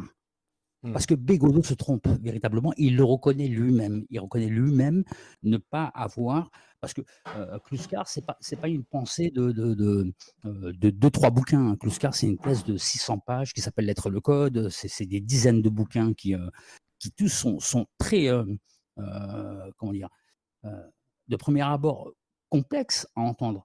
Mais nous expliquer que, que je vous ferai la, la, la face sur euh, Loïc Chéniaud après, mais d'abord nous expliquer que Kluskar est anti-libertaire, euh, c'est vraiment pas la thèse de Kluskar.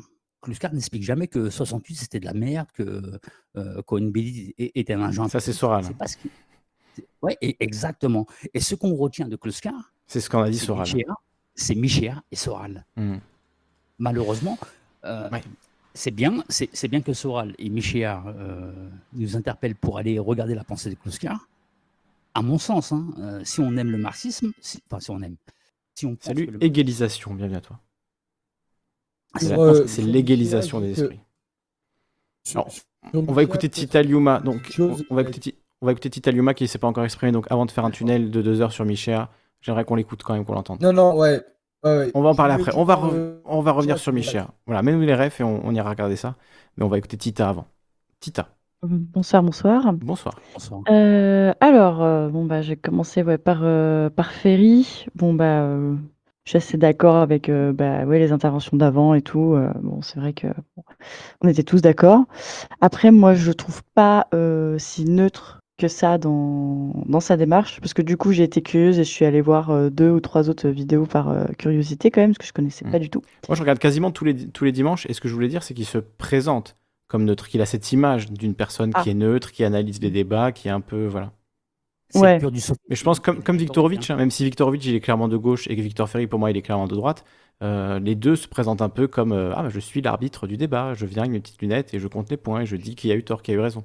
Euh, ils ont un peu ce côté-là tous les deux et forcément cette position d'analyste rhétorique, ça te met forcément dans une forme de position où tu te places un peu au-dessus de la mêlée en mode j'analyse, je, je décrypte, je tu vois, je montre la vérité de ce qui s'est passé aux gens, donc c'est forcément une position assez particulière quoi. Voilà. Et surtout, je suis neutre. Ouais, ben, c'est ça, mais en fait, je trouve que ce genre de choses, enfin, en tout cas, moi, euh, maintenant, je le vois à des kilomètres. Et, euh, enfin, je sais pas, je, trouve que, enfin, d'ailleurs, c'est quasi que des hommes qui font ça en général, hein, je vais pas dire, mais je Mhm. connais pas beaucoup de femmes qui se, qui ont une position comme ça, très confiante, euh, voilà, en mode, euh, j'analyse une rhétorique, tout ça. Enfin, bref, c'est pour ça que j'ai dit dans le chat pendant un moment qu'il faisait penser vachement euh, à euh, voilà, dans, dans sa posture, sa façon de regarder euh, la caméra droit dans les yeux et puis vouloir être vraiment dans l'attaque. Enfin bref, c'est euh, ouais, c'est un comportement euh, typiquement euh, ah bah, un peu masculiniste, hein, euh, complètement même. Donc euh, bon, voilà, et moi il me même avant de parler, il m'avait pas du tout convaincu. Et puis bah, sa deuxième partie, euh, oui, il était complètement à côté de la plaque de tout. Donc euh, voilà, il fait exactement partie des des bourgeois euh, que Bégodeau critique et puis euh, ouin ouin, voilà, j'essaye de de retourner le truc, mais, mais bon, voilà, il connaît pas le, le fond, comme on a dit tout à l'heure, parce qu'il s'intéresse qu'à la forme. Et puis, euh, bon, en plus, euh, moi qui suis pas. euh, Enfin, moi, moi, je suis incapable de lire un, un bouquin en entier. Enfin, je, la, la lecture, ça n'a jamais été mon truc. J'ai toujours détesté ça euh, depuis que j'ai appris à lire. Et, euh, et du coup, euh, voilà, tous ceux qui manipulent les mots, la rhétorique, j'ai toujours eu une, une grande méfiance. Tu as raison. Et- bah, de- des fois, peut-être pas. Je sais qu'il faut avoir de l'équilibre dans tout, mais euh, bon, voilà, la, la plupart du temps, bah, surtout, euh, bah, vu que voilà, je, suis- je suis une femme et en plus euh, féministe, et bah, quand c'est des hommes qui parlent, bah, j'ai euh, trigger triple méfiance. Du coup, quand euh, il y a quelqu'un, un mec trop sûr de lui qui veut me parler et m'apprendre la vie. Euh, et euh, voilà, c'est. Hmm. Est-ce que je peux, Oui. est-ce que je peux dire qu'il y a une différence entre euh, la rhétorique et la dialectique, entre la rhétorique et la philosophie? La rhétorique, à la base, et je pense que euh, dans quel monde vit-on? A essayé de l'expliquer, mais la rhétorique, c'est, euh, c'est comment dire, c'est, c'est une, c'est une matière qui, euh, qui, même Viktorovitch en parle, hein, c'est, c'est une matière qui a appris euh, aux enfants de l'élite pour pouvoir bien parler. Et peu importe le fond de leur discours, peu importe ce qu'ils veulent transmettre, c'est Mhm. juste réussir à y mettre une forme pour pouvoir bien dissiper une pensée. Et bah, comme c'est pas parce que tu es une femme, hein, mais moi aussi, des fois, je suis baba devant un mec qui, euh, qui sait bien parler, tu vois? Mhm. Euh, et, et en réalité, le but euh, est sans fondement. C'est-à-dire qu'il n'y a pas de fondement. On peut défendre telle idée ou telle idée. Et d'ailleurs, dans les écoles d'avocats, j'ai plus le terme, mais je l'ai appris il n'y a pas longtemps. C'est un terme où c'est un exercice où euh, tu as, par exemple, euh, disons, toi, tu es communiste et moi, je suis un capitaliste. Eh bien, moi, je vais aller défendre euh, la position communiste et toi, tu, vas en Sciences Po. Ouais, je sais pas comment on appelle ça. Autrement, ça- donc on compte sciences politiques. Hein. En, en sciences politiques, au concours, on te dit bon, bah voilà, toi tu vas défendre le libre-échange et toi le communisme, et après on échange les rôles. Et euh, le but c'est de défendre une thèse sans euh. Argumenter. Je voulais euh, poser une question à l'intervenante, euh, je sais pas ton nom, je suis désolé. euh, Tita. euh, C'est qui- Tita. Qui, Tita. est-ce qui parle? Ouais, vous l'avez coupé, vous êtes en train de la mansplain là. exemple, Laissez-la parler. Ah, vas-y, pose ta question. Oui. Non, mais c'est juste, juste une question. Qu'est-ce que tu penses du coup du délire des alliés euh, dans le féminisme et des hommes euh, par rapport à ce que je disais sur du Puy Alors, euh, bah, moi, je. pff, euh, bah, en fait, ce que tu as dit tout à l'heure, comme quoi. Enfin, même si. Non, c'est Kali qui l'a dit, que c'est vrai que le fait que les, les hommes parlent de féminisme entre Mhm. les hommes, c'est. euh, Je pense que c'est une avancée, du coup, du, du féminisme actuel. Enfin, on n'y est pas encore. hein. C'est- après, bah, c'est juste qu'en fait, je comprends bah, pour certaines de mes consoeurs qui ont vraiment une grosse méfiance par rapport voilà, aux hommes qui parlent de féminisme et qui veulent un peu être euh, bah, de notre côté. Voilà. Euh, bon, parce que voilà, l'histoire du masculinisme, c'est ça aussi. C'est un peu une réponse au- à la première euh, vague de féminisme des années 70-80.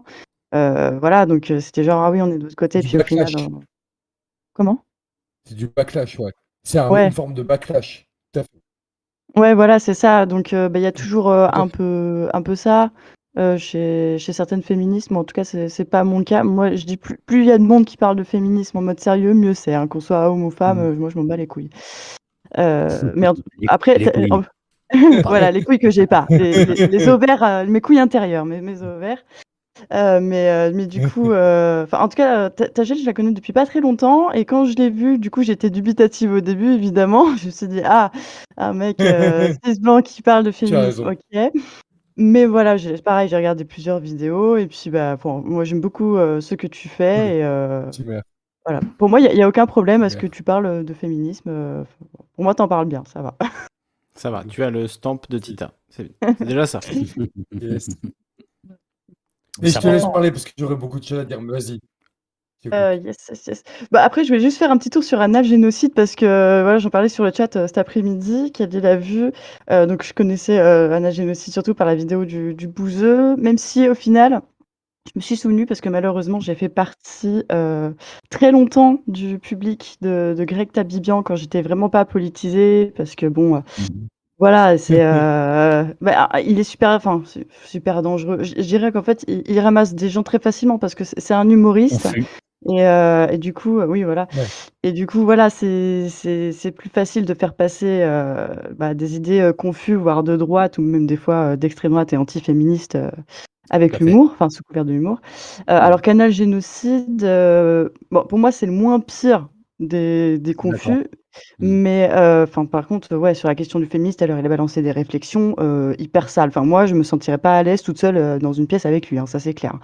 Mais Je crois qu'il est à l'aise avec personne, hein, personne personne n'a oui, l'air de il se sentir à déteste les gens, ouais.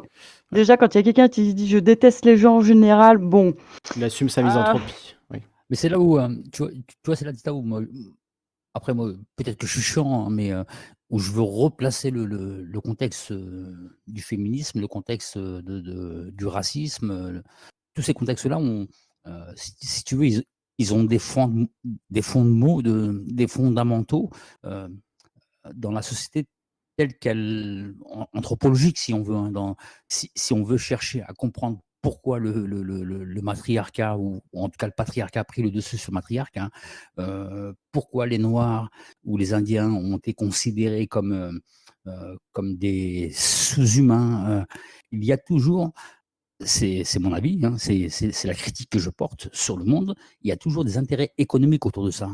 Heu, le fait que les femmes aussi, en 14-18, heu, on les ait rappelées, à l'usine, parce qu'il y avait plus assez de main-d'œuvre, heu, c'est ce que Marx a, quel quelque part appelé, heu, l'armée de réserve avec laquelle on fait on on fait beaucoup une, confusion encore une fois, souvent chez les chez le mot. chez les C'est gens le mot de la droite, soirée.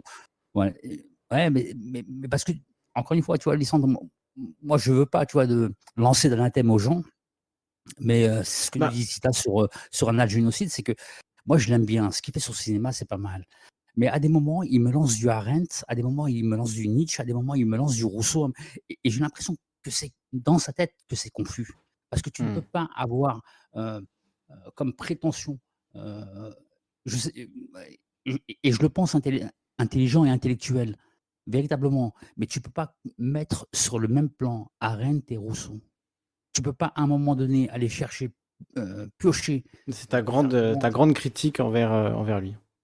Envers lui, oui, véritablement, véritablement. Je lui reproche rien. Je je veux j'aimerais avoir une discussion, pas en public, mais en particulier pour pour essayer de comprendre comment son cheminement il est fait. C'est-à-dire que tu peux pas demander à un moment donné, du goulag, même si c'est caricatural, hein, ce que ce que je dis, et puis faire appel à Hannah Arendt qui qui déteste le goulag.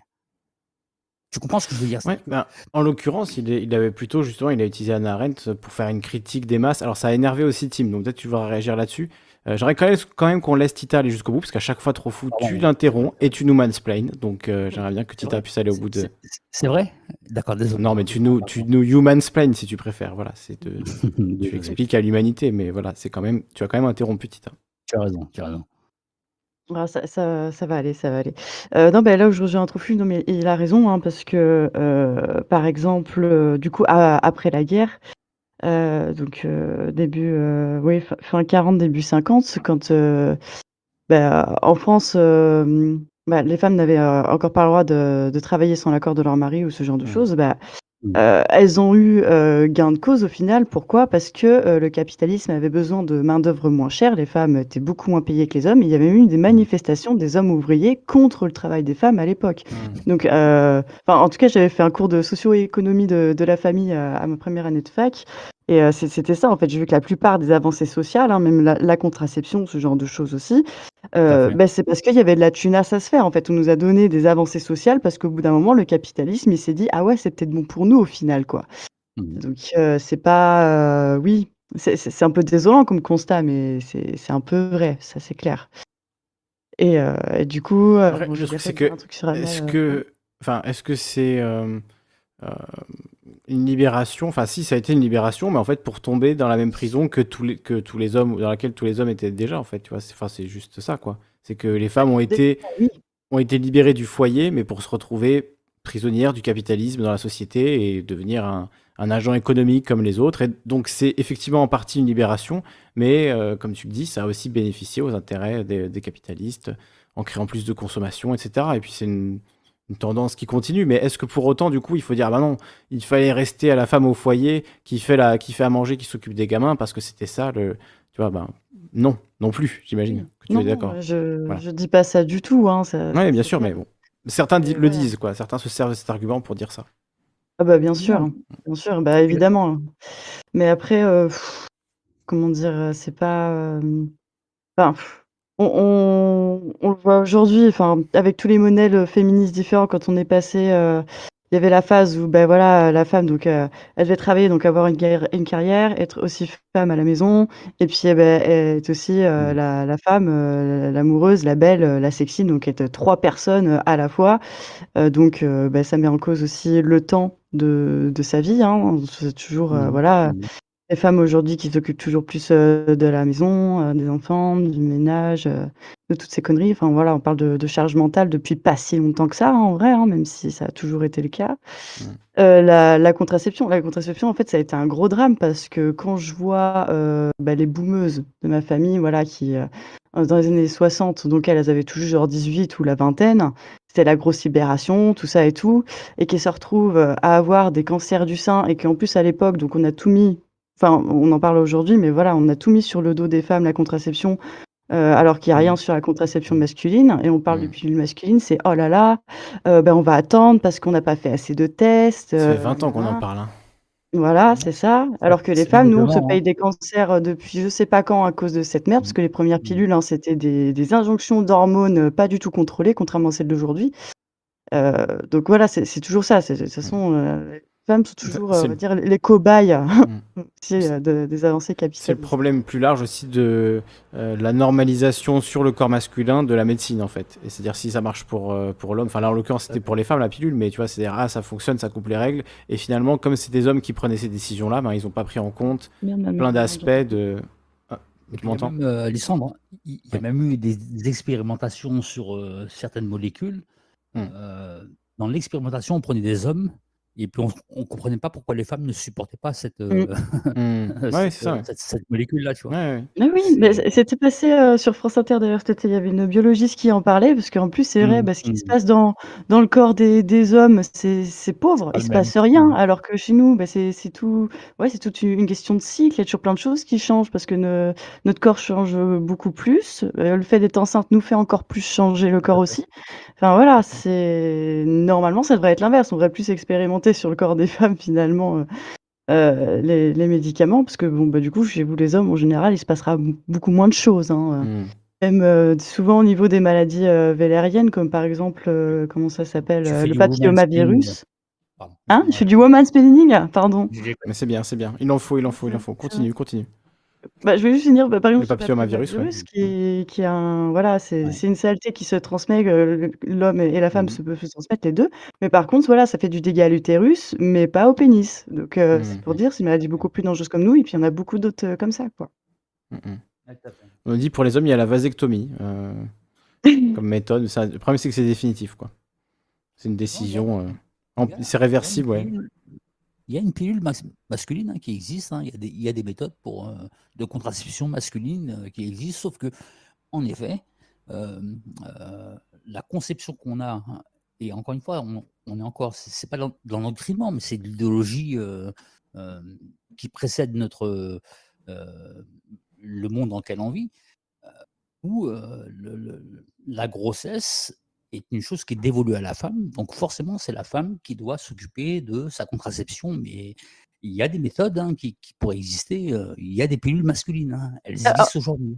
Alors qu'on est fertile qu'une semaine par mois. Vous, vous l'êtes tout le temps, quoi. Donc c'est Oui, bon, ouais. abusé. Exactement. Mm.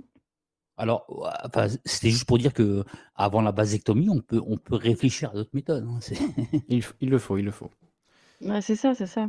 Et euh, d'ailleurs, je pense que je pense que la prochaine étape euh, du, de la libération euh, de la femme, euh, une prochaine étape du féminisme, ça va être bah, la libération euh, de la poitrine aussi, parce qu'au final, c'est que les hommes hétéros qui sexualisent ce genre de truc. euh.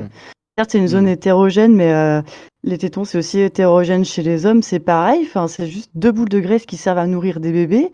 Euh, ça, ça va pas avoir grand-chose finalement euh, avec euh, notre. c'est- Enfin, c'est pas un sexe, hein, c'est c'est c'est juste des, des zones érogènes qui, qui vont donner du lait un jour si jamais la femme est enceinte. Pas plus. Donc, euh, y a- y a- voilà, je pense que ça va être le, le prochain gros combat, mais euh, ça va mettre beaucoup de temps. D'ailleurs, on le voit, on l'a vu, enfin c'est anecdotique, hein, mais on l'a vu dans le, le Twitch Leaks là, qui a eu lieu récemment. Ils ont leaké aussi les, les consignes données aux modérateurs. Et donc, euh, on voyait dans la catégorie euh, laisser passer un homme torse nu, ça aucun problème. euh, genre euh, des tétons d'homme, ça passe. Tétons de femme, ah là, on censure. Donc, on, on- enfin, on le voit, tu vois, c'était, c'était dit de manière textuelle, quoi. C'est, alors, alors que officiellement, dans les règles, euh, le fait d'être torse nu est interdit pour tout le monde. Bah ouais, à la base, ça devrait être ça. Enfin, moi, je vois, enfin, moi, j'ai la chance de pas avoir une grosse, une grosse poitrine. Je trouve que c'est une chance parce que ça m'encombre pas, ça me fait pas chier. Et, euh, et quand je vois à la plage, il y a des hommes qui sont super gros, qui ont plus de poitrine que moi, on leur dit rien. Et moi, je me mets en topless, je peux me bouffer une amende, s'il vous plaît. Euh, donc, euh, ouais, moi, je trouve ça vraiment incroyable. Ou même, je sais pas, à- avant que j'ai de la poitrine, donc du coup, je sais pas, avant les 12 ou peut-être 10 ans pour certaines, bah, euh, les, les- les petites filles, elles peuvent être torse nu à la plage et tout. Et dès qu'on commence à, avoir euh, un tout petit, euh, tout petit apparence de boss, bah, c'est fini, quoi. On est tout de suite catégorisé. euh, et ça fait vachement de mal quand on, quand on est une petite fille. Enfin, moi, j'étais en école privée, rien que le fait de porter des petites bretelles, on était considérés comme des allumes. Ça, ça fait, ça, fout vraiment les boules. hein. Moi, j'ai dû porter des. J'avais tellement honte. J'avais rien pourtant. J'étais plate, mais je- j'avais tellement honte que par 35 degrés, je portais une veste, quoi. Parce que je me suis dit non, je peux pas assumer d'avoir ça, quoi. Je, je voulais pas. Donc voilà. C'est une- toute une problématique. En vrai, on parlait pas de ça à la base, mais. euh, Mm. Après, ça, c'est culturel, c'est c'est très différent. Enfin, je sais qu'en Corse, à la plage, le topless, c'est voilà, plus que toléré. Enfin, voilà, c'est vraiment quelque chose qui est normal.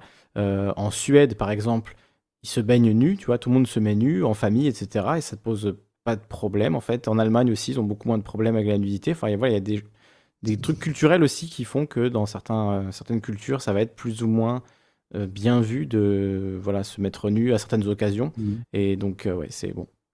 Quelque chose. euh, Ouais, mais euh, encore une fois, c'est à certaines occasions. Parce que quand tu, je sais pas, quand tu fais un barbecue une fête en été, que ben, euh, les hommes, ils peuvent se mettre torse nu et tout parce vrai, font trop ouais, chaud et pas toi. Euh, ou alors si tu le fais, ben, soit tu te prends des remarques, soit tu fous un malaise. Soit t'as as des amis naturistes et ça passe bien parce que tout le monde est dans le, dans le même délire. Quoi. Ouais, j'ai des potes naturistes et ça c'est cool, j'avoue. Ouais, voilà. C'est pas mal. Non, mais le, au final, le naturisme, ça exprime juste euh, une envie, justement, de, de briser un peu ce, ce truc social chiant. Euh, je pense, pour beaucoup de femmes, en tout cas, c'est ce qui doit les attirer dans ce truc-là, quoi. Pas de jugement, et voilà, on est, on à poil tranquille et personne se, se juge. C'est ça que les gens recherchent, j'imagine, quoi. Moi, je suis pas naturiste, personnellement, donc. euh, J'avais pratiqué, en tout cas. Bah euh, ouais, moi j'a- j'avoue au début j'ai eu du mal et puis en fait au final, euh, enfin après quand c'est avec des gens que tu connais aussi c'est différent que quand tu vas sur une plage nudiste, c'est pas pareil. Enfin bon. Pareil, c'est un autre sujet. Pourquoi on en est arrivé là? Qu'est-ce qui se passe? Parce que c'est- quand même en lien avec, euh, avec ce petit débat hein, Mm. qui est euh, de la position d'un ferry euh, qui est déterminé par des croyances, par des, par des fonctionnements qui, qui, euh, euh, qui le régulent et qui, euh, qui le norment, euh, qui le codifient. Et puis il s'adresse à quelqu'un qui, euh, euh, qui est Belgodo, qui, qui a d'autres, disons, hein, ses croyances, c'est pas le bon terme, hein, c'est, mais c'est juste pour que tout le monde comprenne, euh, qui en a d'autres sur lesquels jamais ils ne pourront se mettre en accord. C'est-à-dire que euh, quand il nous explique que, le, fait du topless, c'est quelque chose qui, euh, dans certaines sociétés, ça peut paraître, j'ai pas le terme, mais soit effronté, soit, soit osé. Dans nos sociétés à nous aujourd'hui, même si la législation l'interdit, tu peux en trouver sur les plages aujourd'hui quand tu vas en France. Là où je veux le rapport, c'est que c'est que il y a, y a deux normalités, il y a, y y a deux formes de pensée. Euh, pour revenir au débat, hein, c'est- c'est- j- j- j'essaye vra- véritablement de faire une transition, alors j'essaie de l'accrocher comme je peux. Euh, mais euh, celle qui est celle de, de Ferry, et c'est en ça que je, je veux le défendre, c'est qu'il il a le mérite d'inviter au débat avec sa conception, sa compréhension à lui du monde. Or, il ignore complètement tout un pan qui est, euh, celui du féminisme, celui du marxisme, celui de, euh, la gauche prolétarienne qui, euh, qui, a comme fondement ou comme base la production qui vont définir des rapports sociaux, individuels et, et même toute une culture derrière. Et, euh, et je pense que voilà, c'est pour revenir sur le débat, hein, c'est euh, c'est que Ferry euh, prend de gros dangers à, à, comment dire à, à déclarer un défi ou euh, un duel euh, avec, euh, Il est pas avec prêt. Bégaud, parce que je pense qu'il sait pas où il met les pieds. Quoi. Oui, Véritablement. ouais, on dirait qu'il a surtout, surtout l'attaquer sur l'économie, le capitalisme et tout, c'est à choisir ce terrain-là. Très très mal. Choisir ce terrain-là et l'attaquer de manière aussi euh, presque puérile, j'ai envie de dire, tu vois, de dire ah tu inventes des concepts, et bien moi aussi j'invente un concept, tu vois. Non, euh, Bégodeau n'a pas inventé un concept en fait. Bégodeau se base sur des, des, enfin, des travaux qui lui sont bien antérieurs et sur lesquels il y a un consensus, en tout cas à gauche, sur euh, voilà l'analyse euh, sociale. Et d'ailleurs, le consensus il n'est pas que à gauche parce que quelqu'un comme Zemmour, d'un certain point de vue, il est marxiste dans le sens où il a conscience des enjeux de classe, il a conscience d'être dans la classe dominante, comme voilà la fameuse phrase, on la prête à Warren Buffett, de dire euh, il y a bien une guerre des classes et notre classe est en train de la gagner. C'est-à-dire que c'est quelque chose sur lequel il y a consensus entre les gens qui regardent crûment la réalité. Voilà, la réalité sociale. Oui, Zemmour, Zemmour est conscient. hein, Voilà. Et tous les gens qui Zemmour, regardent crûment la réalité sociale, qu'ils soient de droite ou de gauche, sont d'accord sur euh, le fait que oui, c'est le capitalisme qui domine. Il y a des luttes, il y a des mouvements. C'est c'est pas euh, voilà, c'est pas un truc. euh, c'est pas un truc qui est ancré euh, dans, dans une essence. C'est là où le mec de Livre Noir faisait complètement fausse route lui aussi quand il attaquait Bégodeau là-dessus. C'est pas non plus comme ça qu'il faut la- l'attaquer. Donc, euh, donc voilà, en fait, ils sont mauvais, quoi. Ils ont les choses. hein. Là, là-dessus, en tout cas, Fer- Ferry, moi en plus, j'aime bien. Moi, fr- franchement, Ferry, je regarde quasiment tous les dimanches. Je regarde sa vidéo. Donc euh, Ah ouais. voilà. Non, mais vraiment. hein. Mais Et j'aime parce que j'aime bien. mauvais. Non, mais moi, j'aime bien l'analyse de la rhétorique, tu vois. Et je trouve que là-dedans, ça, il pas, c'est pas le pire. Je préfère Viktorovitch, mais c'est pas le pire non plus. Mais quand il essaye de formuler lui un argument et que ça se termine comme ça, bah oui, je peux que dire non. Là-dessus, euh, Coco, faut retourner travailler en fait. Hein, mon petit bonhomme. Un petit bonhomme. Il faut retourner travailler. là. Mais c'est pas qu'ils sont mauvais, hein, c'est que leur, euh, leur réflexion, leur, le- leur éducation, leur, leur, leur programme, leur, leur base ne les ont pas armés pour, euh, pour affronter un Bégodeau, pour affronter un Marx, pour affronter un Friot. hein. Moi, je te garantis Ah que Ferry face à Friot, euh, Friot le ridiculise. D'une autre façon, peut-être.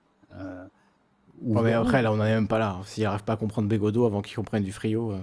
Ah oui, ça va être compliqué. oui. D'ailleurs, je crois qu'en plus, dans, dans le, dans le livre, apparemment, euh, euh, Bégodeau parle de Friot et Lordon en disant voilà pourquoi on n'attaque jamais ces intellectuels-là, pourquoi eux, il n'y a personne à droite pour venir les chercher, venir leur répondre, venir les attaquer sur leur terrain. Euh, et en fait, c'est réel, hein, il y a, mais pour plein de raisons. Quoi. Après, on peut en parler, il y a plein de raisons. C'est- la phrase de Gramsci, enfin c'est la phrase de... euh, Est-ce que je peux faire un petit, un petit bout de lecture si ça vous dit euh, Il s'adresse à des communistes, hein, Gramsci, hein, de sa prison. Euh, il y a un reproche que l'on peut adresser à de nombreuses euh, références polémiques du manuel de la méconnaissance systématique. Euh, je vous fais grâce de ça. Il n'est pas très scientifique, ou plus simple- simplement pas très sérieux, de choisir ses adversaires parmi les plus stupides ou les plus médiocres, ou encore de choisir parmi les opinions de ses propres adversaires les moins essentielles et les plus occasionnelles. Donc c'est ce qu'on appelle l'homme de paille. Ouais, on on va pas aller chercher leur don, on va pas aller chercher Friot parce qu'on sait très bien qu'ils ne sont ni médiocres ni occasionnels. Ils savent Mmh. de quoi ils parlent. Alors on peut ne pas être d'accord avec eux. Mais comme, comme avec Bogo- comme avec Bégodeau, on, on peut ne pas être d'accord avec lui. Faut les attaquer sur Mais- le fond. Et Voilà, là, tout de suite, ça, demande de muscler son jeu. Et donc, on voit bien que, quelque part, euh, désolé pour dra- droitard fragile, hein, mais votre, votre rhétorique euh, ne fait pas le point, véritablement, parce qu'on s'appuie sur du réel, on s'appuie sur des conséquences qui, ont été vérifiables. Euh, Ouais, mais alors, droitard fragile, pour le coup, tu vois, enfin, je dis pas ça parce que voilà, je le connais, mais, mais euh, je, bien aussi, je trouve bien que c'est un de ceux qui, justement, arrive à faire cet exercice et qu'à gauche aussi, on devrait apprendre à travailler, qui est de Mhm. comprendre l'opinion de l'autre personne et de pouvoir la ressortir. Et tu vois, sur l'intersectionnalité, on peut dire ce qu'on veut. Pour moi, c'est le seul droitard qui a donné une définition potable de, l'intersectionnalité. Et il n'a même pas fait une critique, d'ailleurs, il a juste expliqué ce que c'était, tu vois, dans, dans sa vidéo. Je sais plus vu, laquelle. vu, Mais, euh, mais voilà, tu vois, il a ce, cette écoute qui lui permet de quand même comprendre d'où on parle, qu'est-ce qu'on veut dire exactement, et pas une vision, effectivement, comme tu dis, euh, accidentelle, basée sur des trucs un peu, un peu microscopiques pour euh, faire croire que la personne, euh, voilà, euh, voilà, on- tu peux justifier ensuite tout n'importe quoi. Les JW, les, Et, et c'est cheveux bleus. c'est ce que j'ai dit à AG tout à l'heure, et c'était pas pour lui cirer les pompes ou quoi, c'était la vérité de la manière dont. C'est la réalité dont, Victor Ferry a répondu, tu vois. Il a répondu en disant un guignol m'attaque, regardez, et il a mis juste vraiment les trois secondes où euh, AG faisait le con dans sa vidéo pour faire rire les gens, enfin voilà. C'est de l'humour internet en fait. Et genre, utiliser cet humour-là alors que tout autour il y avait je sais plus combien de minutes de, de vrais discours, tu vois. C'est un petit peu, bon voilà, c'est un petit peu dommage quoi. C'est contingent, c'est contingent. c'est- euh, dans mon discours, je, euh, il a beau être construit, à un moment donné, je vais, je vais dire des choses euh, ridicules ou euh, agressives envers une personne, et forcément, la personne euh, qui se sent agressée va, va prendre ce moment-là et, euh, et oubliera toute la construction que je vais Justement, justement je, je confine une angoisse. Tout à l'heure, euh, je crois que j'ai été un petit peu trop goguenard avec euh, Victor Ferry, donc j'ai peur que s'il tombe sur la vidéo, eh bien, il, le- il le prenne mal et qu'il soit, il se vexe parce que j'ai été un petit peu, euh, un petit peu rigolo, un petit peu troll. Donc voilà, je, je me suis dit merde, j'aurais peut-être dû, justement, vu que lui, c'est un truc qui met en avant une règle qu'il a, qui met en avant, c'est-à-dire euh, on se parle, voilà. Et moi, je comprends, hein, moi j'aime le débat, donc euh, l'importance de la bonne foi, elle est, c'est évident. Hein, on peut pas avoir de débat si on est de mauvaise foi, on peut pas avoir de débat si on est juste là pour se troller, etc. C'est, c'est pas. Moi, j'aime la discussion, j'aime le débat. Donc je me suis dit, est-ce que j'ai pas été un peu trop troll parce que j'étais content au début de la soirée? Voilà, je- c'est ma crainte. Donc j'espère, Victor, que je n'ai pas été trop. Bah, justement, trop si, euh, euh, s'il fait pas son, son enfoiré, il viendra de Paris dire ah, Ok, je viens débattre avec toi un soir et il viendra. hein. Avec plaisir, avec grand plaisir.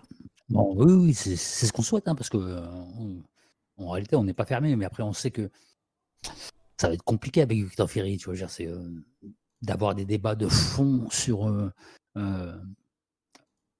sur les fondements économiques, ce qui crée des,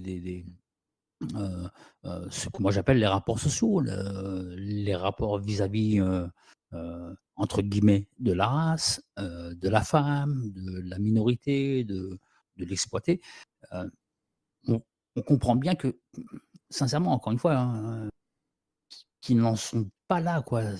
Victor Ferry, je- j'en veux pas. Il a raison d'être ce qu'il est, il est ce qu'il est, il a été construit comme il a été. Mais j'arrive à comprendre. que- Non, Maelstrom dit. euh, euh, Maelstrom me dit, euh, t'as peur de te faire clasher par Ferry Kali. Non, non, j'ai pas du tout peur qu'il me clash. Au contraire, moi, ça me fait. Attends, t'imagines, euh, ça me ferait de la pub de fou. J'aimerais trop qu'il me clash. Euh, non, non, c'est pas ça. C'est juste j'ai peur qu'il le prenne mal et qu'il se braque sur le fait que j'ai été un peu rigolo et un peu goguenard au début. Euh, voilà que j'ai fait. je me suis, je sais pas, j'ai dû me foutre un peu de sa gueule à un moment, je sais plus. Euh, parce que juste c'est le ton des lives en fait. C'est comme ça. C'est quand on est en live, voilà, il faut que ce soit un peu rigolo, un petit peu vivant, sinon on s'en- on s'ennuie. Donc. euh, donc voilà, j'ai peur qu'il le prenne mal dès le début, que du coup il écoute pas vraiment les arguments sérieux qui sont développés parce que justement euh, on a été un peu. Et donc voilà, enfin, en en parlant, je me rendais compte de ça. Quoi. Mhm. Et pour attention. et j'aimerais pas que. Ben si, si, moi j'ai moi j'ai écouté tout ce qu'il a dit, j'ai répondu à quasiment chaque phrase et chaque paragraphe de son, de son truc, donc euh, de sa vidéo. Non, mais ce que je disais, Lisandre, c'est qu'on lui prête aucune attention malsaine ou malhonnête. Aucune. Ah bah non, au contraire, c'est ça. intéressant. Moi, je trouve son exercice rhétorique de prendre les arguments de, enfin, prendre les outils argumentatifs de Bégodeau et essayer de les retourner contre lui. Dans l'idée, pourquoi pas. Là, c'était raté à mon avis, mais voilà, c'est tout. Mhm. Ça va faire un drama chez je psychodélique, ah bah, super. Est-ce que je peux, et après je, et après je quitte Lysandre, euh, juste de revenir sur, euh, sur une chose, que- enfin sur un débat que vous avez eu et que j'ai trouvé un petit peu. euh, C'est le moment. euh, comment dire, pas mal. Problématique. euh, Dis problématique, s'il te plaît. Euh, ni malhonnête, mais euh, déloyal envers le Ichinio.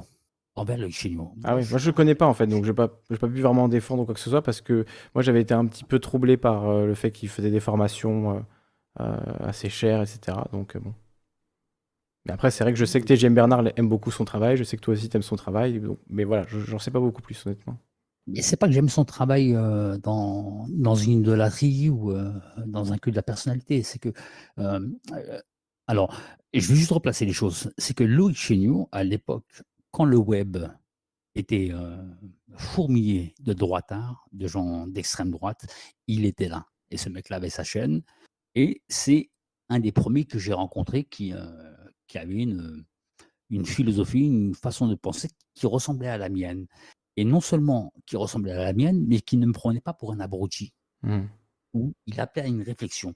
Et c'est ce qu'il essaie de faire avec l'IHT. Alors en effet, euh, euh, il vend des formations. On l'a reçu nous, sur Canal Concorde. Ouais, je m'en souviens, je m'en souviens. expliqué. Bah, tu étais là, hein, je, je Ouais, pense. ouais. hein, tu- tu- Ouais, tout à fait. Il expliquait très bien pourquoi il vendait ces formations-là, parce qu'il fa- il fallait qu'ils vivent, qu'il fallait, qu'il fallait faire vivre euh, d'autres personnes. Euh, moi, ce qui m'étonne, c'est que, euh, c'est pas un reproche que je fais à toi, mais c'est que euh, tu comprends bien euh, que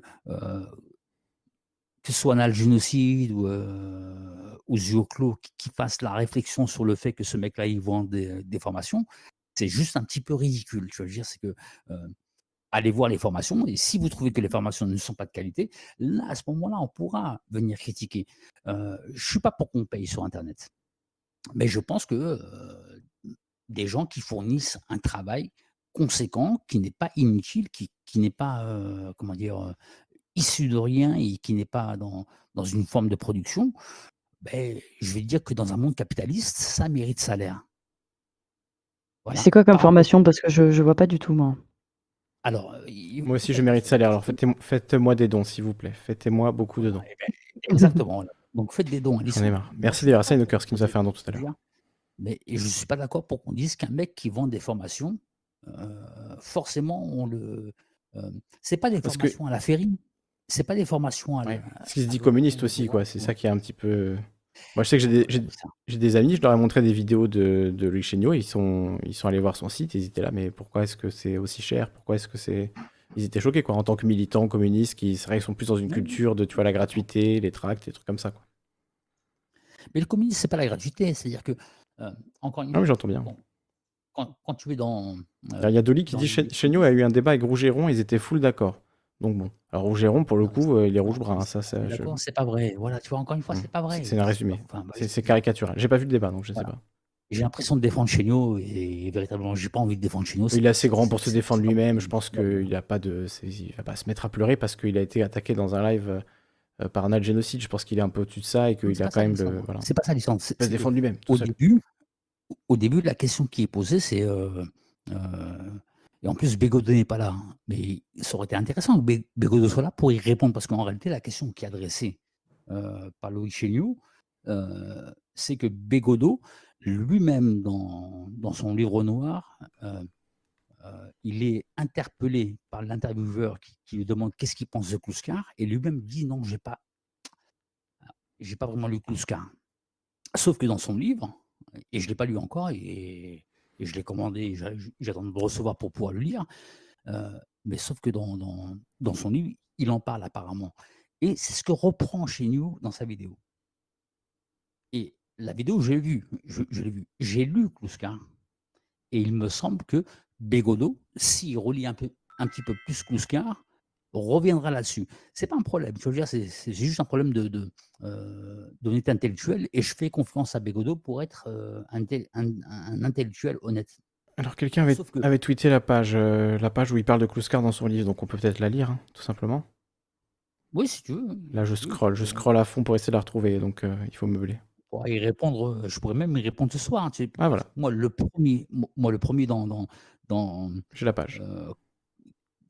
C'était chez toi hein, qu'on avait regardé cette émission euh, euh, Livre Noir avec Bégodeau. Tout à fait, oui. Et je trouvais que c'était D'ailleurs, la rediff n'est pas, je le précise, la rediff n'est pas sur la chaîne YouTube, elle est sur la chaîne Odyssée et sur CanarTube. D'accord. Je mets le lien de CanarTube.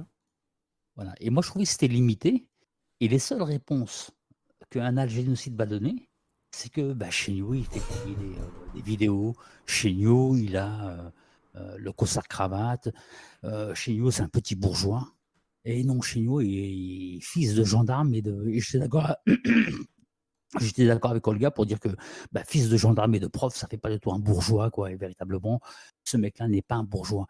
Et, quelque part, tu vois, vouloir discréditer quelqu'un euh, euh, parce qu'on n'est pas d'accord avec lui sur son, euh, sa catégorisation sociale, euh, euh, je trouve ça, moi, un petit peu, euh, non pas déplacé, euh, euh, mais plutôt ne pas comprendre ce qu'a été le mouvement euh, révolutionnaire qui a été fait avec les bourgeois.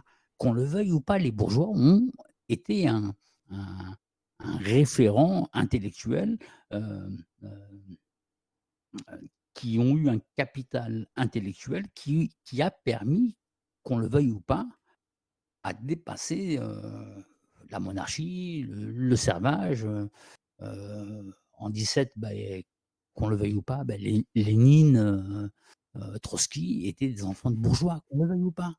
C'est comme ça, quoi. C'est, euh, Bah, ce qui paraît logique vu que c'est eux qui ont accès à l'éducation en premier, donc euh, de toute façon. et qui ont, et qui ont un capital intellectuel. Voilà. Bien sûr, parce que, parce que ça va pas sans. Voilà. Et je trouve cet argument-là, moi, un petit peu, euh, un petit peu puant. C'est-à-dire que euh, limite poujadiste, populiste, c'est-à-dire que euh, ne faites pas confiance à Ruffin parce que c'est un mec qui a vendu des films et qui fait de l'argent. Oui, bah ça c'est beaucoup, euh, les arguments de bah, que j'entends à droite. On en parlait en plus dans, dans le Discord il y a, a pas longtemps. Bah, par- moi je disais par rapport à Bourdieu aussi qui, a- qui avait subi euh, un peu ça, euh, même aussi de, de la part aussi de, des fois de, de gens d'extrême gauche aussi parce que bon voilà un, un mec euh, blanc qui parle des classes populaires alors qu'il y a jamais foutu les pieds, euh, des fois ça, ça l'a foutu un peu mal, euh, ce qui est compréhensible là, comme critique du coup euh, venant de, bah, de gens euh, qui se sont plus concernés que la personne qui étudie, on va dire, euh, du coup leur classe sociale, hein, c'est c'est logique. Euh, mais par contre, euh, du point de vue du coup de l'argument qui, est tenu par euh, des gens de droite, c'est plus euh, une réaction parce que c'est ils trahissent. Enfin, je, je pense d'ailleurs qu'il l'a dit Tim tout à l'heure, je pense que c'était lui, que oui, ils trahissent leur classe sociale aussi. Donc c'est pour ça, c'est c'est un c'est de la décribilisation parce que euh, traître. Voilà. Transfuge de classe, on appelle ça. Voilà. C'est très bien. Moi, j'aime bien les transfuges de classe dans ce sens-là. J'aime bien. Alors, il y a, il y a Glutamate, je sais pas s'il est toujours à l'écoute, mais au début, il avait fait un texte au début de soirée euh, sur euh, le- la vidéo de Victor Ferry. Et au final, bah, il avait totalement raison. hein. J'aurais pu le lire dès l'entrée de l'émission et on aurait été clos là au bout d'une minute. Mais bon, voilà, c'est pour ça que je ne l'ai pas lu à l'antenne. Mais bon, il avait tout à fait raison dans son analyse. Donc euh, voilà, je sais pas si ça vaut le coup que je, le- je le relise. Je sais pas s'il est toujours à l'écoute, Glutamate. Mais voilà, tu avais raison, surtout. hein. Et donc, euh, ouais, il Ah, parlait oui. voilà, du. Mm. Je le lis Je le relise. Allez, je le Je veux lis. Donc Glutamate qui nous a écrit à 20h28, euh, l'émission n'avait pas encore commencé. J'ai regardé la vidéo de Victor Ferry et j'ai un peu de mal avec le fait qu'un type qui se présente comme un spécialiste de la rhétorique et qui, il me semble, revendique une certaine neutralité politique, se mette à défier Bégodeau sur le terrain de la rhétorique, alors qu'en réalité, il va factuellement lui opposer une opinion différente, et c'est ça qui importe au final. La rhétorique est au service des idées, pas l'inverse. Et quand tu réponds à Bégodeau sur sa, critique de la bourgeoisie du capital, tu ne fais pas que de la rhétorique. Tu lui opposes des idées qui sont réfutables, indépendamment de tous les artifices rhétoriques qu'on peut utiliser. Si Bégodeau arrive autant à convaincre à l'oral, c'est d'abord parce qu'il a des idées fortes, servies par un argumentaire bien ficelé. Ensuite, parce qu'il a un vocabulaire riche et une parole limpide. Et enfin, parce qu'il a un esprit suffisamment vif pour parvenir à répondre spontanément aux contre-arguments qu'on lui présente. Et ce sont tous ces éléments-là qui produisent sa rhétorique. Mais le coup du défi centré sur la rhétorique, j'arrive pas à comprendre. Le mec est à côté de la plaque. Plutôt que de répondre à Bégodeau en copiant sa rhétorique, tout en lui opposant une idée différente, il ferait mieux de présenter une même idée avec plusieurs rhétoriques différentes pour voir l'effet que ça produit sur son auditoire. Là, ce serait une vraie expérience rhétorique. Mais bon, si Victor Ferry veut faire de la politique, il a le droit. Je questionne juste le principe de la vidéo. On est quand même en droit de se poser la question est-ce qu'il pense réellement ce qu'il dit dans sa réponse? Soit il ne pense pas ce qu'il dit, auquel cas il utilise des idées au service de la rhétorique, des idées au service de la rhétorique, mais dans ce cas, attendre une réponse de Bégodeau me paraît assez crédule, car je pense pas que ce dernier soit vraiment intéressé par faire de la branlette rhétorique sur des sujets aussi sérieux. Soit il pense ce qu'il dit, et dans ce cas, il fait de la politique. Ce qui me paraît improbable, car je suis à peu près sûr qu'il cherche à se placer aux yeux de son public comme étant au-dessus de toute question idéologique. Mais le fait est qu'avec sa réponse, il s'aventure sur le terrain des idées. Du coup, c'est assez ambigu, peut-être à dessein. Et il est là encore, euh, Glupat. Glupatat, il s'appelle sur Twitch. Bah, voilà, on a lu, on a lu l'intégralité de ton message, et ben tu avais raison euh, avant tout le monde, tu avais tout pré-shot. Donc on verra, à suivre. hein. La réponse de, de Ferry. Alors j'ai là aussi un autre texte, il va falloir que je prenne de l'eau parce que je suis desséché. Euh, donc ça c'est l'extrait de Notre Joie qui est à l'image sur euh, Kluskar. Donc je, je- on peut le lire, euh, vous pouvez le lire sur l'écran aussi si vous voulez, il faut que je prenne de l'eau. Donc je sais pas, alors est-ce qu'il y a des gens qui veulent intervenir? Il y avait l'ours tout à l'heure mais il s'est sauvé. L'ours sauvage. Euh, il y avait une question pour toi. Alors je sais ce qu'il faut. Il y a une question pour toi, euh, Tim, de la part de euh, comment il s'appelait? Hegelien, euh, disait il y a quand même une défense de Kluskar qui relativise bien trop ses positions politiques en renvoyant à ses textes. Il a des, positions opposées à toute pensée libertaire, ne serait-ce que dans sa pensée de l'État. Qu'est-ce que tu en penses, Tim? Tu es toujours avec nous? Allô? Il est pas là. Ah, Tita, alors je te rends la parole. Juste le temps que j'aille remplir mon verre d'eau, il faut que vous meubliez. Ah Tita, là, je, je te laisse meubler. Meubler. Ouais, ah On va essayer de meubler. On va essayer de meubler. Bah, euh, Bah, j'ai The Philosophe sur Discord qui me dit euh, non, ils n'ont pas qu'à mettre leur vécu en avant aussi. Ah, si tu parles euh, par rapport à. Ah oui, à ce qu'on a dit, euh, social traître, tout ça, tout ça. Moi, je ils trouve se pas qu'ils mettent leur vécu dans, dans- dans- dans leur narcissisme. Après, on peut pas se foutre de leur gueule quand on les voit se légitimer à qui mieux, mieux. Bah, c'est la suite de la, de la proposition de, euh, de The Philosophe. Je suis de retour, pas d'inquiétude. Bof, Je moi, je trouve pas qu'ils veuillent se légitimer plus que ça. C'est les autres qui cherchent à le délégitimer. Lui, euh, je trouve pas qu'il ait une position à essayer tout le temps de se défendre là-dessus. En tout cas, euh. Enfin, c'est normal qu'ils disent qu'il a, qu'il a un vécu. Enfin, je sais pas, comme tout le monde, quand t'es en interview, euh, on te pose des questions un peu sur ta vie, tout ça. euh, Enfin, je trouve pas qu'il le- qu'il l'expose pour en faire des arguments, en fait, euh, tout simplement. Mm. Voilà. C'est bon, on a meublé. Alors, merci beaucoup. Alors, Égalisation qui nous a envoyé du coup euh, cette question sur Kluskar. On peut lire quand même l'extrait du texte de, de Bégodeau. Pas tout lire, mais juste le passage où il parle de. Où il y a sa critique de Kluskar, le, paragraphe. Donc il dit euh, Tout cela est bien confus. Qui mésentend qui? Qui embrouille qui? Parce qu'il parle du fait que euh, les jeunes de droite lui demandent toujours euh, son avis sur Kluskar, qu'est-ce qu'il pense de Kluskar, etc. C'est évidemment l'héritage de, Soral, qui a utilisé le concept forgé par Kluskar dans les années 70 de libéral libertaire. Et c'est l'idée que finalement, la gauche, c'est à la fois le libéralisme économique et le libéralisme euh, culturel ou sociétal, euh, comme il l'appelle. Et du coup, ce serait euh, voilà, deux choses qui vont euh, tout le temps ensemble. Et donc, ça, ça crée quand même, voilà, comme le dit, comme le dit Bégodeau, ça crée un totem négatif. Mais c'est pas tout à fait ça. Pardon. Lui, c'est ce qu'il dit. Hein. Bégodeau, il dit, il dit des gens pas très marxistes en ont fait leur totem négatif. Donc en parlant de, de Soral. Il dit pour Kluskar, puis Soral, puis forcément M. Donc M, c'est son, inter- son interlocuteur dans le livre, qui est donc euh, voilà, un soralien. Euh, L'engeance libérale-libertaire est la source de tous nos malheurs pour les, les soraliens. Donc. Et donc voilà, là où, où, où euh, Bégodeau trouve qu'il y a une confusion. Il dit tout cela est bien confus. Qui mésentend qui? Qui embrouille qui? Pour une part, Kluskar s'embrouille tout seul. Sa confusion tient, comme chez ses obscurs disciples, à la morphologie en deuxième main de sa thèse. Car Kluskar ne critique pas les libertaires en soi, mais en tant qu'amis de ses ennemis. Les libertaires seraient des complices objectifs de l'hégémonie libérale, les idiots utiles du libéralisme, les couillons de l'histoire, dirait, dirait aussi ce natif du Tarn. Leur célébration du désir servirait les intérêts du capitalisme de la séduction advenu après-guerre. L'attelage verbal est donc un montage théorique, l'extrapolation d'une contiguïté en collusion. En tout cas, une construction idéale qui, soumise aux faits, s'effondre. Dans les faits, les forces libertaires et les forces libérales se sont en tout temps affrontées. Et pour cause, les mouvements proclamés libertaires se proclament anti-libéraux et le libéralisme est constitutivement autoritaire. Les libertaires songent à des peines substitutives à la prison. Les libéraux songent à en construire de nouvelles pour accueillir les perdants indociles de leur compétition. Voilà, bon après ça continue. Euh, bon, on va pas tout lire, ce que je vais vous laisser quand même découvrir le livre. Il y a les quatre pages là. Je vous partage le tweet si vous voulez tout lire. C'est euh, at Boriel M qui a, qui a mis ça. Femme Zamba.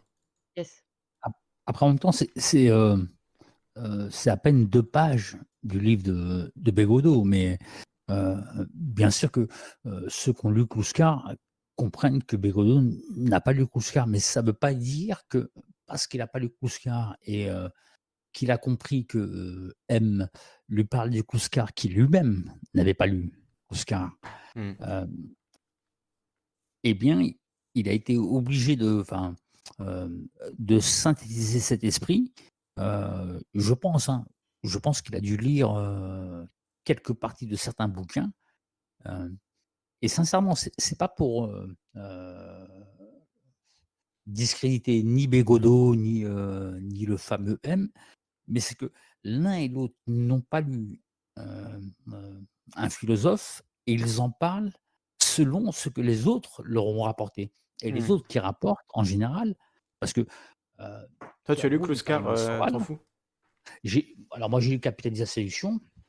Euh, Capitalisme de la séduction. C'est le grand livre de, de Kluskar, c'est ça? Non, le grand livre de Kluskar, c'est Lettre le Code. D'accord. Le Code, c'est euh, 565 pages. C'est sa première thèse euh, qui a été, euh, euh, comment dire, euh, euh, dirigée par euh, Jean-Paul Sartre, qui, n'est pas n'importe qui, hein, on, est d'accord. Euh, bon, je ne l'ai pas lu, hein, euh, je, commence à peine à le lire, et, euh, mais euh, j'ai- lu le, le frivole et le sérieux. Et j'entends bien ce que, ce, Kouska essaye d'expliquer par le, euh, cette façon libertaire qui aurait tendance pas à être récupérée par, ou en tout cas qui, qui, qui n'a pas de, de, de fondement anticapitaliste ou anti, ou, ou plutôt communiste, qui serait véritablement révolutionnaire et qui pourrait être absorbé par le libéralisme. C'est pour ça qu'il parle de libéralisme libertaire. Il parle même d'un- d'une forme de néofascisme euh, qui, serait issue, ouais, c'est trop complexe, hein, même moi j'ai du mal à l'expliquer, mais, qui serait issue euh, euh, du phénomène que... euh, alors, si, je, vais vous le traduire. Euh, tout est permis, mais rien n'est possible. Voilà ce qui, enfin, voilà ce qui traduit la façon libertaire qui va pendre sur un libertarianisme euh, euh, qui, sous couvert de, euh, de faire ce qu'on veut, comme on le veut, défendrait des intérêts qui ne sont pas les leurs. Hmm. Et à aucun moment donné, Kluskar ne dit que les anarcho-libertaires sont les, les, les, les agents secrets. Quelque dit que c'est les, couillons de l'histoire, quoi. Eux, ils ont envie de s'amuser, de profiter de leur vie, et du coup, le capitalisme leur vend le cadre euh, nécessaire. Voilà. Mais en fait, ils pensent être libres de s'amuser comme ils ont envie, mais le cadre, ils n'ont pas du tout les moyens de le changer, et c'est pas eux qui en décident, et c'est pas eux qui en tirent bénéfice, etc.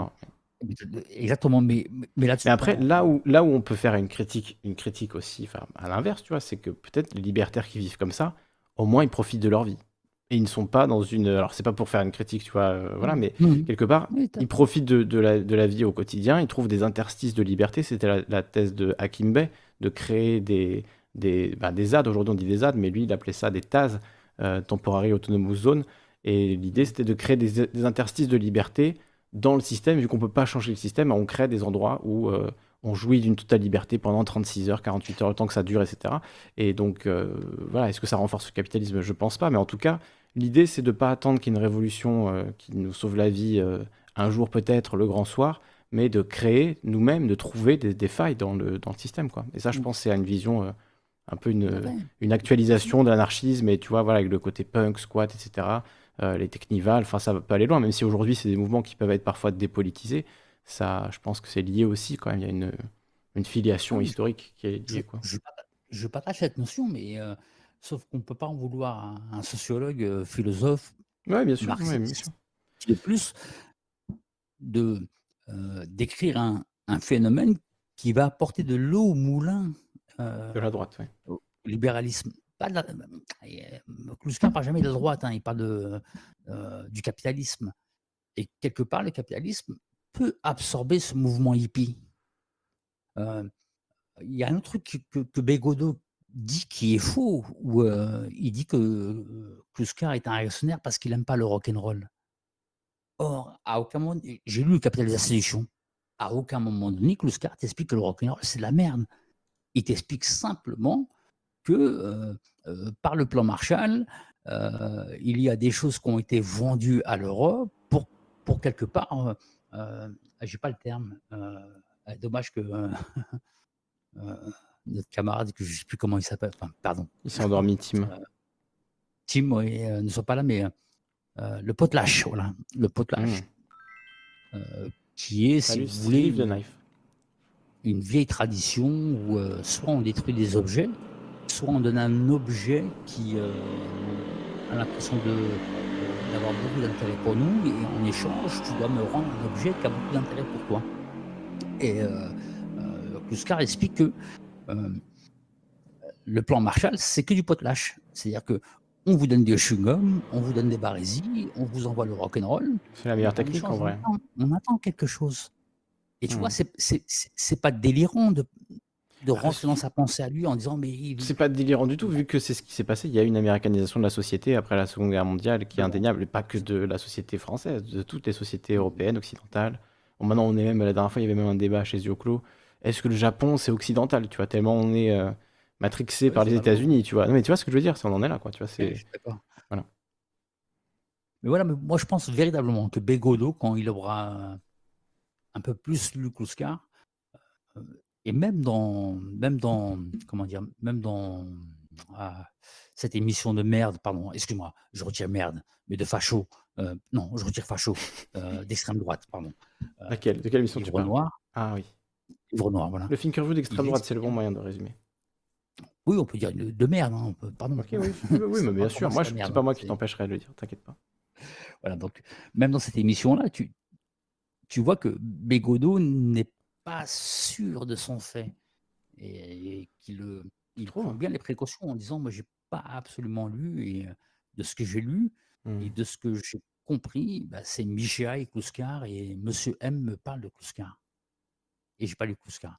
Et voilà, bah, c'est, je pense que Bégodeau est un mec assez intelligent pour se dire bah voilà je je vais me poser, je vais, essayer euh, de lire deux, trois bouquins. Je conseille le frivole et le sérieux. Euh, je conseille le Capital de la séduction. Et puis, euh, je sais que comme c'est un mec intelligent, il pourra lire Lettre et le Code beaucoup plus facilement que moi. On va laisser la conclusion à Tita et après je pense qu'on va, s'arrêter là pour ce, ce gros live ce soir. euh, ce live où on a voyagé entre les dimensions, c'était quand même assez intense. Donc euh, voilà. Une conclusion, Tita, sur le, le sujet que tu veux, je te laisse vraiment carte blanche pour la Oh conclusion. Tu peux revenir sur des choses qu'on a dit, sur euh, des choses qui te tiennent à cœur, sur ce que tu veux. Euh, oh, que dire, euh, que dire de plus? Parce qu'il y a eu déjà tellement de, de choses là entre le Discord et puis le chat. euh. Là, j'en ai un peu plein à la tête, j'avoue. Puis moi aussi, je suis fatiguée. Euh, bon, je, Il est non, tard. juste euh, une petite question. Bah, du coup, euh, bah, voilà, vu il y a eu le passage euh, avec euh, Anna Genesis, je voulais, je voudrais savoir si, euh, bah, du coup, tu compterais aussi euh, inviter peut-être le Bouzeux à parler aussi un soir. Ah ouais, bien sûr, avec plaisir. Le bouseux, il sait qu'il peut S'il venir quand accepte. il veut. hein. Le bouseux, je lui ai déjà dit, tu viens quand tu veux dans mon émission, il le sait. euh, C'est juste qu'il a, il a un peu le seum contre moi, je sais pas pourquoi. Ah. Euh, ouais. Bah, après, oui, je, Parce que j'ai défendu le euh, canard. Moi, je sais pourquoi en plus. Parce que j'ai défendu le canard à l'époque euh, où il y a eu Mm. le, le bis avec le canard. Je lui ai beaucoup parlé. Il est un peu mal pris, je crois. Bon, ça, c'est pas. Voilà. En tout cas, il est le bienvenu quand il veut. Le bouseux, il sait qu'il sera reçu ici avec complaisance. Il n'y a pas de problème. Et euh, il sera à l'aise. On, on a plein de choses à se dire en plus. Moi, j'ai- j'adore euh, discuter avec lui. Euh, le peu qu'on a discuté, j'ai- c'était très intéressant. Mais je crois qu'il aime pas trop l'exercice du live. Donc euh, voilà. En tout cas, si tu veux venir discuter de quoi que ce soit, tu es le bienvenu quand tu veux, Alex euh, Dubouzeux. Avec plaisir. Mm. Oui, c'est tu vrai que verras que Lysandre est très complaisant. Je serai très complaisant. Je serai particulièrement complaisant. Ouais, non, mais c'est vrai que ça m'étonne, heu, pas de lui du coup, heu, ça ça a été une sale affaire cette histoire avec le canard, mais c'est vrai que ça ferait plaisir de de le voir, un peu plus, j'avoue. Ouais, carrément, ben, voilà, il le sait, après là, ça fait un moment qu'on sait pas qu'on n'a pas causé, mais heu, il sait qu'il est le bienvenu quand il le désire. Et voilà, de toute façon, moi, je fais des émissions qui sont ouvertes. Mes Ouais. émissions sont ouvertes à tout le monde, à n'importe quel moment, hein. Enfin, les On les commence par inviter Bégodeau, Lissandre et franchement, Ouais. ce sera ce sera bien, ce sera bien. Ah, Bégodeau, je me dis, ce serait bien pour une occasion spéciale, si vous voyez ce que je veux dire.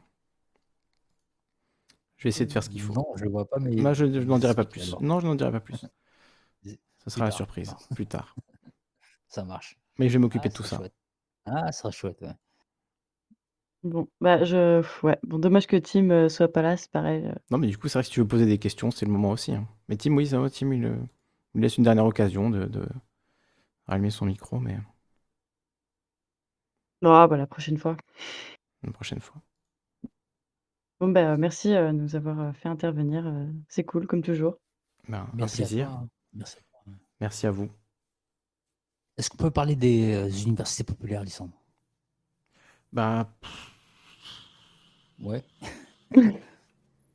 Du 29 novembre au au 5 décembre, heu, on va essayer d'organiser un mou un un mouvement avec, heu, bon, heu, On essaye, hein.